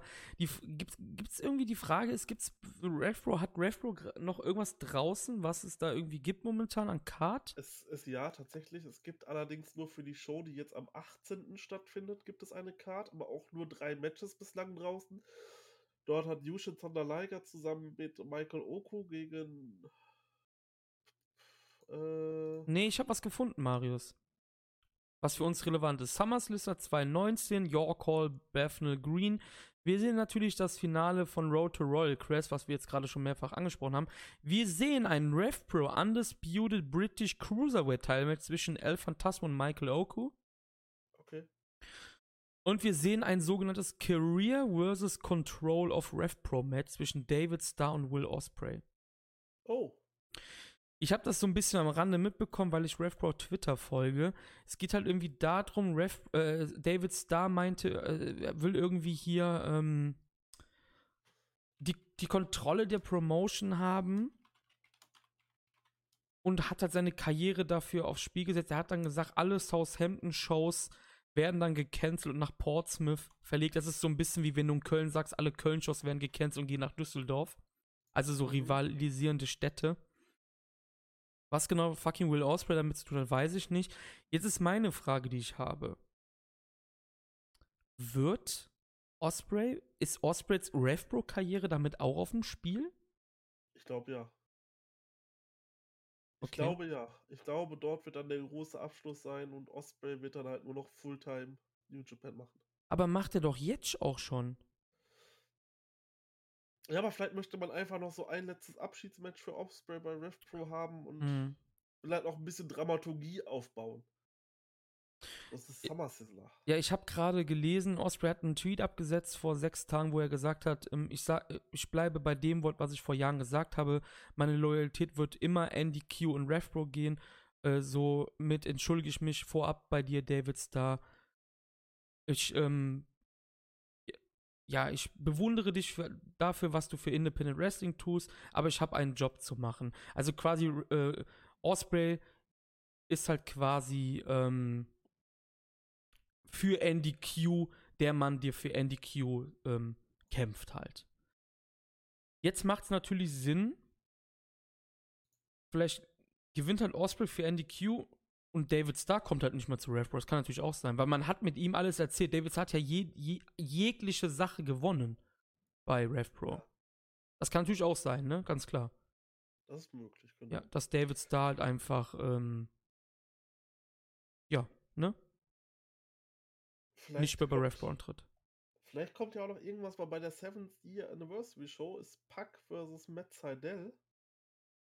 Hm. Vielleicht sehen wir einen daraus noch bei Summer, weil Summer Sizzler ist ja eigentlich unabhängig von New Japan. Ja, ja. Klar, natürlich. Da hätte ich auch Bock drauf, so ein Pack.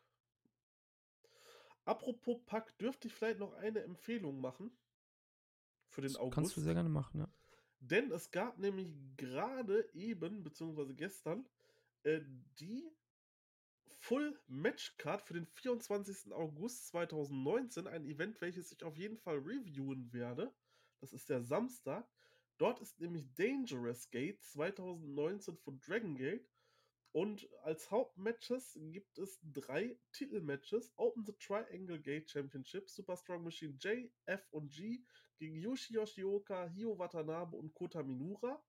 Ein Open the Twin Gate Championship No Disqualification Match, Eita und Big Ashimitsu gegen KZ und Genki Horiguchi. Und die erste Verteidigung von dem neuen Champion Ben K. Open the Dream Gate Championship Match Ben K. gegen Yamato. Dazu werdet ihr hundertprozentig eine Review auf Shuyako hören für unsere Patrone oder auch allgemein. Das müssen wir dann mal gucken. Ähm, kann ich nur empfehlen, wer Bock hat, sich diese Show anzuschauen. Also beim letzten Mal war meine erste große Show von Dragon Gate, die mir super gefallen hat. Und die hat auch eine wirklich gute Card. Auch die Undercard liest sich sehr schön. Ich denke, die wird Spaß machen, die Show. Kann jeder mal reinschauen. Wenn ihr mit dem August, wenn ihr da noch ein bisschen Wrestling-Action braucht, neben Ja. G1, Super J-Cup und Royal Quest, dann gönnt euch doch noch Dragon Gate. Ja, und wir können, das ist eine gute Überleitung noch zum Abschluss, kurz nochmal auf Patreon eingehen, was ihr da noch bekommen werdet. Wir haben 1994 Super J Cup aufgenommen, wir werden 2016 noch aufnehmen und wir hoffen, dass wir das halt vor dem VOD dann von dem äh, heutigen, wollte ich sagen, von dem diesjährigen Super J Cup online bringen können. Und 1994 stellen wir for free ein, oder? Haben wir ja gesagt. Ja, genau. Also ihr könnt alle dann unser Review vom 1994er Super J Cup dann for free auf Patreon hören. Weißt du, was wir tatsächlich noch vergessen haben? Das Tippspiel. reinzubringen? Das Tippspiel. Das, ist, das, das könnte dann der perfekte Abschluss sein. Ja, gut, nicht für mich. Ich hab's wieder mal nicht geschafft. Ich, es ist zum Mäusemelken. Ähm, Steffen hat schon wieder das Tippspiel gewonnen. Es ist einfach zum Kotzen. Nein, Quatsch. Wieder mal Glückwunsch an Steffen mit 143 Chapeau. Punkten. Ähm, muss dazu sagen, ich habe am Ende ein paar 50-50 Matches verloren und dadurch halt wieder nicht gewonnen. Aber wenn man auf die Statistik geht, auch bei dir, wir haben beide kaum Spieltagssiege, sind aber beide ziemlich weit oben. Dafür Respekt. Wir sind eigentlich die solidesten Tipper in dem Sinne gewesen. Ja. Ne? Also, Also dafür, das- dass wir so wenige Spieltagssiege haben, sind wir relativ weit oben. Ich muss dazu sagen, ich war die ganze Zeit Zweiter, aber wegen der Bonusauszahlung ist der User Phantom noch an mir vorbeigezogen und der gewinnt damit einen vollen Monat Patreon umsonst. Ja.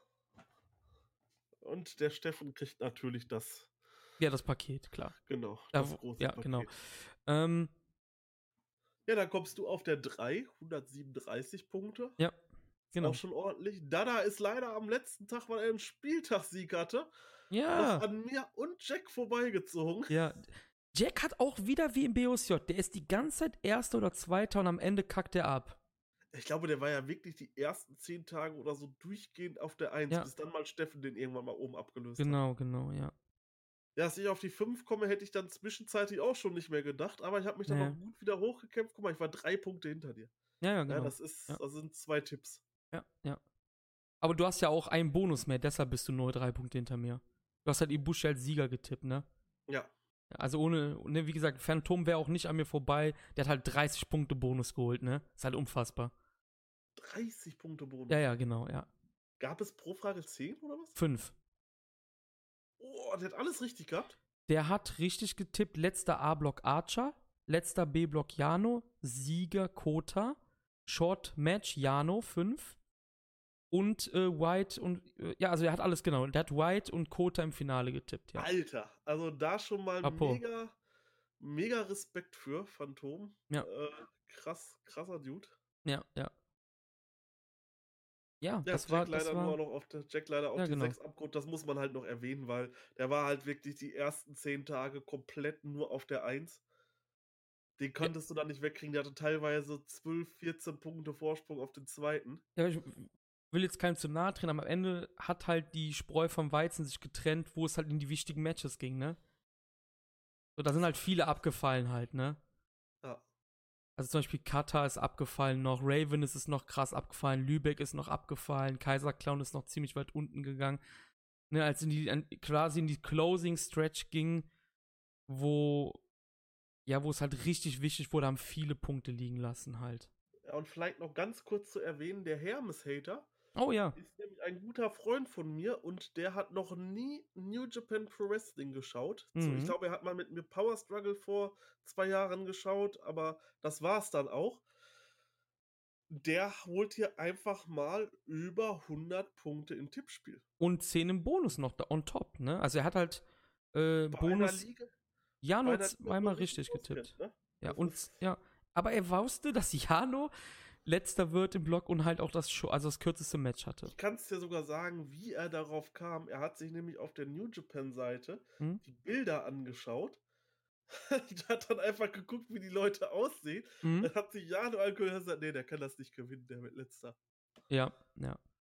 Unfassbar, oder? Ja, das war unser Tippspiel. ähm, und ja, viele, viele interessante Sachen. Und man muss dazu sagen, noch Hermes Hater hat ähm, am Ende noch einen Spieltagssieg geholt, ne? Auch noch am letzten Tag. Ich glaub, Er ich hat hab mehr geholt, als du. Ja, ich glaube, ich habe einen geholt, oder? Kann Ja, ich, ich auch. Ich auch nur einen. Ja, wir haben beide einen. Das ist Ja. unfassbar. Ja, aber wie gesagt, wir sind eigentlich die sol solidesten Tipper, aber tr trotzdem dadurch. Ja. Dafür, dass wir so viele Punkte geholt haben, ne?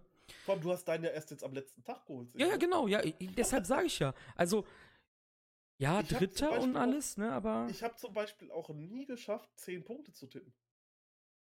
Das ist mir nicht einmal gelungen. Boah, das weiß ich nicht, ob ich. Ja, ich kann es ja auch nicht geschafft haben, eigentlich, ne? Ich hatte, ich glaube, ich hatte dreimal hintereinander 8 Punkte, aber ich hatte Mhm. noch nicht einmal 10 Punkte richtig. Immer war irgendwas anders. Hm. Nee, ich sehe gerade, ich hatte am äh, letzten Tag von B-Block hatte ich auch, äh, vom A-Block hatte ich auch einen, äh, also quasi die letzten beiden Tage, die wichtigen, habe ich beide einen Spieltagssieg geholt. Mhm. Aber ich habe keine Zehnerwertung geholt.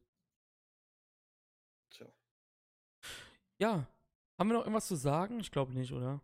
ja, ich glaube, wir sind durch. Wir sind haben durch, ja. Alles analysiert. Wie gesagt, die nächsten Sachen, die kommen werden, sind halt der New, sind halt Super J-Cup, zumindest die alten Reviews. Bei den neuen wird man halt sehen, wann die online sind, wann wir die Ja. schauen können. Wenn es natürlich so lange dauert wie mit den New Beginning Shows. Das hat ja ewig gedauert. Ja, dann machen wir das auch- später online Genau, so. dann machen wir das halt mal zwischendurch, wenn das irgendwie klappt, weil, ja, Richtig. genau. Ja, Marius, ich bedanke mich, dass du hier trotz Krankheit den Mann gestanden hast. Ja, es Und- ging ja doch trotz technischen und gesundheitlichen Schwierigkeiten. Haben wir das doch, denke ich, mal gut rumbekommen. Ja, wir sitzen ja trotzdem seit vier Stunden wieder hier, ne? Ja. Jedes Mal. Ja, Mann. Ja, ja, ich werde jetzt erstmal in Urlaub fliegen und überlasse euch den Laden. Und ja, ja, Was soll man sagen? Wir werden uns, wir werden uns nach Royal Quest hören oder während Royal Quest nochmal hören oder so. Genau, und mich hört ihr dann ganz pünktlich einen Tag später am 24. müsste es sein. Am 24. Nee, Quatsch, am 25. August. Das ist die nächste Woche Sonntag. Mit einem neuen Cast.